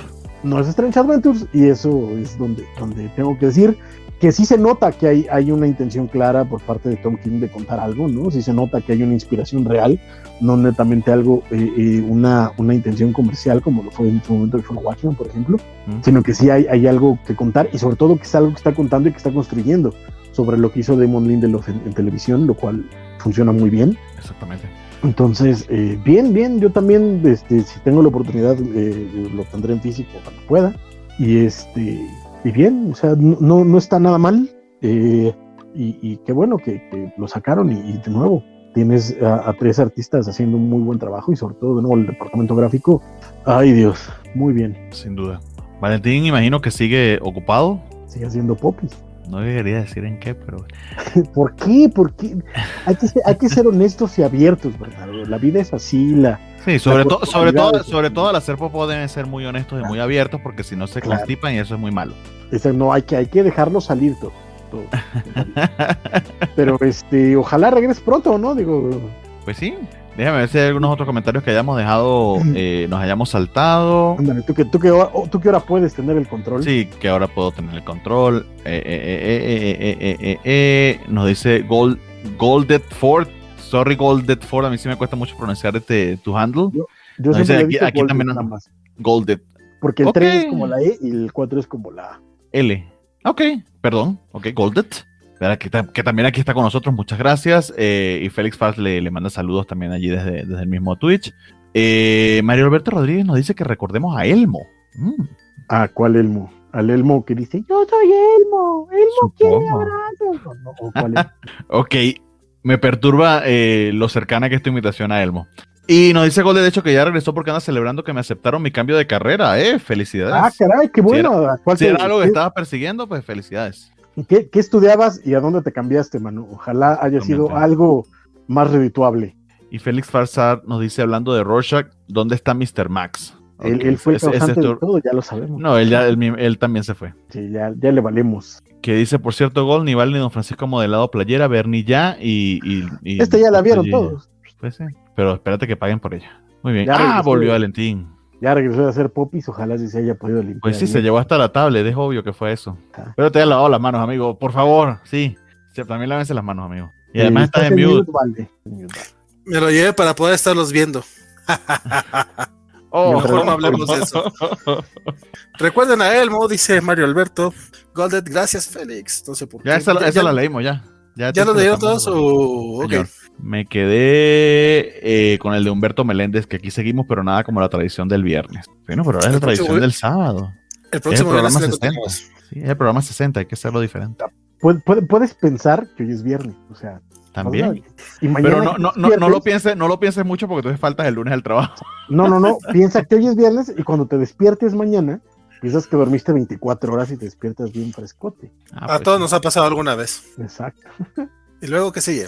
Dice Ah, Goldet bien. que estudiaba ingeniería y ahora va a estudiar matemáticas. No, chavo, el chiste es cambiarte a una que sí te deje dinero.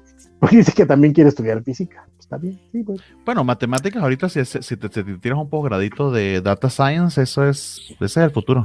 Siempre que quieras trabajar en la industria privada, pues por supuesto. Eso sí, no estudies comunicación y diseño gráfico. Es correcto. Que nos vea Francisco, aunque ya hayamos visto su playerita. Chan, chan, chan. ¿Y ya, y ya lo pagó? Goldet ya lo pagó. Maldita sea. Pero ya la vieron todo el mundo, ya la conocen, ya la Pues modelaron. decir, vas a estudiar matemáticas, eso es una mala inversión de tus Es, covachones. eh, es correcto. O sea, chavo, cuida Es una. Es una playera bonita de la Liga de la Justicia, dibujada por el buen José Luis José García Luis López. García López. Ya nomás qué chulada. Que por Mis cuates, cierto, miren mi Batman, miren a mi, a mi, a mi, a mi Oli, un chismecito que, un chismecito que escuché para que le va a gustar a Francisco esta. eh, en el número especial del 80 aniversario de Wonder Woman o algo así, eh, parece que va a estar José Luis García López. Va a dibujar, un- no sé si unos pinos o algo. Me parece muy bien. Hace, hace unos años sacaron un, eh, un hermosísimo recopilado, en hardcover y después salió por supuesto, que era el Superman Wonder Woman de José Luis García López, porque hizo varios números con los dos. Y está bien, bien bonito. No lo dudo. Y ya tenemos DC Pues sí, programa de 5 horas. Eh, Marvel o Indies. de Marvel. Yo nomás leí, yo nomás leí tres cómics. Pues de hecho yo también leí solamente, yo leí dos cómics de Marvel, la cosa que estoy viendo, pero de hecho leyó más Valentín. Estoy muy Entonces, seguro, va a ser estoy cortito, muy seguro, va a ser cortito. Que estoy son lo muy seguro mismo. que los dos que tú leíste y los tres que yo leí no son los mismos. Estoy muy seguro. No, no, yo, yo sé, yo leí de hecho, yo leí fue lo de X-Men, más nada. Yo, no leí nada. cuatro, yo leí cuatro y ninguno de X-Men. Ok, entonces sí, programa de 5 horas. Eh, de los números uno, porque esta vez no, ent- entramos de una y no, no, no tengo lo que leyó Francisco. Tengo Strix- Stri- Extreme Carnage Scream número uno, el Aliens Aftermath y Sinister War. El Sinister War lo leyó Le- Valentín. ¿Leíste esos? No, yo no, los tengo aquí como número uno. Les pregunto cuál de esos leyó Francisco si quiere. Yo, yo cualquier, yo cualquier, número uno. co- yo cualquier cosa que tenga Carnage en el título es algo que no voy a leer. Ah, yo pensaba que te, había- que te habías hecho eso, ¿no? Como ah, te- te- No. te- leíste Empire, pues. Entonces, No, Sinister no, War. ya, ya ap- aprendí mi, mi, mi- Ya mi ves tu lección. Mira, te digo, ¿cuál? yo leí el Iron Man, el Thor y el maldito Sinister. Sí, Sinister War, no Sinister. Sí. Sinister War. Sí, ese- Entonces sí lo leí. Y ya son los Entonces- tres que- Entonces, Sinister War, amigos. Por favor, cuéntenos. sí, las- las- esa- bueno, sí. La Sí, es delicia el, de. es el número uno. ¿Eh? Mira, Sinister War, eh, podemos decir que es ese cómic que pudo ser peor y no estuvo tan mal, o al menos a mí no me lo pareció. De entrada, pues ya sabemos que es, de entrada ya sabemos que, el- que eso de que sea Sinister War número uno de cuatro es una vil mentira. No, este es como el número ¿Por qué? 114, de hecho, ¿no? Una cosa así, es parte del de- del run de Ren Expenses que va a terminar. O sea, si realmente eso de, del ponerle el, el nombre. Aparte, continúa en Amazing Spider-Man y en Sinister War 2. Entonces, o sea, de eso ya nos lo podemos ir olvidando. Mira, le- le- lo único que les puedo decir que lo único que voy a comentar está horrible la portada. A mí no me gusta. No sé qué les No, no, no. La, la portada No, es de Brian Hitch y es una reverenda porquería. Los interiores O sea, no están mejores, ¿eh? Pero si tú empiezas así, de verdad que. Los Diga, pero, interiores pero no ¿por qué le dan una portada a Brian Hitch? O sea, ¿Por qué le dan un cómic a Mark Bagley? bueno.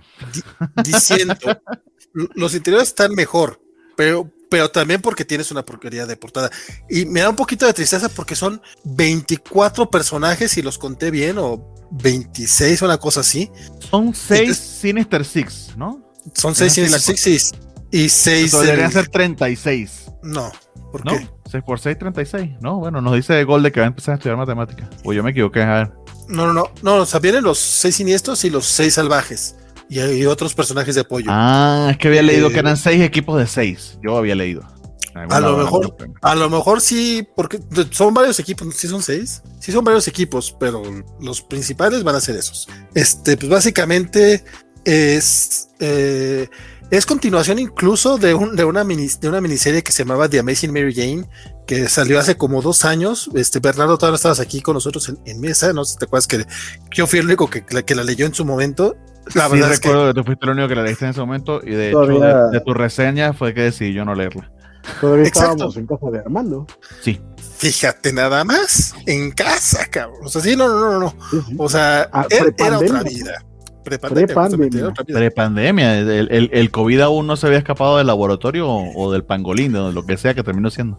Entonces, de entrada ahí ya es como, güey, te tenías que, te tenías que acordar de esa pinche miniserie que por si fue malita. O sea, yo la leí porque, pues, Mary Jane, hombre araña, ¿por qué no? Vamos a leerla. Pero básicamente era de que Mary Jane este, hacía una película con misterio para resarcir Me su nombre.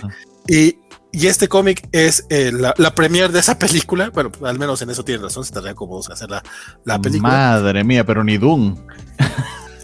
No, no, este, y, y, y ahí es donde lo, donde, donde lo atacan los seis siniestros, atacan a Misterio básicamente para, para reclutarlo, bueno, no lo atacan porque van a reclutarlo, él va a ser el sexto de Los seis siniestros que salvajes nos habían dicho. primero. Primero fueron Los los seis seis salvajes. son los primeros que atacan. Sí, porque, Ah, sí, cierto, porque, porque el que- buitre está enojado. exacto, porque los usó para la película y los hizo quedar en ridículo. Uy. Entonces, Los Sí, seis sí, sí. salvajes llegan primero para decir, vamos a matarlos a todos porque esta película nos hizo quedar en ridículo.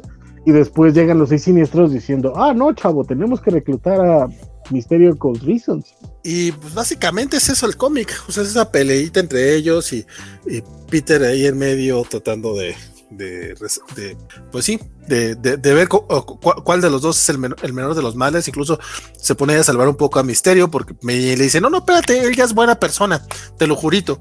Eh, creo que lo más relevante, si acaso, es esa primera página en la que Doctor Strange va con Mephisto y están hablando de manera muy enigmática acerca de que pues ya eh, rompa el mefistazo básicamente en- fuera del metatexto, o sea, es como que güey, ya déjalos vivir a gusto, porque pues a ver, parece que van a regresar el matrimonio entre Peter y Mary Jane, o al menos eso es lo que se especula.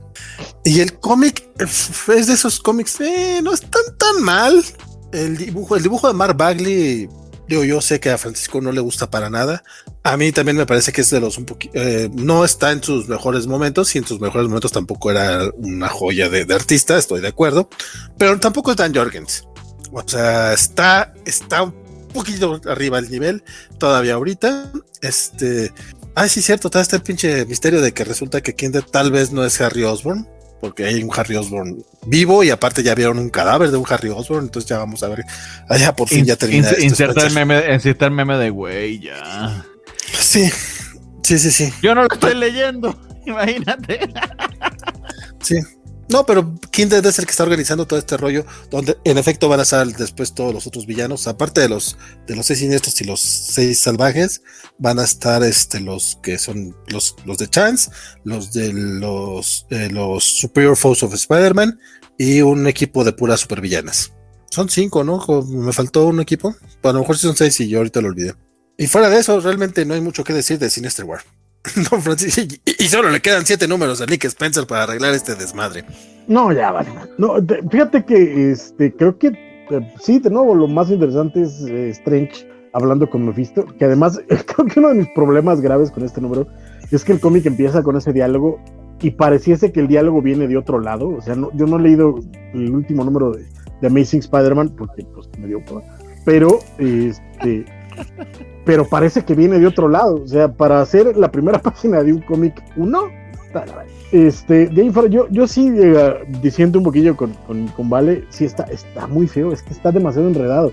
es un rollo de, de, llegan los malos y después llegan otros malos y vamos a pelearnos y luego no nos peleamos y entonces platicamos y entonces, o sea, está muy...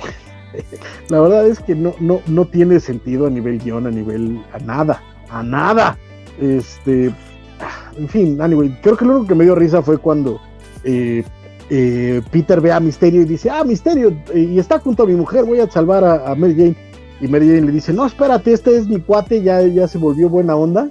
Y este, y Peter le dice, es que tú no lo conoces, él es bien malo. Ah, pero sí le creíste a tu ex roommate, a tu ex novia.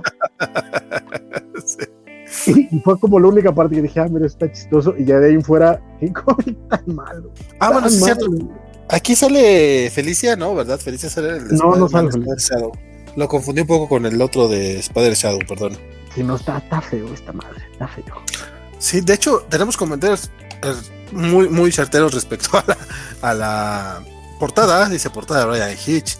Brian Hitch, cuando lo hace feo, lo hace muy feo. Dice, ¿por qué, dejan, ¿por qué dejan escribir a Dan Jorgens o a, Vita? No sé, digo, ahorita no tiene nada que ver ninguno de los dos aquí, pero estoy de acuerdo contigo. Eh, del Brian Hitch, de los Ultimates, ¿qué le ha pasado? Todo el mundo se lo pregunta. Hijo, a mí me gustaron mucho sus, su Justice League, esa que hizo con Mark Wade, está bien chingón. Este, Antonio Sainz dice, ya vamos como 12 números con esta historia, y sí, este, dice Miguel, como que, como que Spider-Man no, llevamos, llevamos como 3000 números con esa historia, o sea, tomando, tomando en cuenta que todavía sigue, seguimos con el güey ese de los gusanotes, llevamos como, como 3000 números con esa historia y todavía no se acaba, o sea, todavía nos faltan como 100. Y sí, y sí, ya, ya, ya, quedan como siete ya. O probablemente son, son esos siete y luego todo un especial. Entonces pueden ser yo cuando terminen, yo cuando terminen voy a sentir que faltaron 100, te lo aseguro. O sea, yo... dice la mofeta, el consejo de no estudiar comunicación llegó un poco tarde a mi, a mi vida, Valentín. 19 años tarde. Pero mira, ya, ya, ya aprendiste y te cambiaste, cara. Eso es bueno. Y Rodrigo Díaz, que lo más irónico de todo es que Roger resultó ser un buen cómic. ¿Quién lo viera? De hecho, de hecho lo sabíamos, o sea, eh, teníamos claro que Tom King es un buen escritor, Fornelio es un gran dibujante, sabíamos que iba a estar chido, nada más que pues sonaba raro porque Rorschach, ¿no? Y ya. No pongan eso a estas horas que se nos aparece el diablo, es la tierra. Esto, bueno, sigamos con otras cosas de Marvel. Tengo el Spider-Man Spider Shadow, el de Chip Zdarsky, para, para, continuar con Spider-Man. No sé quién lo leyó, porque yo no fui. Spider-Man Spider's Shadow. Pues yo, nada más yo creo. Ok, adelante. Ya es, el, ya, es el número, según yo es el 4, ¿verdad? Sí, señor. El 4 ya queda un solo número eh, de, esta miniserie, en la que Chip Zarsky básicamente lo que ha hecho es contarnos qué hubiera pasado si Peter Parker se hubiera quedado un poquito más con el traje alienígena. En este número eh, estamos en ese momento en el que Jonah Jameson rescata a Peter Parker y dejan al dejan suelto al simbionte, entonces ellos se cuartelan en lo que están viendo a ver qué es lo que sucede y eh, ellos son Felicia Hardy, Mary Jane, eh, eh, Jonah Jameson y Peter Parker. Cuando se dan cuenta que, sí, no, pues, han, pasado varios días al respecto. Desde la última vez que se. Ha pasado varios días desde la última vez que se rasuró. Que el simbionte está saliendo completamente del edificio Baxter, donde lo tenía Red Richards, y ya infectó a la mole y a, y, al, y a Mr. Fantástico. Entonces Peter pues dice, ¿sabes qué? Tengo que ir a, resolver esta chingadera, es mi culpa en esta ocasión. Pues sí es un poquito más su culpa, pero tiene un diálogo muy bonito que cuando Chip Darsky nos recuerda que conoce a los personajes y que los quiere y, y aunque parecía que no entendía a Peter por lo que vimos en, en, en los otros números, tiene este diálogo con Mary Jane, justamente este que tenemos ahorita en, en, cuadro, mi buen Bernardo, si quieres darle un acercamiento, en el que dices que, sabes que todo lo que pasó fue mi culpa y fue porque yo tengo este lado negativo y yo realmente quería matar a esas personas y le dice, Jane, no, no, no, espérate, lo que pasa es que tú, no eres, tú no eres alguien perfecto, o sea, a ti te, a ti te crearon Ben y May de, manera de que a pesar de que tengas tu lado oscuro, decides ser el bien. O sea, hacer el bien siendo perfecto es fácil. Tú, tú, lo, tú, lo decides todos los días. O sea, te infectó esa cosa y a lo mejor te liberó. Pero básicamente tú eres buena persona y, y está bien bonita esa escena. Yo la dije muy fea, pero si la leen, van a ver que está bien chidita. Este, dicho eso, se va al edificio Baxter, eh, trae ayuda de, de disculpen ustedes, trae ayuda de, Johnny Storm. Recordemos que Chips Darsky escribió el Marvel Twin One, entonces de repente el, la, la, la, personalidad que le da Johnny y la que también le da de repente a Ben Grimm está muy, muy padre. O sea, se, nota que también conoce a los personajes. No que no conozca a, a, Tony o a Steve, que también aparecen. De hecho, pues está todo, está todos los Vengadores y X Factor. El X Factor original que tenía a Cyclops y allá fuera del, del edificio Baxter y decide ir Peter solo, pero se, eh, pero se, se, meten junto con él Mary Jane y, y Johnny.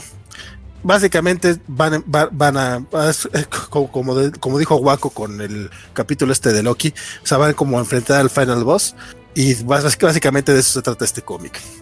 Ese momento en el que agarra Mary Jane la pistola, dice, güey, espérate, el, el, el guardia está infectado, ah, el, el, los simbiontes, perdón, además de infectar a, Ben Grimm y a Red Richards, pues realmente infectó a todo el edificio y lo básicamente lo que va a hacer es controlar a todos como para evitar que haya libre albedrío, por así decirlo, eh, porque básicamente lo que quiere es hacer lo que haría Peter Parker, que es proteger a la gente, pero obviamente el simbionte lo está haciendo, no, no, no, no lo está haciendo de manera no, no, solamente de una manera correcta, o sea, no entiende lo que está haciendo y entonces nada más está reaccionando a una cosa, si es lo que está sucediendo. Y pues ya, a, a rumbo, rumbo al final. Eh, pues ya estamos este, rumbo al final. Pues ya, ya nada más queda un capitulito de esta, de esta miniserie. Que eh, si me preguntas, creo que sí es lo más bajito de Chips. Creo que ya, ya, había, ya había hablado de Justice League Last Ride. Ese no, no digo que sea malo. Digo uh -huh. que no, no, no está pensado, o siento que no está pensado para una entrega mensual, sino como una novela gráfica. En el caso de Spider-Man Spider Shadow, sí creo que es de lo más bajito, pero nuevamente siendo Chips Darky lo más bajito, es bastante leíble. Si puedes saltar un poquito, ese saltito de fe en esos pequeños números, en esos números donde de repente empieza a matar de manera muy indiscriminada, recordando que quien está matando realmente es el simbionte, aunque esté, esté influ influenciado un poquito por los deseos más bajos de Peter, creo que si logras dar ese salto de fe, la historia es disfrutable, pero tampoco siento que sea para nada una imprescindible, ni, ni siento que vaya a terminar siendo un clásico, ni mucho menos. Es más, incluso ahorita, a pesar de que hay muchos fans de los simbiontes y esas cosas, creo que no está generando mucho hype, o al menos es mi, mi percepción, como que la gente no, no está pelando tanto esta miniserie. Y pues qué bueno, porque la verdad es que hay, hay, mejores cosas que leer. Incluso el hombre araña de Nick Spencer. Ah, no, no es cierto, no, no. La verdad es que está mejor que el, sí está mejor que el hombre araña de Nick Spencer, nada más que, pues, son cuatro numeritos, cinco numeritos, pues ya. Yo, yo ya estoy, yo ya estoy, yo lo sigo leyendo, pues ya estoy ahí. Y en este caso en particular, literal, es un what if, dice línea what if. Eso medio, medio te ponen ese tono de que, bueno, se supone que es un Ellsworth sí, sí, o algo sí. así. Sí, no, mm. completamente. Entonces, también ya Digo, en la línea de los What If, creo, creo que hasta eso sí, sí está un poquito mejor, pero pues también porque son cinco números, generalmente los What If son, son números a lo máximo de 48 páginas, entonces aquí les ha permitido explorar un poquito más a los personajes, pero también está medio me. Y ya. Bien. Nos saluda Pedro M, se está conectando. Buenas noches a todos, ¿cómo están? Qué bueno ver a los tres. Muchas gracias. Mi estimado Pedro, qué bueno que, que te conectas, compadre. Saludote. ¿Cómo, ¿Cómo está todo por el mercado Jamaica? Espero que muy bien, cuídate mucho. Y si te vacunaste, aún así ponte tu mascarilla. Dice Miguel, esa Mary Jane parece que la mordió un burro. sí tenía un corte de pelo de, extraño a la Mary Jane. Eh, muchas gracias porque estaba buscando ver cuál era la expresión que me parecía oh, pero parece que fue eso. Dice Luchamex que más malo que Children of the Atom, este de los seis siniestros. Híjole, Fíjate bueno, que Children, Children of the Atom de, alarga demasiado las cosas y tiene un tema de construcción de personas, pero al menos entiendes qué está pasando. Por lo que dijo Francisco, como que. Children, Children of the Atom es aburrido. Este es malo. No voy a defender Sinister igual. O sea, eso es cierto. No lo voy a defender. ¿Qué más? No, lo que sigue, compadre, tú decides. Eh, la siguiente tengo la lista precisamente para mantenerlo de Spider-Man, pero tengo acá, no sé si lo leíste, que es Spider-Woman 13, que de, a Carla Pacheco le hemos dado un poquito de lado, no sé si llegaste a leerla. Vale, Francisco no, pero no sé Valentín. Sí, muy bien. Entonces, chido porque no la hemos, no la hemos comentado últimamente y yo de hecho le perdí un poquito la, la pista a esta serie, pero sí me interesa escuchar de ti a ver cómo va. ¿Sabes qué? No, no, no la hemos comentado porque había tenido un par de mesecitos que no salía, ¿eh? Ya tenía... Lo, último que comentamos, que fue cuando salieron los espadas de Toledo, ¿no? Son las espadas gemelas de Toledo, una pendejada así. Ese, ese había sido el último número que había salido. Y este número es uno, un, uno muy, muy, muy, muy, muy dinámico y es básicamente es de pura persecución. Eh, atacan a Jessica Drew en su departamento. De hecho, está, está como esperando a la niñera. Ve nada más esa primera portada, el, el, el, primera portada, esa primera página. El, juego que hacen con las onomatopeyas es algo que, que, que Pérez Pérez ha estado trabajando mucho y la verdad es que aquí está muy, muy bonito. El oh, baby, cuando le da su madrazo a, ese personaje. Eh, le quieren robar algo a, Jessica Drew, digo, la, la, saltan en su, en su casa cuando está con su niño esperando a la niñera. Y en ese preciso momento, o sea, incluso saca al, saca al villano así por la ventana cuando le estaba marcando a la niñera y dice, güey, es que no, no, sé dónde está tu... Ah, espérate, ya vi, ya había, ya había un, alguien saliendo por la ventana, seguramente ese es tu departamento, ya, ya ubiqué dónde estás. Este, entonces, pues, básicamente le deja, le deja a su hijo así encargado a, a quien le... y nos vamos a una persecución frenética por toda la ciudad. Este, de hecho, literal es por toda la ciudad porque además de agarrar este el metro terminan en Hoboken.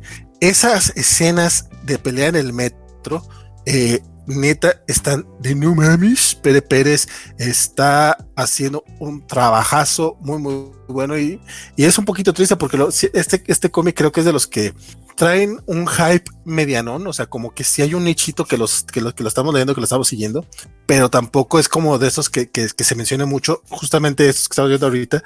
Este, creo que es la, es la pelea en el metro eh, más entretenida que he leído yo en un cómic por la manera en la que lo manejan. De hecho, si, si puedes acercar un poquito la parte de arriba donde vemos, donde deben de ir los anuncios del metro, seguimos viendo viñetas, estamos viendo la acción en, en los fondos, en las ventanas, la manera en la que lo maneja el storytelling, jamás pierdes detalle.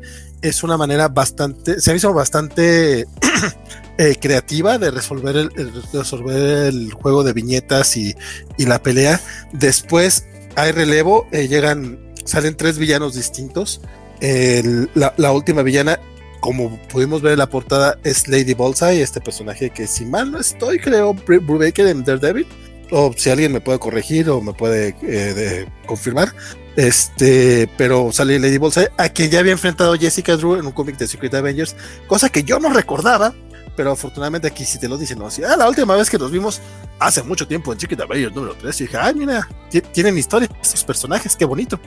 Este, me, hiciste recordar una, eh, una entrevista que le hicieron a, Carla Pacheco y ella comentaba que, admiraba mucho a Pérez Pérez porque ella a veces lo ponía a él en situaciones bien complicadas. De hecho, una vez, le, y dijo ella, le, lancé algo a, Jessica eh, que, yo esperaba que él no fuese capaz de dibujar o que, o que me dijera que me volví loca. Creo que se refiere a este panel cuando literal están lanzando un caballo. sí. No puedo creer que me tiraste un maldito caballo. Literal, le tiraron un caballo. Sí. No, no, en general, eh, eh, digo, está, lleno, está lleno de acción. El cómic está muy, muy divertido. Y aparte, es un tipo de acción que en serio creo que solamente podríamos ver en el cómic de Jessica Drew que escribe Carla Pérez. Este momento en el que, en el que llega el ferry y es como, güey, se me está escapando, no puede ir más rápido este ferry no, no puede ir más rápido. Termina llegando una lancha. ¿Puedo, conducir la lancha? No, fíjate, el sindicato no lo permite. O sea, el momento en el que tiene que escapar de Nueva York para ir a, Nueva Jersey a través del ferry es como, güey, pues que es una persecución, pero ya aquí ya no puedo hacer yo nada. Está genialísimo, lo termina eh, como podemos ver. Está, o sea, es un cómic que tendrían que leer para disfrutarlo. Espero que ahorita que lo estén viendo, que se lo estoy platicando, disfruten tantito y les llame la atención porque realmente es, es eso. O sea, ya lo, dije creo que ya la tercera vez, pero lo repetiré.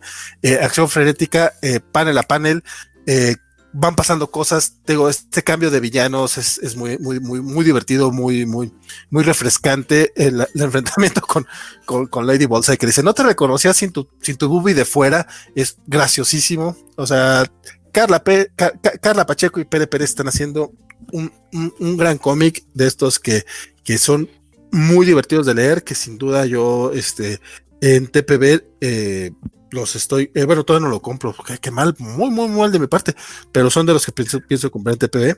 Eh, no creo que lo vaya a traer a que Televisa, porque pues, luego como que no le gusta eh, traer ese tipo de cosas, pero... Pero es Spider, pues Spider-Man adjacent, ¿no? Debería. No, y ya trajo, ya trajo Black Widow, que a mí la verdad es que me sorprendió con todo y película. Este, no esperaba que lo fuera a traer y trajo Black Widow. Que, que sí. importante mencionarles, en la medida que nos sea a nosotros posible, yo compré el primer volumen de, de, Daredevil, de verdad que les recomiendo. Inclusive así no prefieren la versión en inglés porque estaba muy buen precio, pero es que de verdad eh, pareciera que la idea es que si no es Batman y Spider-Man aquí en México no vende, tenemos que revertir esa idea si queremos que, que vengan más títulos y, y, se puedan leer así sea en español. Eso es muy muy cierto. En el caso de Black Widow no me extrañó tanto, aunque sí estuvo muy rápido. O sea, sí fue así como, güey, pues ya acaba de salir el primer TPB en, en Gringolandia. Eh, lo sacaron en, en, España, porque para mí España sí saca todo así muy, muy rápido. Eh, y supongo que también lo hicieron porque ya, ya habían quemado cartuchos previos de, de, de Natasha. No había mucho que sacar de, de Natasha, mm. entonces ya lo habían sacado.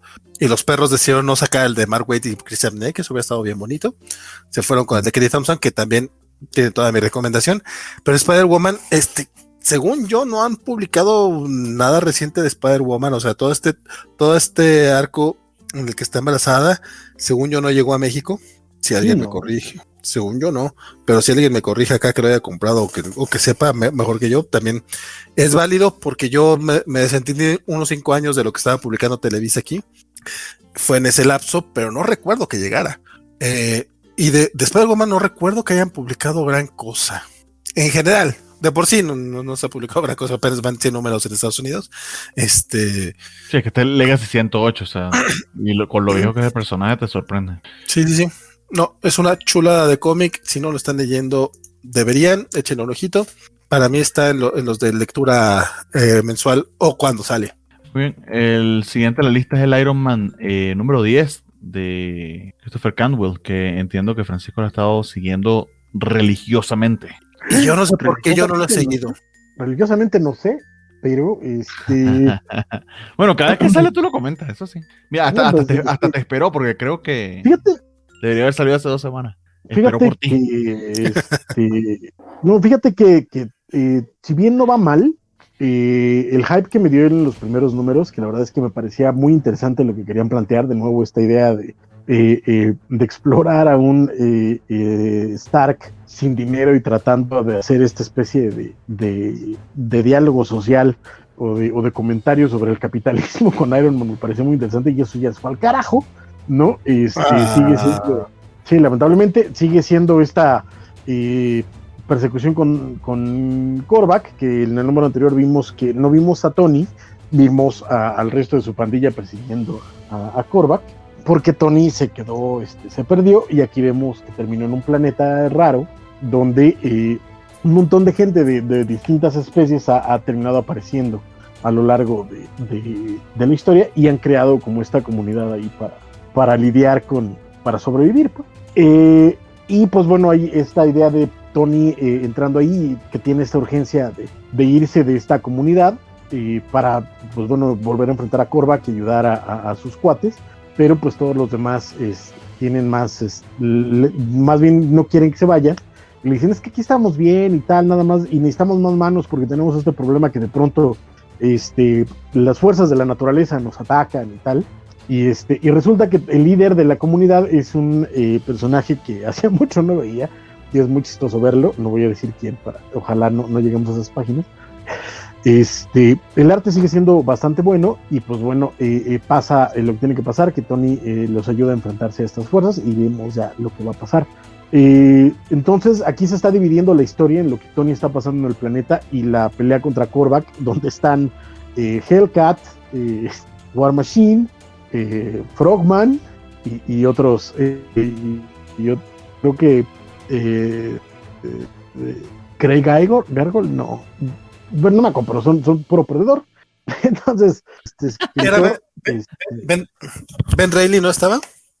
sí creo que sí era Ben Reilly, este, y, y este, este, esta gárgola naranja que no me acuerdo cómo se llama. Eh, pero bueno, es que no es Gargoyle Man, no me acuerdo cómo se llama. ¿Dragon Man? No, no es Dragon. Era el que te iba a decir. No, Bueno, no, pero- no me acuerdo, pero sal, el chiste es ese, ¿no? Este, de nuevo, Puro, ahí está, puro personaje eh, C ahí. Sí, exacto. De hecho, es parte de la idea, ¿no? Que son puros perdedores peleando contra uno de los personajes que mató a los Avengers en algún momento de su vida. Entonces, este, eh, está pasando esto, eh, se divide la historia, veremos qué pasa. El arte sigue muy, muy sólido, muy, muy bien. Eh, la historia, pues, está entretenida, ¿no? De, eh, ojalá llegue algo en algún momento, ¿no? De nuevo, lo, lo que a mí me habían prometido en los primeros números ya valió madre, pero lo sigo leyendo un poquito así por inercia, la verdad pero también porque hay partes entretenidas y esta colección de personajes me está gustando.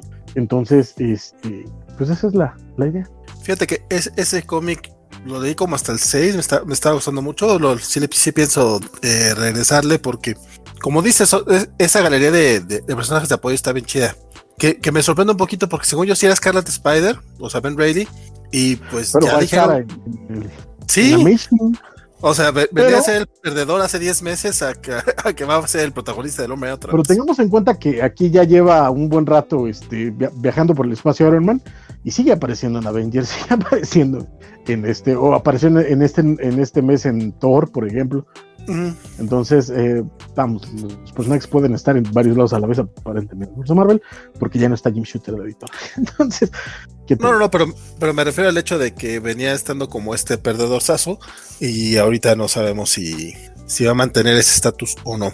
Dice Félix Farsar, ese Frogman dice don Alejandro que es su superhéroe favorito de Alejandro Spider Games, el cobacho de Cobacheando. Después de, después de Draga, claro, dice que hace poquito estuvo presumiendo su figura del Frogman que salió en Marvel Legends, que sí, sí está bien bonita. Es que Scarlet Spider es actualmente Kane. ¡Ah! No me diga Félix Farsar, uy, pero tiene el mismo traje de, de Scarlet Spider del chalequito. Qué curioso. la, Entonces, la chamarrita chaleco. Ajá. Re- recordaba que, Scarlet, que Kane había sido Scarlet Spider, pero le habían cambiado el traje. No sabía eso. Dice Samuel Franco. ¿Qué onda, chavos? ¿Ya vieron cómo le están metiendo con calzador ideología anticapitalista al Iron Man? Pues estaba bien. De chido. nuevo, eh, estaba muy chido los primeros dos números, después se fue al carajo, eh, ya no, ya no, ya no está en ningún lado. Mi- Miguel me hace la aclaración que es la, eh, que la pelea del metro de Spider-Woman no sé, fue la otra, la otra pelea en un metro más entretenida que no es en un cómic, es la de Omniman contra Invincible. Pero es que esa no es una pelea, chavo. Y, yo- y no diría que sea entretenida. Ajá, exacto, yo no diría que que entretenida, diría, diría cruel y sangrienta. Ahí dice- "Uy, ¿Cómo pelearon en el metro? No pelearon en el metro, no. No, le dio una paliza a Mar con el metro De que le dio golpes, sí. Con la gente. Antonio Swain dice cu- cuando le dice que, que ahora no usa el traje con, con media boob de fuera, sí, a mí también me da mucha risa. Por eso no te reconocía, dice Jessica Drew a Lady Bullseye. Eh, dice a leerlo en, en Unlimited y ya tengo mi spoiler para dentro de tres meses. Perdón, Don Miguel, pero pues igual, chécatelo porque la neta sí está muy chido. Y el Marvel Unlimited es la onda. Luchamex ya ha tenido una de mis profecías. El TPB de América Chávez, Made in USA en México, saldrá para febrero o marzo de 2022, rumbo a Multiverse of Madness. ¿Mm? Pues ojalá la verdad es que sí vale la pena América Chávez. Y sí es probable porque pues es cuando Televisa aprovecha la coyuntura para meter ese tipo de, de TPBs. Dice Fernando Cano que se le deja like y se va a dormir, va, va a dormir a las niñas, compadre. Cuida, cuida, tus, cuida tus nenas y aprovechamos para decirle a toda la gente que to- si todavía no lo hacen, déjenos su like este, o dislike como quieran. Se- to- toda interacción ayuda mucho y si pueden dejar también comentarios eh, Que lo posterior al video. compartan, que lo compartan en sus redes diciendo, vean estos tres güeyes ahí diciendo cosas raras, y se agradece. Si les gusta hablar, que si les gusta que estén hablando de cómics, pues mire, cáiganle y echen acá. Y también, como, como también nos suele recordar el buen Bernardo, si escuchan su podcast, este podcast a través de Apple Podcast, dejen recomendación y dejen este comentarios por, como por más de tres, tres o cinco palabras. ¿Cuántos, cuántos son los que cacha Al- Apple? Al, al menos cinco palabras, si mal no recuerdo, pero tienen que clasificarlo con cinco estrellas. Porque si es cuatro estrellas, no nos pela. No nos pelan. Pregunta Miguel si no murió Kane en Grim Hunt. Es ma- el universo Marvel. Van y vienen. En el metro diario hay peleas, dice Félix. Él debe, él, sabe, este muchacho sabe. Y, y- le recuerda a la gente que, se- que como él también se suscriban a Twitch. Sí, cierto, si tienen este, una cuenta de Amazon Prime, entren a Twitch, este, liguen su cuenta de Prime con Twitch y les saldrá eh, la opción de suscribirse, suscribirse de manera gratuita por un mes a, a la covacha. Háganlo, nos tiran mucho, mucho paro. Sí, señor. Thor número Thor 15. Que vi la portada, ¡Por creo que el Thor, favor! Thor 17 o 16, no recuerdo, pero que sale Struck. Eso ya promete. Por favor. ¡Cortadón! Esa por- gran portada engañosa. No, fíjate que no. Pero mu- está mejor que la de Brian Hitch. De hecho, la de Alex Ross de Iron Man está mejor que la de Iron que la Brian. No, o sea, es que esa Brian Hitch, desde que la anunciaron, güey, porque aparte la anunciaron con bombo y platillo, así fue así como, Brian Hitch va a ser el portadista y chingar a su madre. Esa fue, esa, esa fue mi, mi reacción cuando vi esa. No, no, que, que, que- es un mal artista de interiores, pero es peor portadista. Porque tú dijeras a Alex Ross que eh, interiores ajá, pueden tener al que no le gusta, pero es un excelente portadista. Pero Brian Hitch, o sea, como portadista, no, no sé de qué te enorgulleces. Pero bueno. Este cómic se tardó un chingo en salir, lo cual yo agradezco porque me puse al día, pero quiero que Francisco lo mencione porque él sí lo, él sí lo estuvo leyendo religiosamente. Otra vez, ¿por qué religiosamente? Pues porque hace ratito perdón, Porque, usó la todo- palabra porque ahí. todos los meses, porque todos los meses. soy ateo, soy ateo, no es religioso, es costumbre. Pero tú puedes seguir las cosas reli- Es- de es- manera similar a la religión sin creer en religiones. Una cosa tiene que ver con la otra. No, es costumbre y compromiso. Con Es decir, es decir, religiosamente. No, no, no, religiosamente es una cosa así personal de creencia, de cosa fea. Esto no, esto es compromiso con nuestra audiencia de decirles, miren, sí lo leí, ahí está. Bien. Es otra cosa, pero bueno, la idea sabemos- es- Ya, sa- ya sabemos que lo triggerea. O sea, En de... Este caso es religiosamente porque es el dios del trueno. Thor 15, Exacto. compadre. Qué grosero eres. Pero bueno, anyway, eh, es Thor 15, eh, después de la pelea con eh, Donald Blake, que vimos en, los, en la saga anterior, que la verdad es que estuvo bien chipocluda. eh. Aquí este, Thor regresa a, a Asgard con toda su gente y están celebrando lo que está pasando. Y Thor anda como este emo, anda como de mírame y no me toques, porque se enoja por cualquier cosita. Y resulta que lo que hemos estado viendo con el. eh, con el misterio de Mjolnir se pone todavía bastante más feo porque aquí ya vemos que en realidad ya Thor no puede controlar Mjolnir.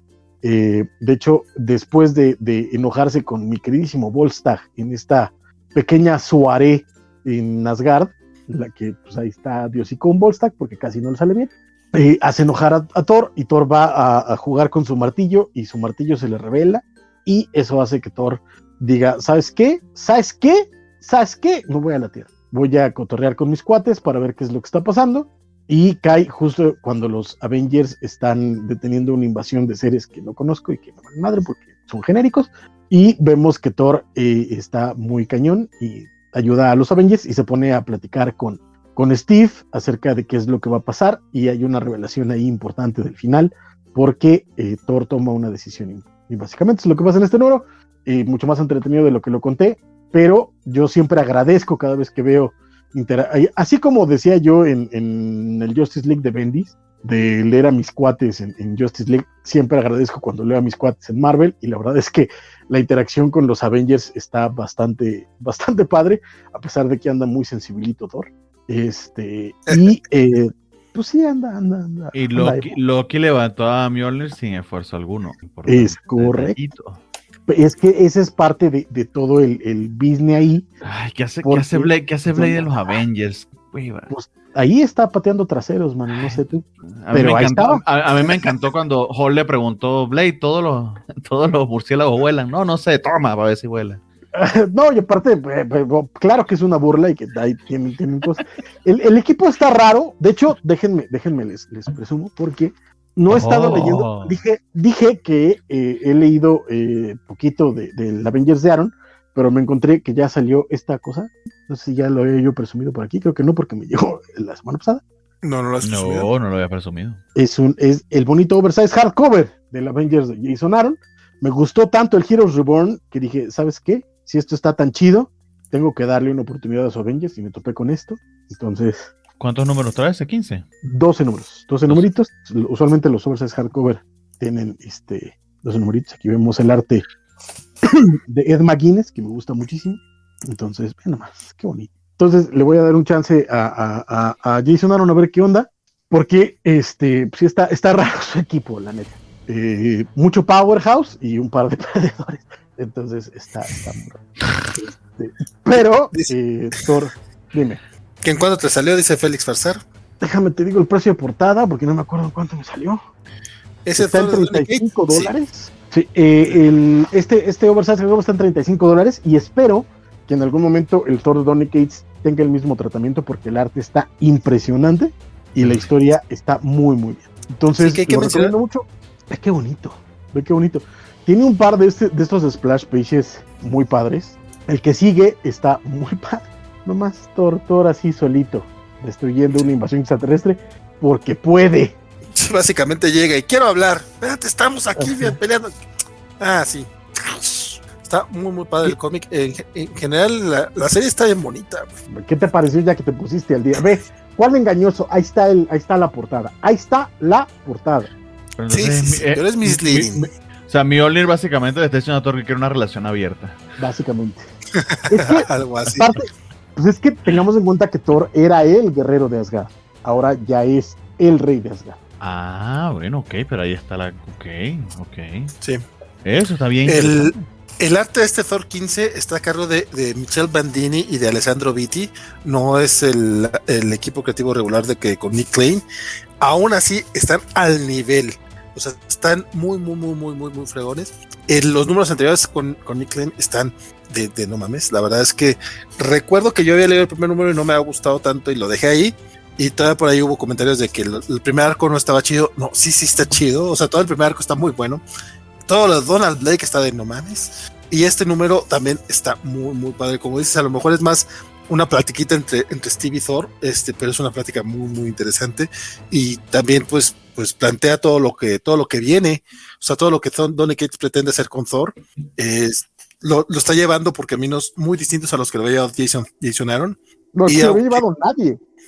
O sea, Sí. la neta es que sí está muy interesante. O sea, no, yo sé que es muy fácil decir, ah, nadie lo ha llevado. No, pero en este caso creo que está muy interesante por el peso que le está costando a Thor, ¿no? Y lo que está viviendo. Lo, lo que le pasó en el, en el arco de Donald Blake y que desata que se enoje con Volstagg está bien interesante. Perdóname que te interrumpí. No, no, no, es que, pues sí, básicamente. Entonces, pues yo estoy ya, ya estoy a bordo del Thor de Donny Cates. Me, me, me tomó mi tiempo, pero ya estoy, voy al día y estoy, y este, invirtiendo el- emocionalmente ahorita en él. Y como dices, espero el, el deluxe para después invertir también monetariamente en este cómic que no tiene desperdicio. Curiosamente, Nada. tardó como unos dos, tres meses entre el número anterior el, el otro, porque recuerdo que todavía este, lo de Throg lo, lo mencionaron, lo mencionamos hace como unos cinco meses y eso fue hace tres números, o sea, un poquito más. Sí, es- Entonces, ha- cuando ha estaba leyendo lo de Throg fue más o menos hace dos semanas que sé. Pero vale la pena, o sea, la verdad es que eh, ah, yo prefiero que los cómics se, se tomen su tiempo, este, si nos van a presentar cosas así de, de chingonas, a que estén saliendo mensualmente y que te estén sacando cosas nada más por sacarles. Este, la verdad es que sí, sí vale mucho la pena el Thor de, de Donny Cates. Dice Miguel, los Avengers desde que se dejaron entrar, desde que dejaron entrar a Scarlet Witch y Quicksilver, deja entrar a quien sea, mi buen. Ah, porque si, y si hay secundarios Jessica- Jessica pasado- Ese vals no lo toques aquí enfrente del buen Francisco.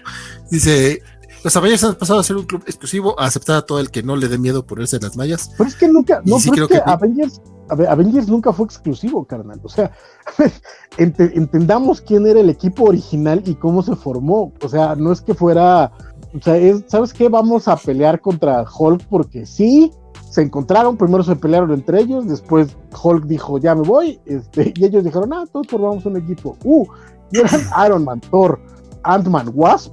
Así que tú digas, uta, qué super equipazo, no eran, carnal. O sea, además era, era el Iron Man dorado, era como el boiler dorado. Era, Ant- Antonio Suárez dice que la página donde Mjolnir se revela contra el Cap está muy, muy buena. Dice, tremenda obra maestra, 1010 y God, dice Samuel Franco. Yo sigo sin entender ese meme, pero la chaviza lo usa mucho. Mjolnir le está diciendo a Thor, extraño a Jane. Creo que, creo que decir es Goat. es que ese mil soles, no entiendo. No si es God, es de Dios, pero Ah, no. me- Samuel, danos una lección. Samuel Franco, el primer Bien, arco del sí. Thor de Danny Cates con el Black Winter es uff, uff y recontra uff. Sí, no, la verdad es que los dos, los dos arcos que lleva están muy, muy chidos. No, y, Exacto, y la- las Sandman- pausitas que se toma, las, las pausitas que toma entre arco están muy padres. O sea, esos, esos dos números entre el primer arco de Galactus y el, eh, y el de Donny Kate están muy bonitos. Y ahorita parece que va a ser lo mismo porque van a ser, es un arquito de tres números entre el de Donny Cates y lo que sigue. Entonces, la neta es que no me puedo quejar, está muy bonito. Donald Blake, muchacho, Donald Blake. Sí, sí, ¿qué dije? Donny Cates es el escritor. No, Donald Blake, perdón. Great of All Time Goat, dice Félix. Muy bien, eh, empezamos ya con la línea X. Eh, voy súper rápido porque creo que fue el único que la leí. Eh, voy a empezar con Excalibur número 22 porque sí soy un masoquista. Este, de hecho, no leí X-Corp, salió X-Corp número 3. Los tres títulos X esta semana fueron Excalibur, Way of X y X-Corp. El Excalibur eh, fundamentalmente porque continúa eh, con lo que vimos en la Hellfire Gala, que básicamente es que tanto Inglaterra como Merlín rompieron con Krakoa y Merlín medio se rebeló medio no se reveló eh, y en franca, eh, valga la redundancia, rebeldía contra eh, Saturnalia en Otherworld. Eh, y de hecho, básicamente de eso va la historia. muchas de las tramas que se nos habían quedado colgando, inclusive de Ten of Swords, son retomadas acá. Y de nuevo, Tiny Howard está honestamente trabajando con demasiados personajes a la vez, con un montón de tramas que se pierden, se diluyen. Son muchísimas ideas y muchísimas eh, cosas que estaban barajando al mismo tiempo que honestamente hacen al, cómic medio, medio complicado de entender o sencillamente eh, confuso. Tenemos por ejemplo a Pete Wisdom que murió durante la Hellfire Gala, eh, es resucitado acá y se da cuenta de bueno que lo traicionaron, etcétera. Eh, y básicamente el tema este de, este consejo de, naciones del Otherworld que la, que, la descubrimos o la vimos en, en Ten of Swords. Eh, poco más que decir que esto de verdad que está hiper, hiper confuso. Entendería que, son muchas las ambiciones, pero, pero no las cumple. Marcus To, que es el que hemos visto dibujando los flashbacks de Batman Urban Legends, es el, es el, el artista principal de acá de Excalibur. Y de verdad que está haciendo un trabajo muy, muy, muy, muy competente inclusive más que competente, de hecho le suma bastante a la historia, pero aún así con su intervención, eh, honestamente, Excalibur tiene un demasiado dolor que desconozco, y no solo eso, sino que, o independientemente de eso, creo que barajea demasiadas cosas al mismo tiempo que, que diluyen lo que pudiera ser una historia más, más valiosa. Poco más que decirles de, de este cómic, de hecho, yo ya me he bajado de Excalibur, pero puro por no dejarla, la leí y no me sumó nada. De hecho, creería que está entre las series me atrevo a decir que está peligrando entre las series de, de, X-Men. Y la siguiente que leí fue Way of X y esta sí, a mí sí me agradó bastante. Eh, también es bastante ambiciosa. Eh, si recuerdan, pues nos había colocado en esta situación en la que básicamente dos tramas, ¿no? Está eh, la situación de Legion que está atacando o, encargándose de esta amenaza que, que, ya sabemos que es Onslaught, que está atacando las mentes de los, de los habitantes de Cracoa, eh, llenándolos de furia y de confusión y haciendo que se ataquen entre ellos.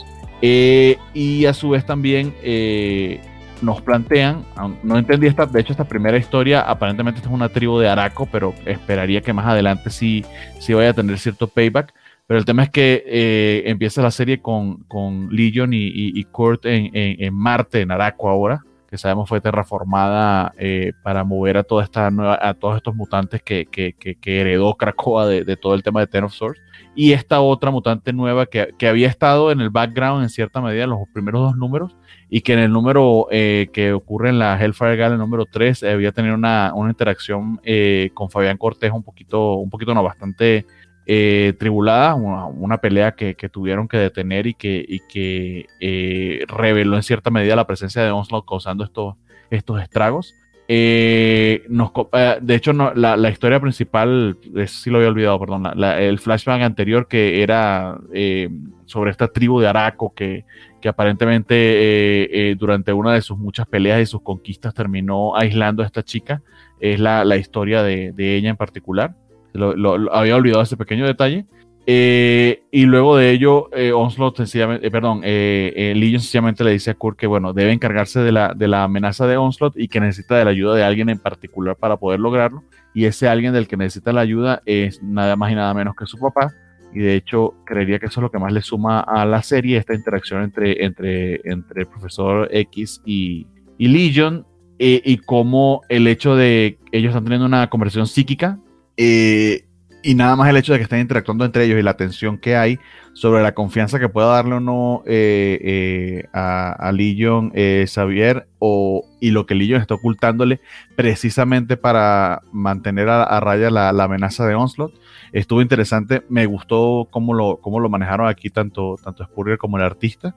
De hecho, termina descubriendo a Xavier porque no se, no se aguanta el hecho de que lo mantengan fuera y que, y que nada, que no le dan el detalle de que es On, el que, está, el que está atacando. Y es en ese momento cuando, bueno, All Hell Break Loose eh, eh, y, se, y, se, y, se, plantea toda esta, esta peleota terrible, una gran explosión que termina matando a todos los mutantes que estaban alrededor de ellos. Eh, y que nada, que van, de hecho, hay, también es interesante como ya la, la, vida y la muerte dentro de Krakoa tiene muy poquísimo valor porque de inmediato la, la conclusión de, de, de, Legion es, bueno, le va a tocar al crew de, de resucitación trabajar a, a doble tiempo o en extra jornada para resucitar a este, este montón de gente, porque la, la soberbia de, Javier hizo que, que nada, que Onslaught eh, eh, activara esta, esta onda de, sacrificios y de muertes que casi que inmediata y matara a toda la gente que se encontraba en el bar. En ese. Eh, me está gustando la historia, me está gustando dónde va Simon Spurrier. Sí puedo entender que las ideas eh, son pesadas, sobre todo cuando se ponen a filosofar sobre la posible idea de una religión que termine uniendo, que, se, sigue siendo lo que cohesiona en una ideología a todos los mutantes. Pero hasta ahora pues está, está bastante interesante la, y la amenaza de Onslaught y lo que está logrando ya está en un cuarto número, ya lo vemos eh, en, los límites, los alcances que puede llegar. De las series de, de X-Men, esta es una de las que... Eh, no diría que es de las mejores, pero que, sigo yo creyendo que la premisa, la premisa tiene, tiene con qué y puede entregarnos algo interesante al final, sobre todo leído en conjunto. Entonces, yo en particular le sigo teniendo, le sigo teniendo algo de, algo de fe. Dice Francisco que sí que van ya en el cuarto número. Pues sí, en el cuarto número. Muy bien. Y ya, eso es lo que tengo de, de X-Men. Eso fue todo. De hecho, fue todo lo que leí de Marvel. No sé si me queda algún numerito por fuera de algo que ustedes hayan leído. ¿No leíste el X-Corp? No leí X-Corp. No, ya fueron. Pero, pero, pero, pero leí Excalibur y honestamente. Bueno, no sé cómo estuvo eso, me hace como que la vez leído. Capaz que hubiese sido mejor leer X. Va. No, ya, con eso terminamos este Marvel. Creo. No sé si Francisco tenga otro. No, pues sí. Marvel, de hecho, en comparación con DC, bueno, creo que fueron la, misma cantidad de títulos, pero memorables no tanto como en el caso de DC. Y aparte esta vez creo que eh, fueron la misma cantidad de títulos, ¿en serio? No, nada más del puro Batman fueron como 6, 7. No, pero, o sea, quiero decir, de DC fueron 10 títulos, de Marvel tengo la lista 10 títulos también, pero de DC casi que hablamos de los 10, en Marvel en cambio dejamos de leer... Ah, ya, ya te entendí. Un montón, como 4. Ya. Y se Secundino dice que X-Corp tuvo cosas muy interesantes con Madrox, pero el costo es leer el resto con Ángel y Monet, entonces no lo vale. Muchas gracias por esa recomendación, mi buen Isaías. Yo siempre tengo, siempre tengo como, veo, veo, veo la portada de X-Corp me pasó con los primeros dos números, caí por la portada, estuve a punto de caer en esta ocasión. Es que no, es, Tom el, diseñador de Hawkspock, el diseñador de toda la línea de que le está dando la oportunidad de ser portadista y de verdad lo está haciendo muy bien. El diseño del, título de la serie y las portadas está genial. El tema es el contenido. Sí, no. Dice. Eh, y se hace dice: God viene de God of War. No, eso no lo sabía, compadre. Ah. Qué bueno que no leíste el Excel de X-Corp de plano estuvo el culero. Félix Farsar acaba de canjear una en sus cobacholares para que modele la playera. Dice, venga, don Vale, cuando pueda. Pues rápido, es una playera de Superman. De mis favoritas, tengo como dos o tres de Superman. Y pues ya, nada más. Deslavadita, bonita. Y la verdad me la cambié de, la que utilicé la tarde, porque pues en la tarde traía una de Marvel, porque era lo de Loki, pero esa no me quedaba bien. Entonces, qué bueno que no me pidieron modelar esa playera. Dice Lucha que él maldice a Berlín y prefiere matarlo por lo de Excalibur. Entonces vamos. Sí, no, y, y todo tenía una hueva de que por qué Merlín se volvió malo, porque se suponía que era bueno y era el, apoyo de Capitán Britain. Y ay, ¿por qué no lo revelan y ya? En fin, sorry. Este, pues ya vamos a los cómics. le vamos a llamar cómics de autor o cómics indies, porque ya hubo pelea por ahí la semana pasada de que no, es que Image no es indie. Ah, pues de Actor Image ya. Pues ya como de actor o. Bueno, es que tampoco, a veces tampoco son de autor, ¿verdad? No necesariamente. porque Mark Miller ya subarrenda sus personajes. Y de hecho, yo, ah, yo leí uno de Valiant, que no conozco el universo de Valiant, pero estuvo, de hecho me gustó. El de Ninja, no, llega a ese. Francisco, no sé tú de indies de números uno que leíste. Nanai. Leíste uno, ¿no? Ah, bueno. Pero no de números uno. leí, ah, okay, okay, leí el Bonnie Mask Es que esta semana nada más quiero decir que entré a ver el, bonito archivo que Bernardo nos hacía cada semana y ya nos, donde estaba la lista de, pendientes. Y entonces dije, ay, ¿qué leo? Pues lo primero, ah, y, y nada más leí el Bonnie Mask. Okay. Bueno, eh, Bernardo, ¿quieres hablar del de Mouseguard?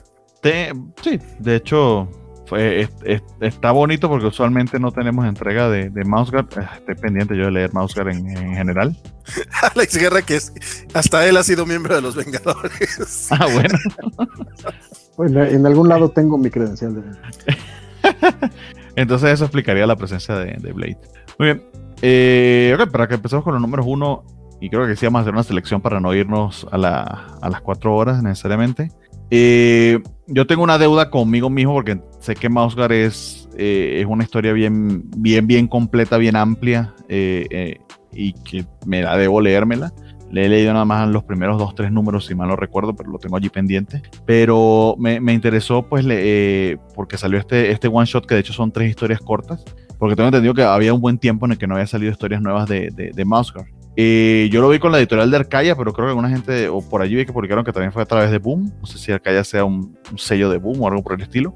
El tema es que eh, de Owl Hand Caregiver and Other Tales, eh, de hecho tiene un trasfondo bien, bien eh, bonito en cierta medida porque es bien personal para David Peterson. Él lo, lo, lo, leía en un artículo, creo que fue una entrevista que él dio, que básicamente contó esta historia porque eh, estuvo junto con su esposa cuidando a, su mamá eh, ya ancianita en sus últimos días. y, se y se inspiró en esa situación en la, que, en la que se encontró junto con su familia, esa situación personal para contar este, este tale de un ratoncito bueno, de hecho, son dos ratones que están cuidando a, también a, una persona mayor y recuerdan otra historia de este búho que tenía a un ratón como su, sí, como su heraldo, como el que lo, el, el que lo ayudaba a, conseguir presas y a, y hacer sus rondas y demás, pero cuando se enfermó el ratoncito fue el mismo búho el que terminó pues cuidándolo a pesar de que en cierta medida eh, no le permitía realizar algunas de, sus funciones o de sus trabajos.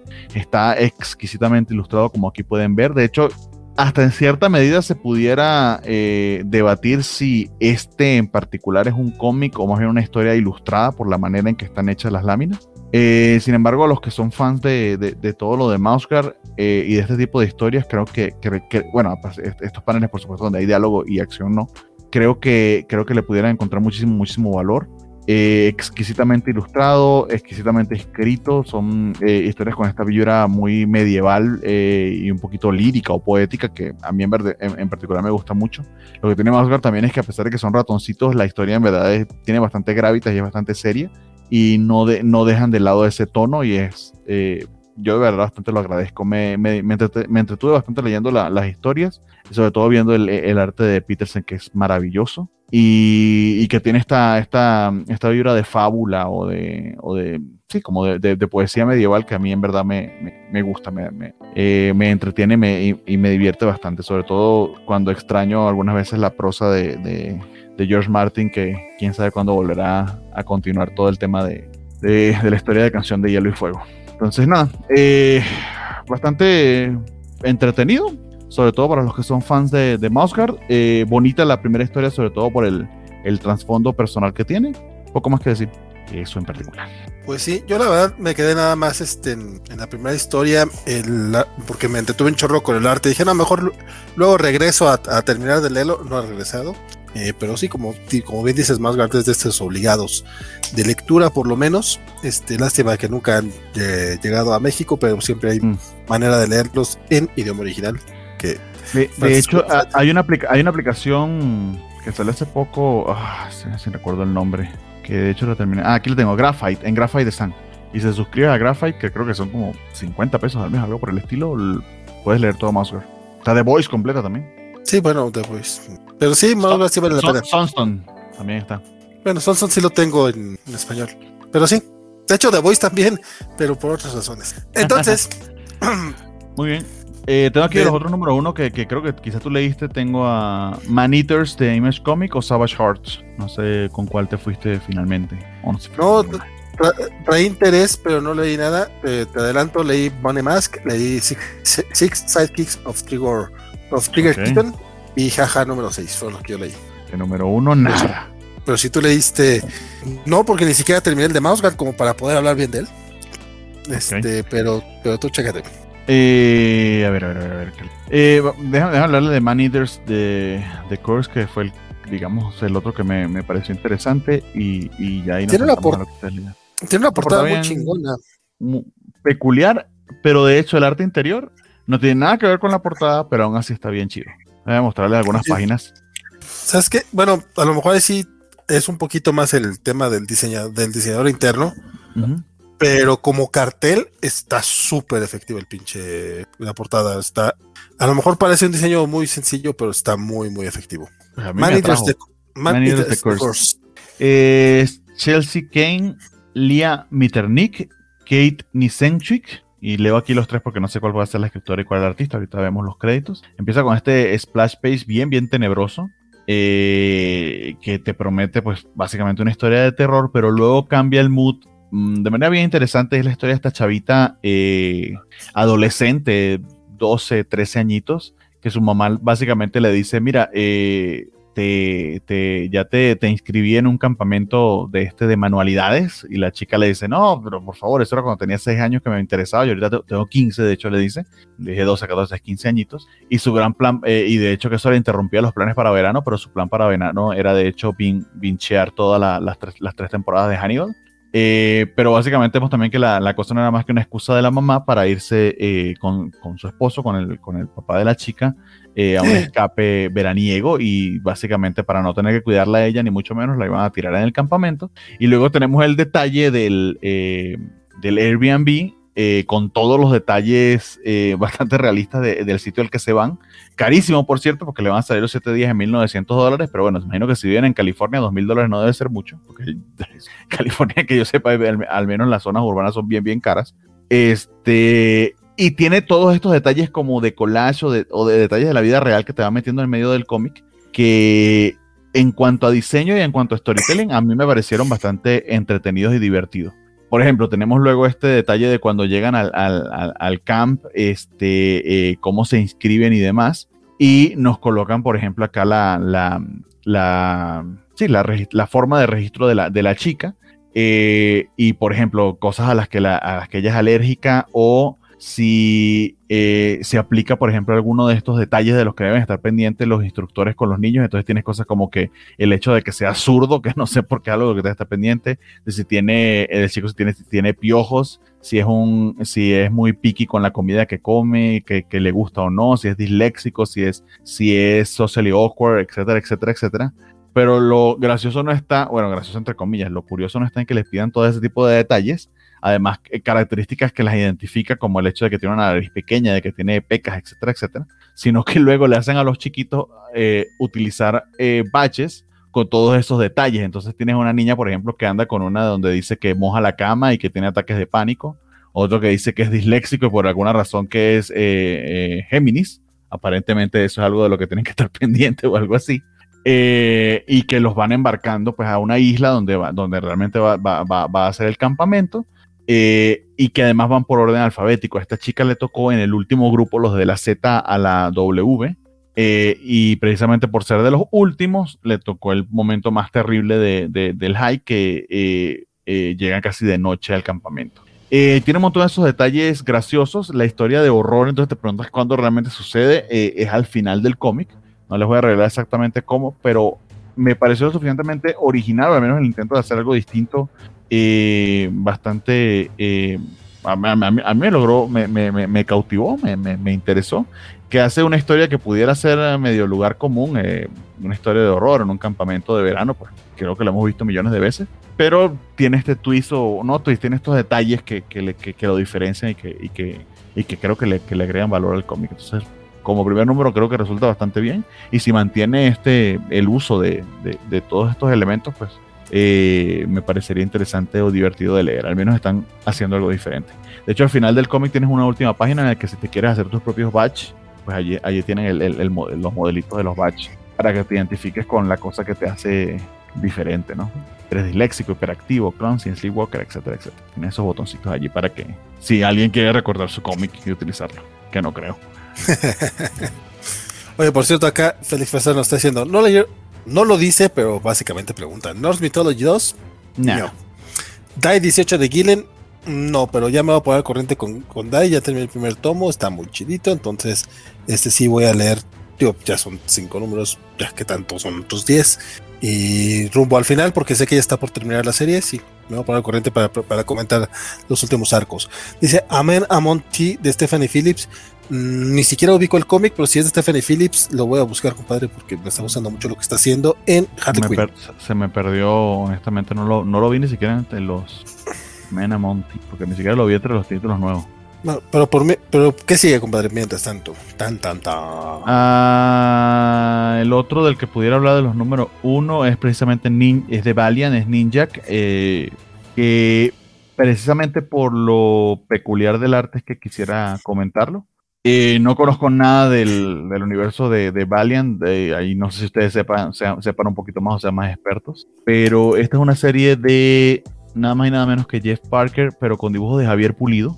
Eh, y creo, creo precisamente que el estilo de Javier Pulido es lo que le da el, extra a esta historia. Es una historia, eh, y de nuevo, yo sin saber del previo, del el background de Ninja, es una historia de espías y de, sí, de, cierta intriga internacional, de, de intrigas políticas y, demás. Básicamente la premisa va de que hay una reunión secreta entre dos pesos pesados del MI6 al que pertenecía Ninjak, que aquí pueden ver de hecho a lo que me refiero con respecto al arte, que, es bien peculiar, bien su propia cosa. Eh, y aparentemente de una manera que medio explican, pero no explican, pero por lo que pareciera es un, un hacking eh, telepático básicamente le sustraen toda la información eh, que tienen estos dos pesos pesados que manejan un montón de agentes de campos secretos del MI6, les extraen toda la información de la ubicación de esos agentes eh, y la entregan en el mundo, o sea, la, venden al mejor postor y eso hace que empiece pues todo un, toda una carnicería y una cacería a todos estos agentes. Ninja, mientras tanto, descubrimos que aunque salió de MI6, está, está trabajando al mejor postor, eh, al, una que otra vez la hace de héroe, por ejemplo, y aquí nos, nos ubican algo que tiene un paralelo eh, histórico o un paralelo con las noticias muy recientes, que es el asesinato de este periodista eh, saudí, Jamal, no recuerdo ahorita el apellido, se los busco, pero que fue bastante famoso porque él estaba en Turquía, fue llamado a la embajada de, de Arabia Saudita, y dentro de la embajada no, voy a decir que es presunto, pero que es muy, probable que se haya sido, eh, fue brutalmente asesinado y desaparecido. Eh, y que parece que el tipo era muy crítico de, del que es ahora el príncipe de Arabia Saudita, que parece que gobierna con mano de hierro, este, y que por cierto también era, era muy amigo de Trump, valga la redundancia. Pero bueno, nos ubican en esta historia en el que está eh, eh, precisamente este otro periodista, también, eh, también saudí, que se encuentra en Estambul, está a punto de ser asesinado, descuartizado, pero afortunadamente eh, eh, eh, Ninjak leyó en un listing, porque él trabaja ahora como asesino a sueldo, leyó que alguien estaba buscando para matarlo y le pareció que eso era una tremenda injusticia, que mataran a un periodista solamente por la forma en que piensa, y fue a impedir el asesinato. De nuevo, creo que lo que le da muchísimo, muchísimo valor a la historia es el arte. Me, gustó muchísimo, me gustó muchísimo la manera, el estilo y la manera en que paneliza Pulido. Y, básicamente luego de esto empiezan todos esos asesinatos que le estoy diciendo los agentes de campo del MI6 y Ninja que está en medio de ello como la fuerza que pudiera, que pudiera enfrentarse a eso. Eh, hay otro, de hecho hay otro superhéroe de, Valiant que de hecho desconozco, pero eh, ha levantado algo de ruido su serie que le está escribiendo Colin Bone, que creo que lo de Valiant medio lo hemos dejado de lado, no lo hemos comentado, pero sería bueno como echarle un ojito a ver qué tal están. Esta en particular sin darle más detalles, nada más, y creo que aquí lo pueden ver en los paneles, nada más por, por, el arte, creo que valdría la pena el arte, los colores, el panelizado, etcétera. Es su propia cosa, es bastante diferente y eso de hecho a mí siempre me atrae mucho. De hecho me recordó a mm, esta otra serie indie de, de, Image, que también es su propia cosa, que se llama Copra. Si mal no recuerdo, Copa Cobra, eh, que es un artista que por muchísimo tiempo trabajó muy, muy underground y ahora está publicando los números a través de, de Image, pero que es una historia de superhéroes, pero que tiene muchísima, de muy, muy larga data. Más o menos el estilo se parece. De hecho, si ves la portada ni te imaginas el, el interior. Entonces, eh, les diría que si les interesa y si conocen además todo el, background de Ninja como superhéroe, pues aún más pudiera, pudiera ser un incentivo para leer estas. Y ya, eso con respecto a los números uno. Se ve interesante, digo, el arte de Javier Pulido siempre es un must. Aquí juegan muy divertido con la paleta de colores, por lo visto. Pues sí será cosa de echarle el ojo. No soy tan fan de Valiant, pero pues sé que estuvieron haciendo cosas interesantes hace unos 10 años cuando los relanzaron. Entonces, y de hecho, cuando salieron, creo que Francisco sí era más fan cuando salieron en los 90, en los 90, por eso digo. Entonces, pues ya, será cosa de echarle el ojillo. Pues sí. Muy bien. Oye, pues por cierto- Ah, perdón, adelante, adelante. Nada más, este, el cómic que nos mencionaba Félix Farsar es Aman Amon Ya, ya nos tuiteó la portada, la retuiteamos a través de, de la cuenta Covacha. Este, es de Top Cow y la portada sí se ve así muy, muy genericota, entonces yo creo que también por eso no lo tengo muy en el radar, porque como ya he dicho, me llaman más la atención las bajo mis, No, mis y, pies de reseña. y te- y tiene varios números. Va por el número 7. cinco. 5, perdón. Ah, ok, perdón, la perdón. Va por el número la. La portada que nos compartió Félix es del número 5, entonces sí, no, no, lo- no la traemos en el radar para nada. Pero mira, Stephanie Phillips por lo menos se ha ganado, creo, el beneficio de la duda. Y CS Secundino nos dice que Valiant ha tenido una que otra cosa interesante en estos años. Longoy de Quantum and Woody está divertida y lo que hizo Lemire estaba pasable. Entonces vamos con Bonnie Mask, que es número 2. ¿Te late? Ese. Y comenten Aparte- ustedes porque a ese no llegué. Qué curioso. Eh, De hecho- pues, me, me concentré en los números uno. De hecho, hay unos números uno que, que se me estoy dejando un poquito por fuera del tintero, pero que no son tan notables como los que comenté. Entonces, pone más número uno de Aftershock. Con Andrea Muti, a quien vimos con Colin Baum la semana antepasada. Creo que no estaba. Hay, hay otra serie de que es con Colin Baum, este mismo artista en Dark Horse, que tanto a mí como a Valentín nos gustó bastante, Francisco. Le puedes, la puedes checar. De Andrea Muti, este mismo artista italiano. Para Somnia o algo así, ¿no? Ah, de, Para, ¿es el para mismo? Para Sí, sí, sí, Andrea Muti, el mismo. Pues muy camaleónico. Francisco, Sí. ¿quieres mencionar tú este que sí leíste el de Bonnie Mask? Pues, no, no, va- va- vas tú, compadre, vas tú. Está haciendo como Neo, mira. Pero sí lo leíste, ¿no? ¿Cómo? Sí lo leyó, pero quiere Sí. escucharte a ti primero. No, pues eh, aquí, este, ¿Por qué? como recordemos, mande. Pues porque fue el que leíste tú de Indies, entonces para darte chance. Este, pues nada, eh, de- aquí este, retomamos a los personajes que conocimos en el número anterior después de que fueron secuestrados se reencontraron en la galería de arte. Y eh, vemos que eh, el personaje médico eh, de pronto le empiezan a pasar algunas cosas raras. Aquí lo vemos en una, eh, en una consulta con un personaje que después volverá a aparecer en el número. Y eh, vemos que eh, él está saliendo con, con esta chavita con la que está- estuvo secuestrado un rato. Y primero eh, pues la idea es como compartir eh, su trauma de, lo que vivieron al haberse secuestrados, pero también se está forjando una amistad y una relación ahí extraña.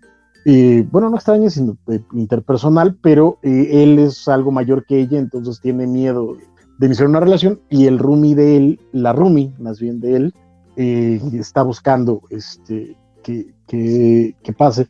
Mientras tanto, Bonnie Mask, aquí hay otro par de, de individuos de mala calaña, que vemos que, que se encarga de ellos y eh, a lo largo del número vemos que eh, a este doctor le empiezan a aparecer eh, voces que le dicen cosas o de- se le empiezan a aparecer objetos en la casa que están relacionados con Bonnie Mask hasta que Bonnie Mask se le aparece y, y empieza a, a hablar con él y eso es como básicamente lo que pasa en, en el número y el número termina con, con este cliffhanger raro porque además no, no lo ves sino es algo más te dicen pero eh, mantiene el tono, mantiene, mantiene el ritmo, los personajes aquí ya empiezan a ser incluso un poco más interesantes que en el número anterior, que ya estaban bastante bien, pero aquí eh, empiezas a interesarte un poquito más por, por ellos y sus cuitas, y eso, pues bueno, siempre ayuda a la lectura.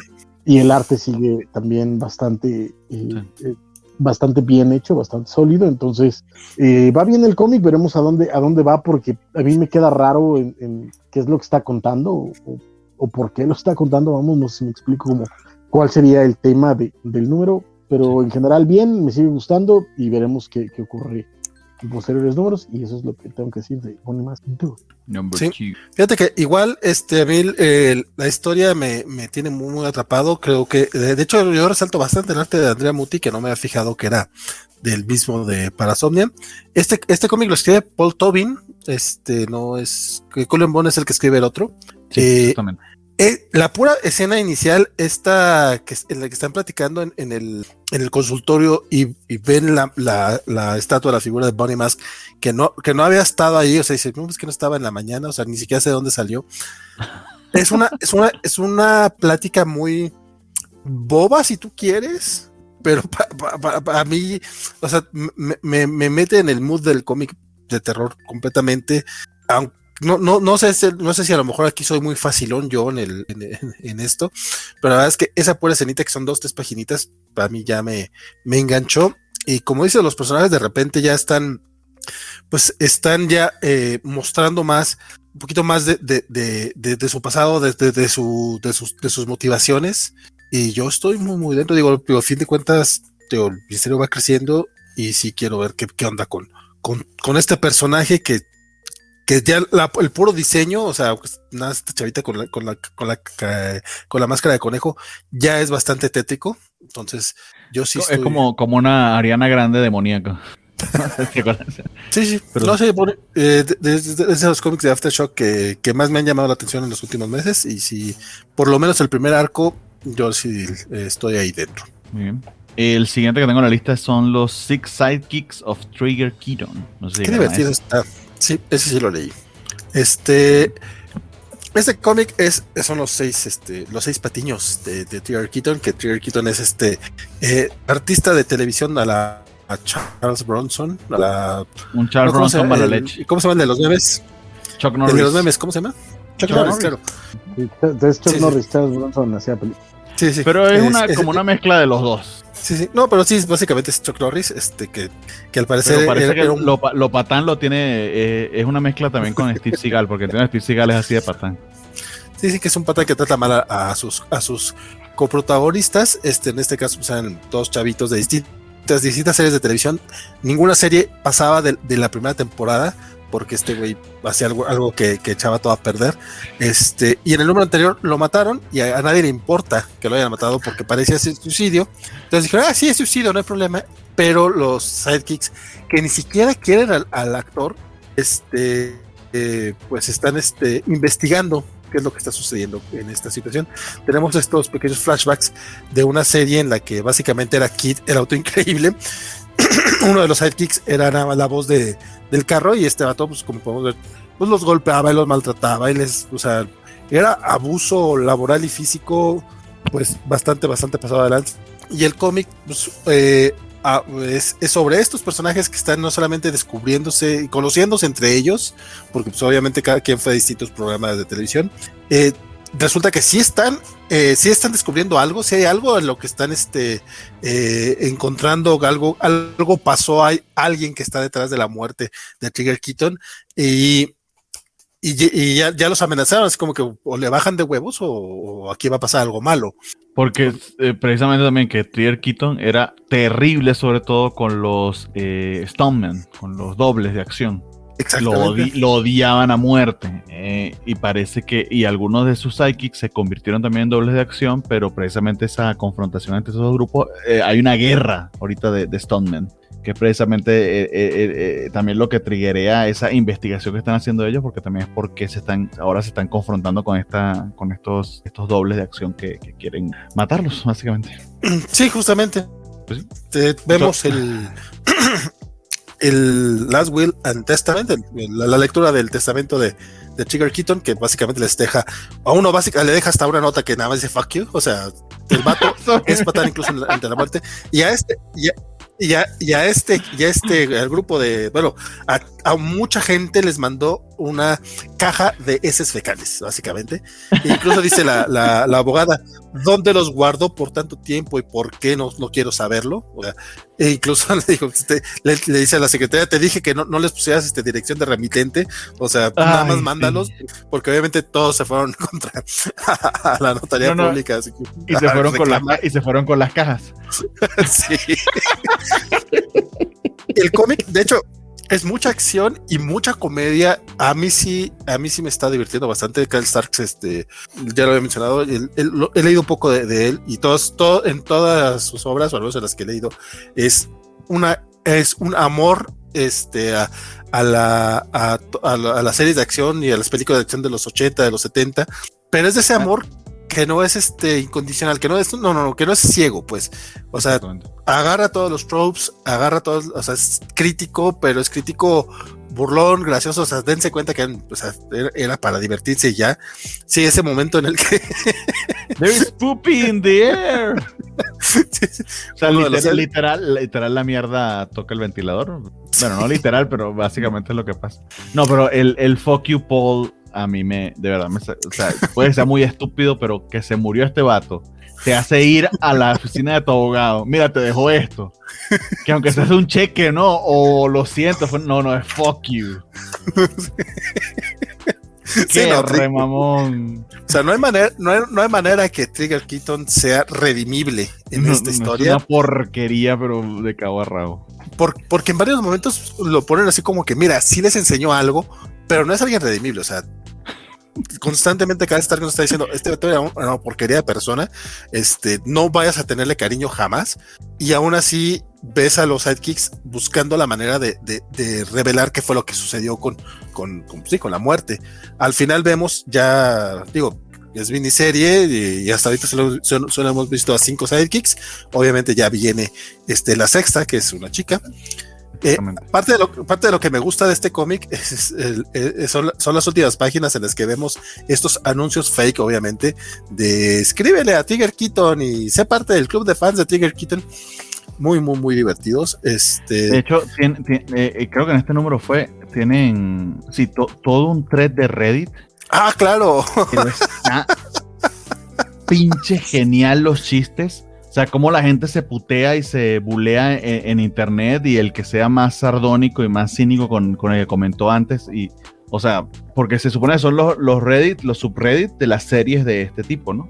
Sí, sí, sí. Eh, y nada, o sea, empiezan los chismes de, de, de, básicamente el tipo lo, lo, lo, botaron de la serie de esta porque literal como en el tercer o cuarto capítulo de la serie tuvo eh, eh, un accidente de tránsito en el que estaba manejando borracho y aparentemente mató un montón de personas y bueno, dijeron la, cadena de televisión dijo, bueno, tener al actor que acaba de matar un poco de gente en un accidente de tránsito manejando un auto como que no es muy buena noticia, ¿no? Maldita sea Trigger Quito nos cagó la serie. Porque básicamente un montón de, de, ñoños pues rememorando sobre lo que les gustaba de sus series en el pasado y, y cómo Trigger Quito es una porquería. Y así un montón de cosas, o sea, hay un montón de chistes yo me divierto un montón leyendo, eh, al menos estos dos números me he divertido muchísimo. Sí, un montón de interacciones divertidísimas. Va muy divertido y te digo, si no has leído el otro, el de Sex Castle, también te lo recomiendo mucho. Charles Starks. Este, yo sí estoy muy divertido. Aparte, el arte, se me olvidó ahorita quién es el dibujante, pero también está haciendo un trabajazo. me gusta mucho el diseño que hace con los onomatopeyas. Y Schweizer. El Vero. Este, ¿qué, ¿qué, sigue? Muy bien. Eh, bueno, para no perder la costumbre, el jaja número 6, que ah. creo que sí lo leyó Francisco, ¿no? Mm, yo, yo sí leí el jaja. Ay, que estuvo. Ah, no es que sea mala, pero. No, no, no, a ver, no me malentiendan. Es, está excelentemente narrada, pero qué pinche como más depresivo. De hecho, este creo que ha sido como.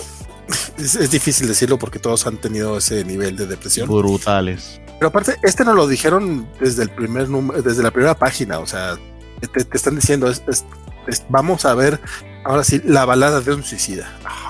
y es el, es el mismo que eh, ahora, eh, o sea, es W. Max, Maxwell Prince, creo que se llama el escritor, es el escritor de, de, Ice Cream Man, pero había estado con varios otros artistas. Eh, pero ahora está con su artista de Ice Cream Man. Y de hecho hay un montón de, de easter eggs sobre, sobre Ice Cream Man, que yo que no he leído toda la serie, identifiqué algunos pero está lleno de eso y creo que tiene el mismo tono de Ice Cream Man que es brutal. Pero adelante, Valentín. Sí, de, hecho, yo no, no sé si tú, si, lo sabes tú, pues dímelo. ¿Es el último número de Jaja? Yo lo sentí como despedida. Creo que sí, pero ya te digo. Este, bueno, básicamente, como, menciona, como mencionábamos, Jaja, desde el principio nos cuentan, eh, nos muestran que se trata de, de, este payasito que está en, en el momento en el que se dispara en la cabeza y nos vamos a unos días antes, que es eh, el trabajo, el, pues ahora sí que perreando el trabajo, no los, eh, la, gente que lo contrata está dando, dándole reseñas negativas porque pues el vato, a pesar de que es el, el, payasito feliz, pues cuando está, cuando está trabajando, pues no está feliz y lo escucharon llorando desde el baño y todo eso. Y dices, pues, oye, pues es que sí, o sea, eh, acaban de atropellar a mi perro, me dejó mi esposa, o sea, en esos días yo estaba mal, pero o sea, pues, dame chance. No, no, no vas a ir ya a fiestas infantiles, tú vas a, te voy a dejar nada más para, para otros eventos más chafitas, ¿no? O sea, no vas a tener chamba básicamente. Y todo, todo, el cómic es este paseo. De hecho, tenemos esta pequeña eh, cameo de, de, Joker, básicamente. Arthur de Joker, sí. pero al revés, no, la pistola, él le da la pistola a los otros payasos, pero, pero es el Arthur de Joker. De hecho, es Joaquín, Joaquín Phoenix con todo y el, el labio leporino. Sí, no, y tiene look, y tiene look, tiene la ropa, y el se llama Artie, el personaje, entonces sí es Arthur el de Joker, básicamente, o es esta referencia medio rara que incluyeron ahí. Este, y el, o se está acabando la pila de la computadora, petatito. Si quieres, sigue de tu compadre. Eh, o sea, sí, eh, de hecho tiene, tiene este, este momento en el que básicamente lo, lo, incitan a suicidarse porque Artie le da esta, esta arma porque el tipo está en el final de su vida tal cual eh, la esposa lo, deja por su mejor amigo y se le muere su perro.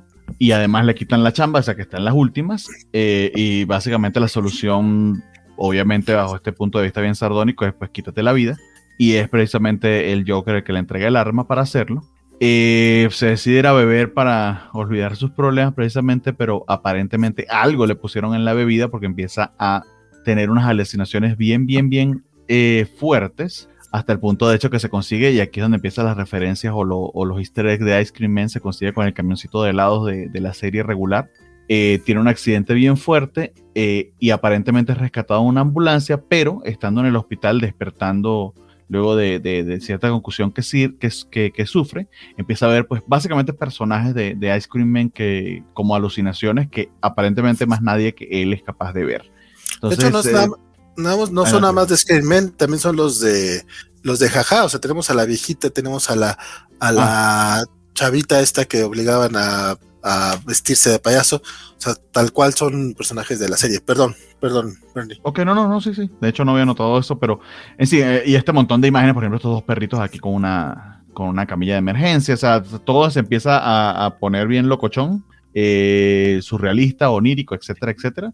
Y básicamente, de hecho es eso, esta, esta idea, este descenso a la locura eh, de este pobre payaso hasta que, tal como nos dicen en las primeras páginas, pues decide toma la decisión de, dejar que esta bala le atraviese el cráneo. Muy tétrico, eh, muy sombrío, pero exquisitamente narrado. El arte está, o sea, para lograr, lograr ese mood lo hacen sin, sin duda. Y además el hecho de que que es algo complicado de lograr en los cómics, que te sorprenda un panel o que un turn de una página te, te, te, incomode o te, o te tranquilice, eso a veces no es tan fácil de lograr y creo que aquí lo hace muy bien. Eh, nada, o sea, cierra, no sé si decir con broche de oro, porque es como un broche bien siniestro, pero sí está cerrando, ajá, es el último número.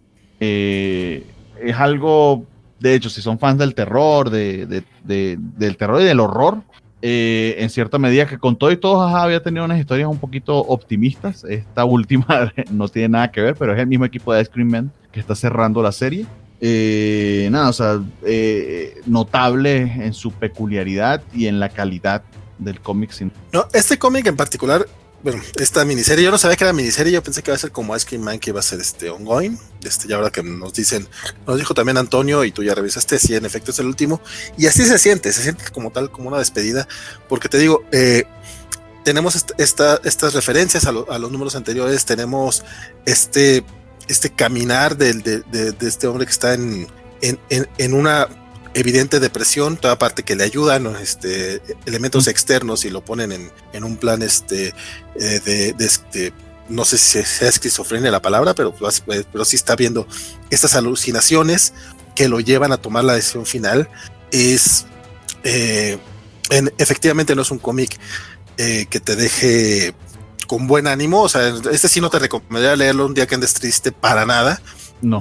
no, te, va a meter ideas medio babosas, pero, pero a fin de cuentas, pues, eh, el, el cómico, bueno, cualquier este medio artístico, si logra hacerte sentir algo, eh, creo que están logrando su cometido y definitivamente jaja es uno de esos casos. te, deja te deja con, un vacío en el en el estómago cañón. que si, si tardas un ratito en recuperarte, si te sí, sí, sí está un poco pesado. No me imagino leer esto en un tomo, o sea, leerte los seis números de corridito. No, este, es, este sí es un cómic para leer mensualmente, porque qué bruto, o sea, no, no, no quiero imaginar el nivel de eh, negro que tienes en, tu alma después de leer los seis números de jaja. Por acá nos dice Antonio Suárez que hubiera sido una miniserie perfecta si el número tres hubiera sido distinto. Este nos dice.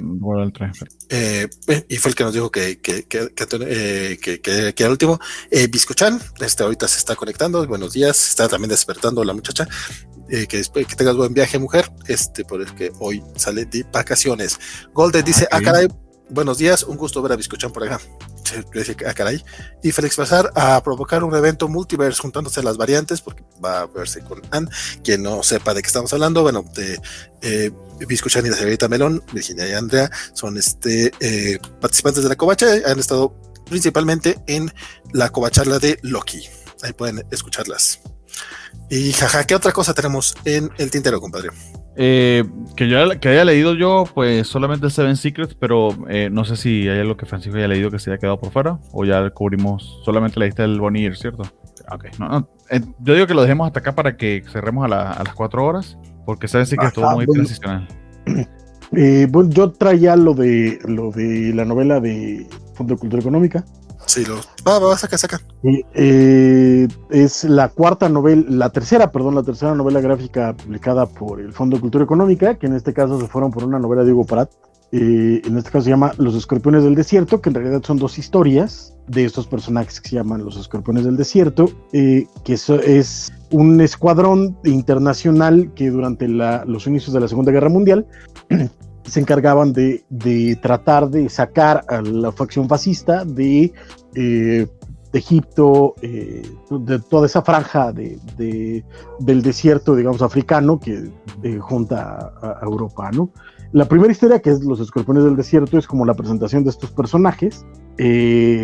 Tal vez es un poquito más histórica de lo, de lo, o sea, es un poquito más larga de lo, de lo necesario, pero sigue siendo muy, muy interesante. Es el, totalmente en el estilo de, de Hugo Pratt. Pratt como creador tiene un par de obsesiones eh, claras. Por un lado es la, la literatura de aventuras, eh, más clásica, y por otro lado eh, un sentimiento antifascista muy profundo que está a lo largo de, de toda su obra. Y en este caso, pues no es, eh, no es de extrañarse. Como les digo, la primera historia presenta a estos personajes que recorren toda esta toda esta área y se van encontrando con, con diversos personajes, tanto aliados como, como enemigos, que en esta época de la guerra eh, estaba siendo tomada esta área por los italianos más que por los alemanes, y pues ellos estaban eh, eh, en, esa, eh, en esa pelea. Y la segunda historia, que se llama Piccolo Chalet, se escucha chistoso, pero se llama, trata acerca de uno de los personajes de los escorpiones del desierto, que es polaco, que este, se encuentra eh, tratando de tomar una, eh, una base italiana. Se topa con un soldado italiano con el que llega un trato de repartirse un tesoro, mientras eh, después de ir a, recuperar, bueno, a ir a encontrarse con, con una, con una mujer. Y en la segunda historia nos encontramos con un personaje que se llama Kush, que es un, es un musulmán que vimos en una historia de, de, de Corto Maltés anteriormente, aquí, lo, aquí retoma el personaje. Y la segunda historia me parece mucho más este, eh, sólida a la, a la, lectura, no es que la primera sea mala, sino simplemente creo que la primer, el, primera, el primer acto está un poquito largo, sobre todo para sensibilidades más contemporáneas. Y este, pues bueno, como pueden ver es blanco y negro, es este... Pero el formatito de este ganchito, ¿no? Grande. Sí, es, es, eh, ajá, es como tamaño álbum eh, europeo, igual del mismo tamaño que los otros dos que, que les mostré en algún momento, pueden ir a checar en, en los videos anteriores, pero sí es tamaño álbum, es pasta blanda, el, la verdad es que la, la impresión está bastante bien, el, el, la calidad de papel también es bastante buena. El problema es exactamente el mismo que tuvo la, la anterior edición, que es el rotulado, que como pueden ver parece hecho en, casi en Word, eh, con esta este, tipografía básicamente que estoy casi seguro que es Comic Sans, si no es Comic Sans es muy parecida Ah. a, la, a, la, a, la, Comic Sans y este y no tiene mucho trabajo de, de, de, de diseño, ¿no? que sería lo que tendría que, que, tener. Como pueden ver, por ejemplo, de pronto se amontonan los, los, textos. Este, está un poquito más cuidado que el JLA, el JLA de Altuna, que sí tenía varios errores pero aún así sigue siendo, este, sí sigue siendo triste que una, una editorial de este tamaño, eh, que bueno, yo entiendo también que igual las tipografías de cómic eh, profesionales son caras, ¿no? Pero, por ejemplo, se pueden ver aquí, las letras se terminan pegando a los márgenes. No, pero ahí te pudiste haber contratado a un buen diseñador gráfico. Viste que sí hacen falta. Exactamente. Sí, no, de hecho, si hace falta, deja, o sea, alguien que esté especializado en esto, que además, siendo el Fondo de Cultura Económica y teniendo las relaciones que tiene, por ejemplo, con alguien como BEF, eh, perfectamente podrían haber encontrado a alguien un poquito más, este, pues más. Sí, no, no, quizás no, no, contratar, no contratar a alguien de Virtual Calligraphy en Estados Unidos, ni mucho menos, pero estoy seguro de que en México hay gente más que capacitada. Correctamente, pero eh, sigue siendo una muy buena lectura cuesta 120 o 130 pesos por ahí. De hecho, eh, el buen Pipiripao, eh, eh, Roberto Murillo, nos decía que él consiguió el suyo comprándolo en Gandhi y le salió en 100 pesos con algunos descuentos que tenían por ahí. Entonces, si alguien quiere lanzarse a, las tiendas Gandhi y comprarlo. ¿Cuántas, páginas son? déjame te digo. Pues lo veo. O sea, 100 pesos por eso está es una ganga. 160 páginas. sí, son 160 páginas. De ese tamaño está. Y, este, y la verdad es que vale muchísimo la pena. Hugo Pratt siempre va a ser para mi gusto, una lectura que todo el mundo debería de, darse. Es, un historietista enorme, es un historietista de una calidad proba a, cualquier crítica. Este, entonces, la verdad es que, y esta, y esta historia particular está muy bien hecha, son dos historias cortas, porque es de nuevo tamaño álbum, este, son 150 páginas, pero se leen muy rápido, están muy bien contadas y terminan contando una historia de la Segunda Guerra Mundial que casi no es este, muy conocida. Y nada más como pequeño dato curioso, el personaje de Kush, que, vemos en la segunda historia, que como me decía yo, había aparecido en una historia anterior de, Corto Maltés, eh, en los 80, cuando salió una revista que se llamaba Bronca, que fue también editada por Paco Ignacio Taibo II, que hoy en día es la cabeza del Fondo de Cultura Económica y quien está impulsando este tipo de productos. Eh, publicó una historia corta de Corto Maltés, que fue la primera aparición de Kush en cómic, de Corto Maltés. Entonces parece ser que es una de las obsesiones también del buen Paco, y que claro que, bueno, Hugo, Hugo lo vale. Entonces, eh, básicamente creo que esa es mi recomendación. Creo que sin duda por 120 pesitos, 130, vale mucho la pena tenerlo, igual que los otros dos, igual que eh, eh, los pasos de Allende y este y la JLA. Y el JLA de, de Altuna. Entonces, pues dense un chance. 130, 150, tamaño álbum, pasta blanda, blanco y negro. Lo encuentras eh, en las páginas del Fondo de Cultura, por supuesto, en librerías. Ahorita puedes encontrarlo de nuevo, el Pipiri Pablo encontró en la Gandhi, entonces no debe de ser tan complicado. Yo pedí el mío a, través de Buscalibre, me salió en 130 pesos, pero se tardaron dos semanas. entonces, pero ya, pero ya eh, con envío está muy bien. Sí, con envío eh, sale a precio, o sea, en realidad sale totalmente a precio, pero de nuevo son dos, dos semanas de, espera.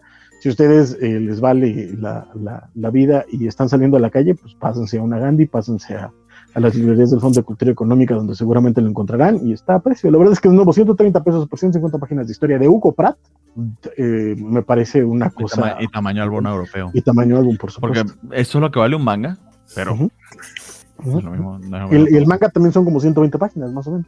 Exacto. El tan como normal, ¿no? Entonces, exacto. Y la verdad, y de nuevo, para conocer clásicos de, de, otro tipo de cómic, vale muchísimo la pena. Y si no conocen Hugo Pratt, dense, dense, dense este cómic porque vale mucho. Perfectísimo.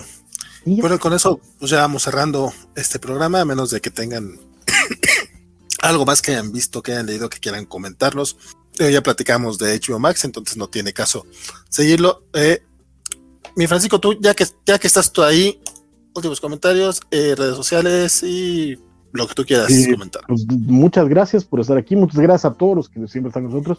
Humberto, Mr. Max, Félix, por supuesto, este eh, Fernando Cano, eh, Pedro M, eh, todos, todos, todos, todos, todos, todos, perdónenme la mala memoria, pero sé que siempre están con nosotros y, se los aprecio mucho. La verdad es que Rodrigo, por supuesto, Alejandro, los Alejandros, creo que por ahí hay dos, este, en fin, muchísimas gracias por, estar con nosotros, por aguantarnos cuatro horas en sábado. Este, gracias a Bernardo, que, se está desvelando por, nuestra culpa, y que tiene que estar temprano, y, gracias a, Vale por invitarme, y pues muchas gracias. Y lean. Don Bernardo, Don Bernardo, ¿qué quieres decir tú en este número 60? Eh, no, pues sí, 60 programas, ojalá que lleguemos al 100 pronto. Bueno, al menos en 40 semanas, que sería muy chido. Eh, muchísimas gracias a los que están con nosotros hasta ahora. Eh, como todas las semanas, pues es un placer eh, poder continuar discutiendo de las cosas que nos gustan. Qué, chido que, que Francisco está de vuelta de esa pequeña vacación que le tocó tomar de nosotros. Este, y que nada, pues nos vemos la semana que viene. Ah, el lunes eh, continuamos con los animes de la, de la semana. Se estrenó en Funimation Sony Boy, que está de verdad bien, bien interesante. De hecho, me atrevería a decir que a Don Francisco le gustaría. Te lo recomiendo. Está recién sacadita del horno del estudio Madhouse Sony Boy en Funimation. Es un anime diferente, bien, bien diferente, locochón. Si tuviera dinero para contratar otro servicio de streaming. Oh.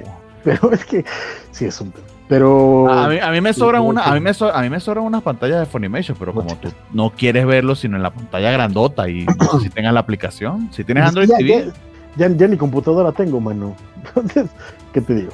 Pero en el telefonito. buscaré, buscaré, buscaré, buscaré.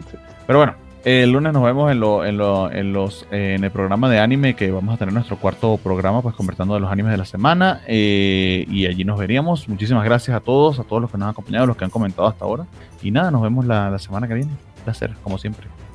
Pues bueno, eh, nada más me queda recordarles eh, los programas que tenemos todos los, toda la semana. Eh, como ya mencionó Bernardo, tenemos los, eh, la Covacha Anime. Los lunes, martes tenemos un boxing. Los miércoles, ahorita no tenemos programa porque ya se acabó la covacharla de Loki. Ah, y los martes también tenemos la covacha en vivo en teoría. Entonces ya veremos si tenemos o no tenemos.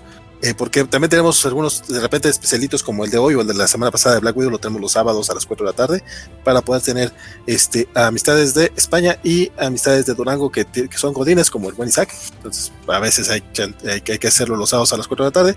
Los jueves tenemos Nautas y los viernes tenemos cada 15 días la covacharla de Star Wars de Bad Batch. Recuerden que nada más quedan dos covacharlas de del lote malote, entonces pues síganlos ahí, están echando el chisme y obviamente los cómics de la semana el viernes en la noche, porque como dice el buen este Félix Fazar, no, lo vuelven a hacer, esperemos que no, es, esperemos seguir los viernes como ha sido hasta ahora. Dice eh, Rodrigo Díaz que lo olvidas, Francisco. Perdón, perdón, de, de, no, de verdad, es que sí, los tengo todos presentes y, trato de, mencionarlos a todos, pero este, mi memoria no es la que debería ser. Pero este, gracias, Rodrigo, créeme que estás presente, igual que Félix, igual que Alejandro, igual que Fernando, igual que eh, Samuel, igual que todos, todos, todos, todos, todos los que están con nosotros. Y créanme que lo aprecio muchísimo y siempre estoy agradecido con ustedes. Y aparte de todos los que ya mencionó Francisco, también este, se lo damos a Golded, a Diego Brizón, a Jesús Monroy, este, y a los, y a los que se nos vayan olvidado, porque sí. A Luchamex, a Golded, Isaías Secundino, Antonio Swain, Isaías, este, Antonio Swain, Samuel eh, Franco. Quiñones, ajá, Samuel Franco, Quiñón, Quiñón, Quiñón no sé, pero alguien el, el, que me mencionó con mi conexión también, por supuesto, un abrazote, abraza, a Javier Saurio, que la mofeta en vivo, la mofeta, este, en fin, todos, todos, todos, todos, todos ustedes, créanme que se los agradezco muchísimo y siempre.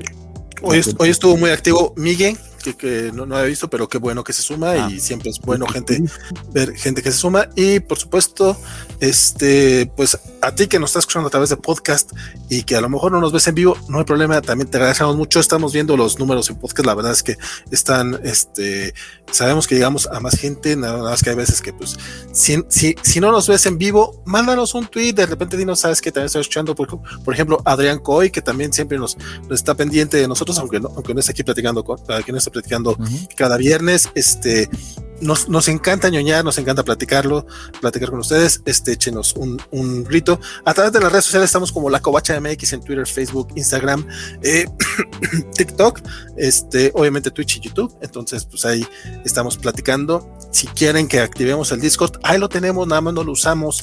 Ya se nos acabó este Loki, ya se nos acabó Black Widow, pero todavía está Star Wars y podemos echar eh, chismes sobre otras cosas. Nada más díganos y echamos el chisme. También podemos abrir un grupito en Facebook, lo que también eso podría ayudarnos a seguir la plática y a seguir viviendo la vida ñoña. Mi nombre fue Valentín García, espero que lo siga haciendo. Un abrazo, mi estimado Francisco, mi estimado Bernardo, gracias por estar una semana más aquí con nosotros. Como bien dice Bernardo, son 60 semanas de los cómics de la semana y pues las que faltan. Nos vemos el próximo viernes. Bye. Quítense los, quítense los audífonos porque vamos con el auto. Hasta luego.